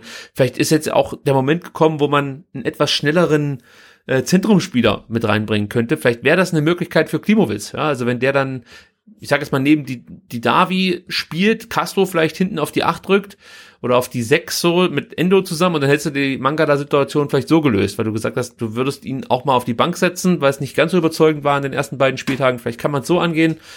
Ähm, müssen wir mal abwarten. Natürlich wäre es für Klimowitz schon eine große Herausforderung, wenn er dann auf Arungis trifft, aber gut, muss natürlich an deinen Aufgaben auch wachsen. Also warum nicht? dieses Duell. Wichtige Ausfälle gibt es bei Leverkusen nicht allzu viele. Paulinho fällt weiterhin mit Kreuzbandriss aus, hat man vielleicht mitbekommen. 20-jähriger ähm, Argentinier, wenn ich mich, wenn mich nicht alles täuscht. Äh, Riesentalent. Und ähm, da ärgere ich mich fast schon ein Stück weit, dass der momentan verletzt ist, weil das ist so ein Spieler, da freut man sich einfach, wenn man die spielen sieht. Ähm, ja, und ich freue mich dann auch, wenn er äh, äh, gegen den VfB spielt, muss ich ganz ehrlich sagen, weil du siehst die so selten. Und ich habe jetzt nebenbei nachgeschaut. Es ist ein Brasilianer. Ja, muss man noch. Ich wollte gerade sagen, Paulinho ist äh, ver vermutlich kein Argentinier. ja, du hast absolut recht. Aber das passt zur heutigen Sendung. Also, mein, also meiner heutigen Leistung, sage ich jetzt mal so. Dann kommen wir auf die Spieler, auf die man achten sollte. Und da fange ich an mit Edmund Tapsoba, ein Spieler, der mehr oder weniger aus dem Nichts kam. 1,92 großer Innenverteidiger, 21 Jahre alt. Der kam im Januar für 18 Millionen Euro von Gumarech und schlug mehr oder weniger sofort ein. Also damit hat irgendwie keiner gerechnet. Jedenfalls ich nicht. und äh, somit schließe ich daraus, dass sonst auch keiner damit gerechnet hat.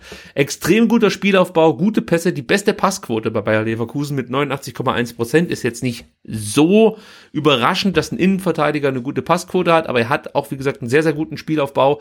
Ist auch so ein, so ein Spieler, der dich ständig nervt, oft ins Tackling geht und einfach unangenehm ist. Also äh, das ist, ist so ein ekliger Typ. Bin mal gespannt, wie Kalajdzic mit dem klarkommen wird.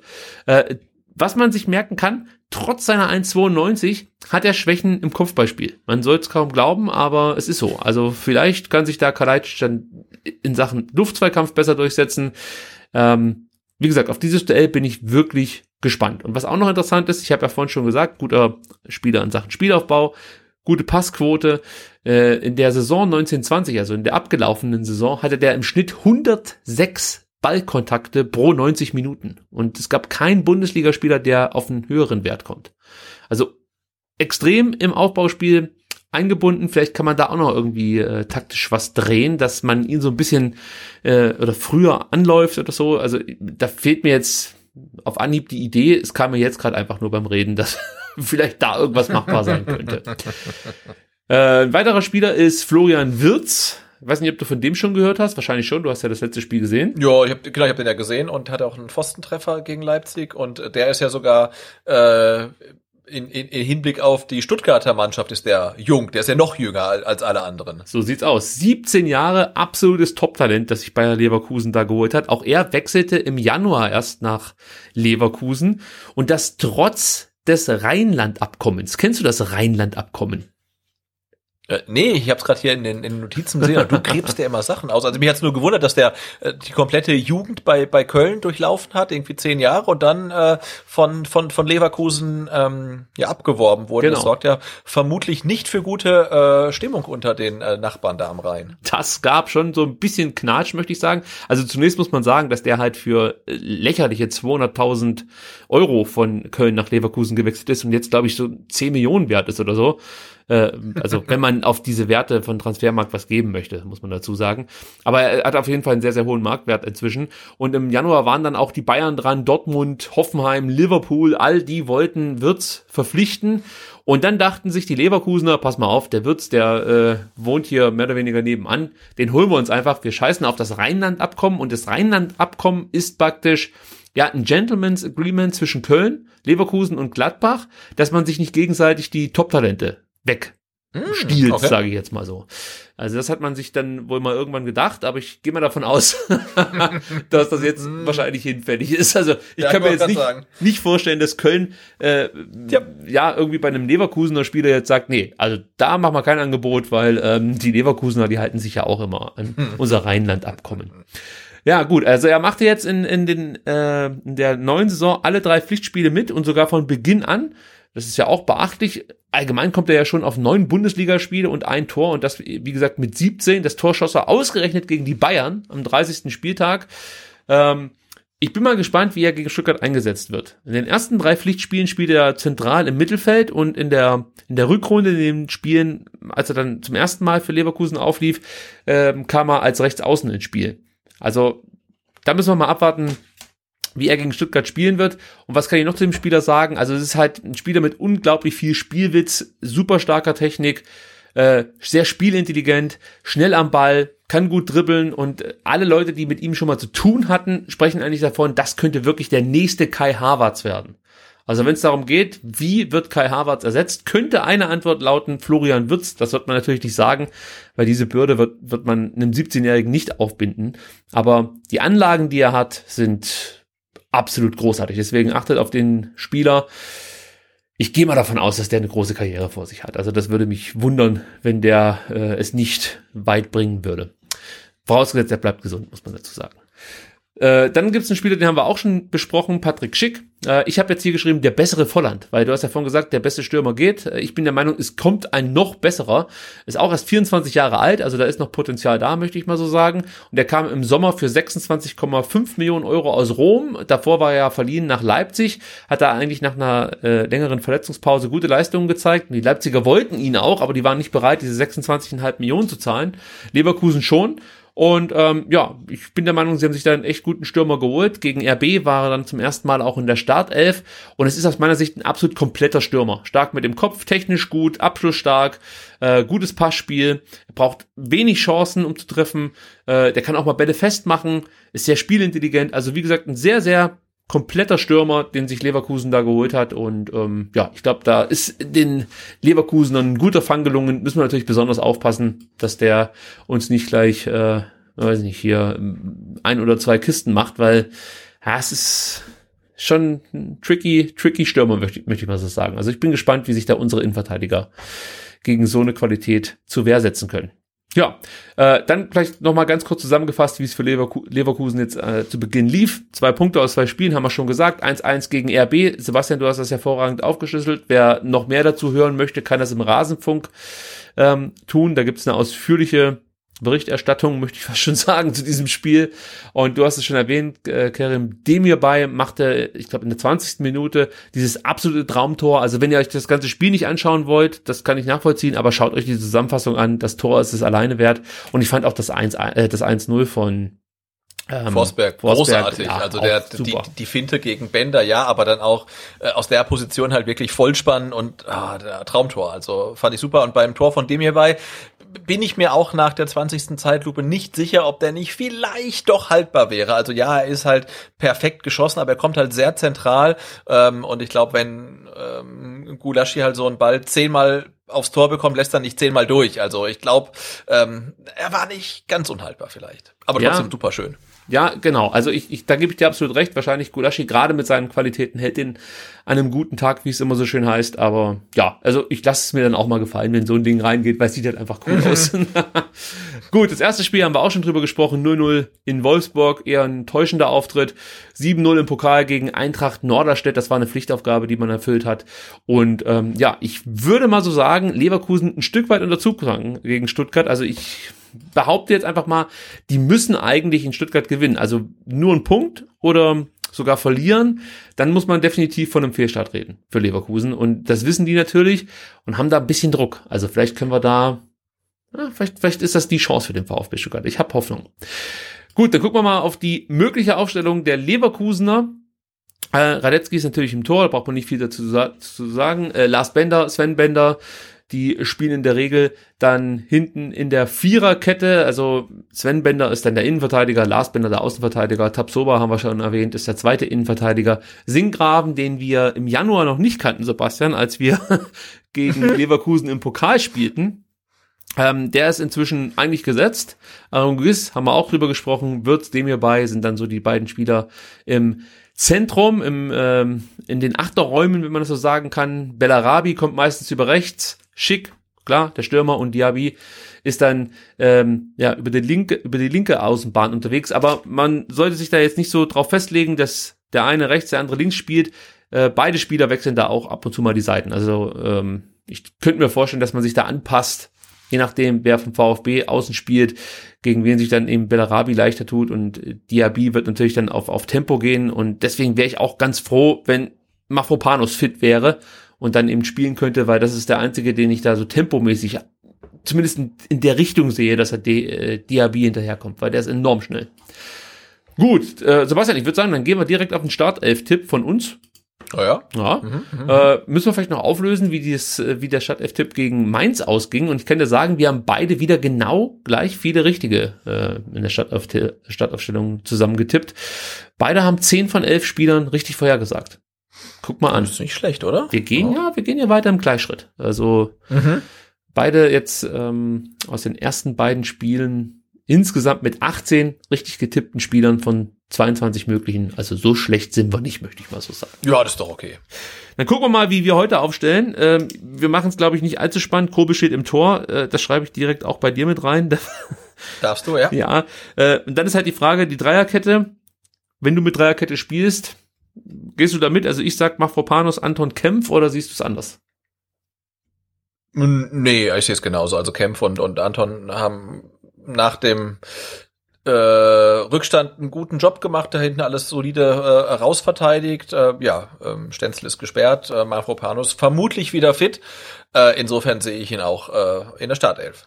Und jetzt wird schon spannender. Da bin ich bei dir jetzt wirklich gespannt wie ein Flitzebogen, wie du das jetzt im Zentrum löst. Also du hast ja vorhin schon angedeutet, Manga da vielleicht auf die Bank. Also schieß mal los.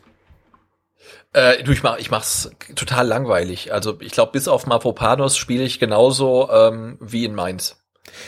Also Mangala hat mir tatsächlich nicht so gut gefallen, aber ich glaube nicht, äh, dass äh, Matarazzo ihn auf die Bank setzt. Also Endo Mangala Doppel 6 würde ich mitgehen. Mhm. Dann die Davi Castro wieder, ja, äh, Achter, Zehner, ja. je nachdem. Die wechseln sich da ja immer mal wieder ab. Und über Außen war Silas und Borna Sosa bei dir. Und vorne Kalajdzic. Bei mir, Genau. ich habe noch das Problem auf der linken Seite.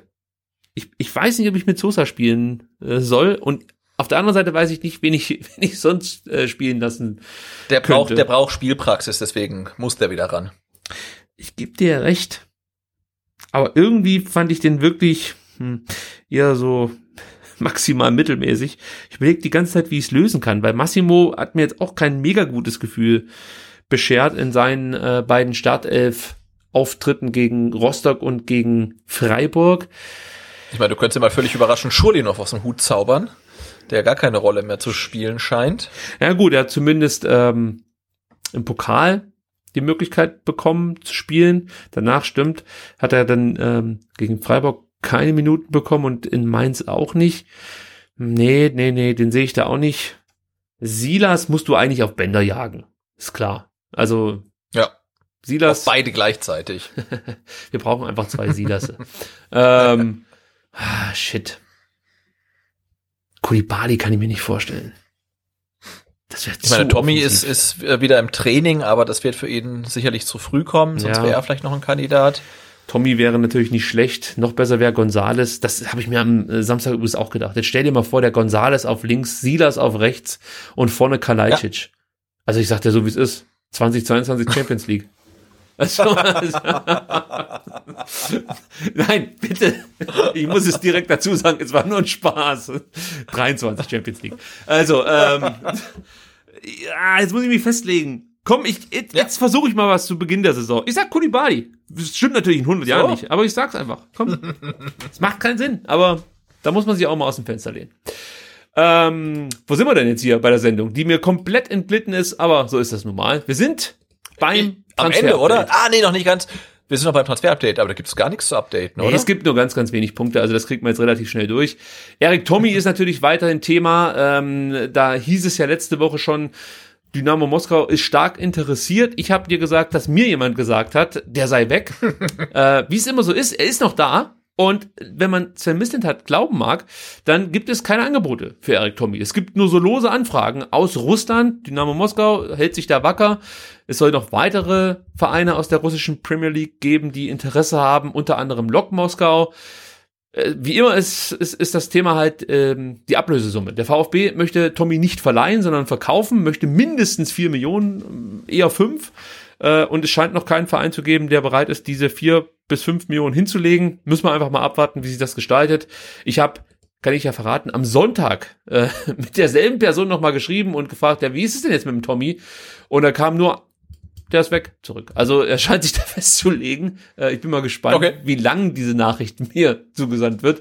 Ich bin jetzt ein bisschen vorsichtiger geworden mit dieser Äußerung, nachdem es jetzt heißt, ähm, es gebe, es gebe ähm, keine Angebote für Tommy. Allerdings muss ich dazu sagen, dass dieselbe Quelle, wenn man das so nennen kann, den Donis-Transfer vorher gesagt hat. Den wir ja auch hier thematisiert haben beim ähm, STR vor Ja. Einem Jahr dann. Ja, anderthalb fast. Und was ich nicht wusste, ist, ähm, die, die äh, Mama von Erik Tommy ist Russin. Was natürlich äh, Kasachin, glaube ich. Wechsel oder ja, ich habe Russin gelesen oder Kasachin, aber macht auf jeden Fall einen Wechsel äh, in nach Osteuropa oder sogar noch weiter östlich nicht unwahrscheinlicher. Das Ding ist, um das auch ganz kurz aufzudröseln, für die Russen ist es wichtig, dass die Spieler einen russischen Pass haben, weil die haben ja da diese Beschränkungen, also die müssen, ich glaube, die müssen, hm, nee, ich sag's jetzt lieber nicht, nachher sage ich was Falsches, aber die, die brauchen halt eine gewisse Anzahl an Russen, die spielen, sonst ähm, geht das nicht, wie früher mit den EU-Ausländern hier in Deutschland, gibt's halt da einfach Spieler, die russische Pässe haben müssen, deswegen wird auch jeder Brasilianer, der nicht schon für die Nationalmannschaft Brasiliens spielt, direkt Russe oder Ukrainer, je nachdem, in welchem Land der gerade spielt. ähm, und Tommy hätte halt die Möglichkeit, auch einen russischen Pass zu bekommen. Ja. Ähm, und und ähm, ja, das wäre halt einfach die Möglichkeit für die russischen Vereine, verhältnismäßig guten Spieler zu bekommen, der dann aber nicht dieses Ausländerkontingent belastet. Deswegen ist er da offensichtlich gerade gefragt. Aber jetzt warten wir das mal ab. Äh, es gibt ja auch das. Erik Tomski heißt er dann wahrscheinlich. Sehr schön. Oder Erik Tom, ach ich das. Tomislivac. Ja, irgendwo Ova wollte ich sagen, aber da habe ich mir ja mal sagen lassen, dass Ova hinten bedeutet, dass die Frau den den Namen des Mannes sozusagen angenommen hat und dann wird aus Ov immer Ova. Also, wenn Ja, genau. jemand Also ich glaub, Kalaschnikow hat die- heißt, die- da die- ist die Frau Kalaschnikowa. Genau, und die Frau vom Herrn Gorbatschow hieß Gorbatschowa, das weiß ich auch noch, ja. Siehst du? Äh, muss ich noch kurz abschweifen. Also das, das Ding ist jetzt hier sowieso so im Bach runtergegangen, deswegen muss ich sagen, es gab mal einen MMA-Kämpfer, der hieß Bum Bum Kalaschnikow. Also, das ist auch, da fragt man sich auch, ob die Eltern den gar nicht mochten. Also, schwierig. Gut, Maxi, äh, Maximilian Philipp heißt Gott sei Dank nicht Bum Bum Philipp und ist hier in Stuttgart auch heiß gehandelt oder wird heiß gehandelt, 26 Jahre alt, muss man gleich dazu sagen, spielt überraschenderweise bei Dynamo Moskau und da gab es dann direkt schon die Vermutung, ja, vielleicht können die irgendwie tauschen miteinander. Wir schicken den Tommy hin, kriegen den Philipp, ganz so einfach wird's glaube ich nicht. Es ist so, ähm, der Spieler, Maximilian Philipp, wird aktuell angeboten, ähm, ja, in Deutschland und auch bei anderen Vereinen. Und ähm, ja, der VfB scheint wohl auch Interesse zu haben. Ich finde die Parameter eines Wechsels ah, schwierig. Ja, also eine Laie für ein Jahr würde dem VfB drei Millionen Euro kosten. So, und dann Hm. möchte Moskau auch noch, dass es eine Kaufverpflichtung gibt. Ich weiß jetzt natürlich nicht, wie hoch dann die Ablöse wäre, aber wenn es dann so eine Nummer ist, äh, weiß ich nicht, er muss zehn Pflichtspiele bestreiten, dann müsste er den für 15 Millionen kaufen. Da gucke ich mit Schrecken zum Beispiel nach Bremen, die da Bremen, Mondsummen, ja, für Spieler bezahlt haben, die so zu Corona-Zeiten mit Sicherheit günstiger äh, Ja, behandelt worden schwierig. wären. Ja, ich weiß halt auch nicht, Maxim, Maximilian Phillips ist ja kein schlechter Stürmer, muss man ja sagen. Also der hat ja schon gute Leistungen gezeigt, auch in Dortmund hat er viel mit Verletzungen zu tun gehabt. Aber nee, also ich könnte, glaube ich, drauf verzichten. Wie siehst du es? Äh, ich glaube, ich würde auch lieber Erik Tommy behalten. ja, also doch, wenn ich die Wahl habe zwischen Tommy und Philipp, behalte ich Tommy. Auch wenn Philipp vielleicht der bessere Spieler ist, aber im Verhältnis zu dem, was du da hinblättern musst, dann gibt's ja auch noch ein Gehalt, das du übernehmen solltest. Und das wird auch nicht gerade knapp sein. Ah, da bin ich dann eher dafür, wenn der genau. Tommy noch hier bleiben möchte, dann soll er hier bleiben. Bonas Lieber den Tommy in der Hand als den Philipp auf dem Dach. also, oder so. Wenn der eine nicht liefert, dann wenigstens der andere. Das gefällt mir sehr gut hier bei unserem Gespann. Borna Sosa ist auch noch Thema, der fordert nämlich mehr Einsätze. Deswegen vielleicht ändere ich doch noch mal was an meiner Stadtelf-Aufstellung. Äh, ähm, und ähm, wir haben ja auch mal darüber gesprochen, dass der VfB jetzt nicht komplett abgeneigt wäre, ihn abzugeben. Dann hat Sven Mistent meine ich, gesagt, nee, der bleibt auf jeden Fall bei uns. Und jetzt hört man, dass äh, ja diverse italienische Vereine Interesse haben sollen an Borna Sosa und er auch wechselwillig wäre. Also ich habe jetzt davon gelesen, dass Cagliari Interesse an einem Leihgeschäft habe. Auch das klingt jetzt wieder nicht allzu sinnvoll, finde ich, für den VfB Stuttgart, dass man diesen Spieler verleiht und eigentlich keinen Ersatz hat. Wenn du den jetzt verkaufen könntest und würdest eine verhältnismäßig gute Ablöse bekommen, sage ich, ja. okay, kann man riskieren, aber so ein Leihgeschäft, nachher kommt er wieder zurück.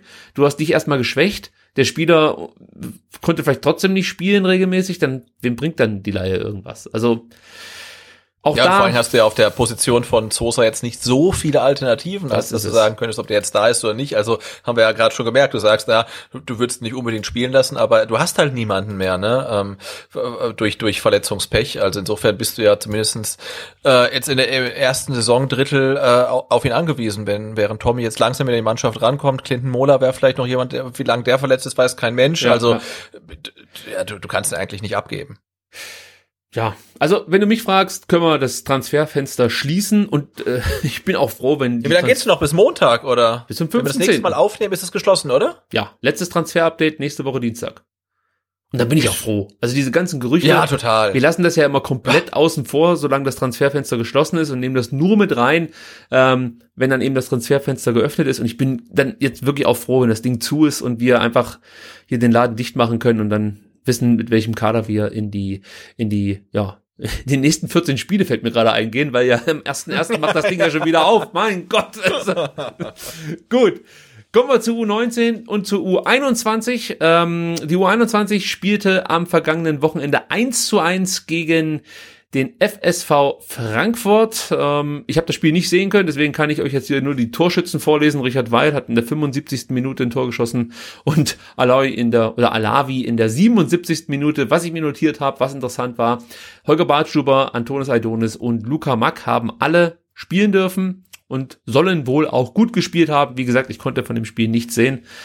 Ähm, hat mich ein bisschen geärgert. Ich möchte jetzt endlich mal die U21 oder die U19 sehen. Ich hoffe, das klappt jetzt am kommenden Wochenende. Kommen wir gleich drauf zu sprechen. Heute. Genau, und äh, das mag ich noch kurz ergänzen. Die, ach genau, das wollte du wahrscheinlich gerade sagen, dass die U21 auch gespielt hat, während wir aufgenommen haben. Genau, heute, ne? genau. Und zwar gegen den FC Astoria Waldorf im Dietmar Hopp Sportpark und hat 1-0 gewonnen. Jawohl. Und damit bleibt Waldorf ohne Sieg äh, in, in, in der Regionalliga-Saison. Man muss vielleicht erwähnen, dass ähm, Hornung wieder im Tor stand nach langer Verletzungspause. Letzte Woche saß er, glaube ich, auf der Bank, beziehungsweise am Sonntag saß er auf der Bank. Und jetzt durfte er ja wieder zuerst, äh, also nach eben dieser Verletzung äh, im, im Tor beginnen. Und Holger Bartschuber hat auch wieder, ich meine, durchgespielt, hat auf jeden Fall begonnen. Und ja. ähm, scheint sich damit jetzt abgefunden zu haben, dass er Regionalliga Innenverteidiger ist. Äh, mal gucken, wie das jetzt weitergeht. Am Sonntag geht's dann zu Hause gegen den VfR Aalen. Die sind aktuell Zwölfter. Ich weiß nicht, ob die heute auch gespielt haben. Das konnte ich jetzt auf die Schnelle nicht updaten. Konnten zweimal gewinnen, drei Unentschieden. Also die nächste Aufgabe für den VfB. Und da könnte man sich ja dann vielleicht überlegen, ob man dieses Spiel auch live vor Ort sich anschaut. Wie gesagt, Sonntag, 4.10. Ihr müsst euch dann wieder über vfb.de registrieren. Denkt dran, gebt nicht so viel Daten an. man weiß ja nicht, was damit passiert.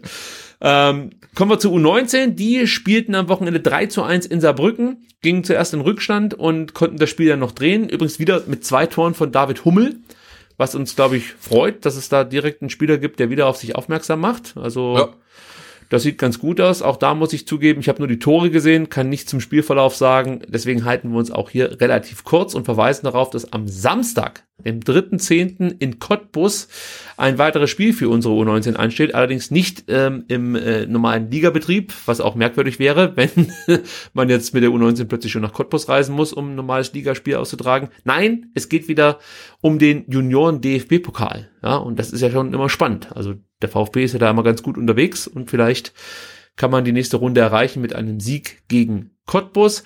Und richtig geil, muss ich so sagen, wie es ist, wird's dann am Sonntag, und zwar dem 18.10. Da spielt man zu Hause gegen Bayern München, die äh, ihre beiden ersten Spiele in der neuen U19-Saison mit 8 zu 0 in Ulm und 1 zu 0 in Augsburg gewinnen konnten.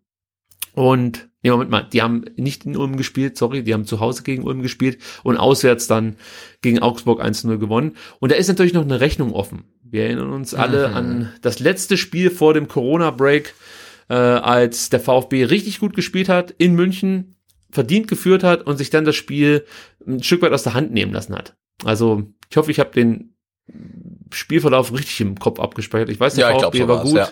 ging auch in Führung und hat dann, die Bayern haben dann das Ding gedreht. Also, da gibt's jetzt die Revanche am 18.10. zu Hause äh, wer Bock hat auf richtig guten Jugendfußball, da würde ich euch vorschlagen, versucht euch da Karten für zu sichern, weil ähm, aus meiner Sicht sind das mit die zwei besten Mannschaften eigentlich in dieser Staffel. Äh, und ihr werdet da den einen oder anderen Spieler sehen können, der schon bald in einer Profiliga auf sich aufmerksam machen könnte. Gut, da bin ich durch, Sebastian. Genau, wir sind ja le le genau letztes Mal kritisiert worden, dass wir äh, den äh, sensationellen äh, 7 zu 0 Sieg der Stuttgarter U17 gegen Darmstadt nicht erwähnt hatten. Aber unser Segment heißt tatsächlich auch äh, U21 und U19. Ich weiß gar nicht, ob wir das dann vielleicht aufbohren sollten auf U21, U19 und U17 oder ob es dann zu viel wird. Aber ich, ich würde es mal kurz ergänzen. Also erster Spieltag äh, sensationell 7 zu 0 gegen Darmstadt 98 gewonnen. Zweiter Spieltag äh, in Hoffenheim 2 zu 1 verloren. Das ist der aktuelle Stand bei der U17. Darf ich da ehrlich sein? Ich ja. Äh, beschäftige mich, mich, ich beschäftige mich überhaupt nicht mit der U17 und ich will einfach hier nicht nur einfach äh, diese Ergebnisse vorlesen. Das ist, genau. das ist das, warum ich es nicht mit reinnehme. Ich möchte die Spiele oder ich möchte ab und zu die Möglichkeit haben, Spiele zu sehen und auch, ähm, ja, vielleicht dann mal wenigstens die Tore irgendwie auf YouTube mir angucken das muss das Mindeste sein. Und das ist bei der U17 einfach ein bisschen schwerer. Und ähm, wie gesagt, einfach Ergebnisse runterlesen, das brauche ich nicht. Ich glaube, das kriegen alle äh, in der heutigen Zeit dann auch mit ihrem Smartphone besser hin. Ich verhaspel mich heute eh so oft, dass ich wahrscheinlich fünf Ergebnisse falsch ausgesprochen hätte und die Spieler dann auch noch äh, untereinander getauscht 15 Mal. Also von daher ist es vielleicht manchmal, manchmal auch besser, wenn äh, wir das ein oder andere Segment kürzer halten. Ich merke es jetzt auch schon wieder, dass es besser wäre. Genau, aber, aber vielleicht wäre, wäre die U17 mal einen ähm, Blick wert, weil auch heute, das ähm, habe ich auf Twitter gesehen, ähm, für die U16 ähm, Nationalmannschaft die Spieler nominiert worden und da sind vier Spieler vom VfB dabei. Da freue ich mich natürlich und ich übergebe dir gerne das Ressort U17. ich mache in Zukunft das, das, das U17-Segment. Ja. Mal, mal, gucken. Ich weiß gar nicht, also man, weil die spielen jetzt am Wochenende schon gegen Bayern München. Ich bin aber, wie gesagt, leider nicht da. Ähm, aber das wäre vielleicht auch was. Also wir, wir ähm, gucken mal, ob wir eventuell unser U19 und U21-Segment ähm, noch auf die U17 erweitern können. Putzes Krabbelkiste nennen wir das dann. Ja, genau, die Krabbelgruppe. ja, genau. Butzes Krabbelgruppe, viel besser. Ja, also bei mir wird's heute nicht mehr besser, das merke ich schon. Ich bedanke mich trotzdem bei dir, dass du das heute äh, mit mir ins Ziel gebracht hast. Ed Butze ist dein Twitter-Account, dem man natürlich folgen muss. Ed Vertikalpass ist auch ein Twitter-Account, dem man folgen muss. Und auf vertikalpass.de empfehle ich jedem den heute neu erschienenen Artikel vom Andreas, der sich da mit Thomas Hitzesberger auseinandersetzt. Äh, so viel sei schon mal verraten. Lest den Artikel, sehr, sehr gut geschrieben. Und ansonsten gibt's glaube ich, nichts zu vermelden. Ich hoffe, dass ich kognitiv in einer Woche wieder äh, zu alter Stärke zurückfinde. Ähm, ja, und nutze jetzt die Gelegenheit, äh, um, mich, um mich diesbezüglich zu verbessern.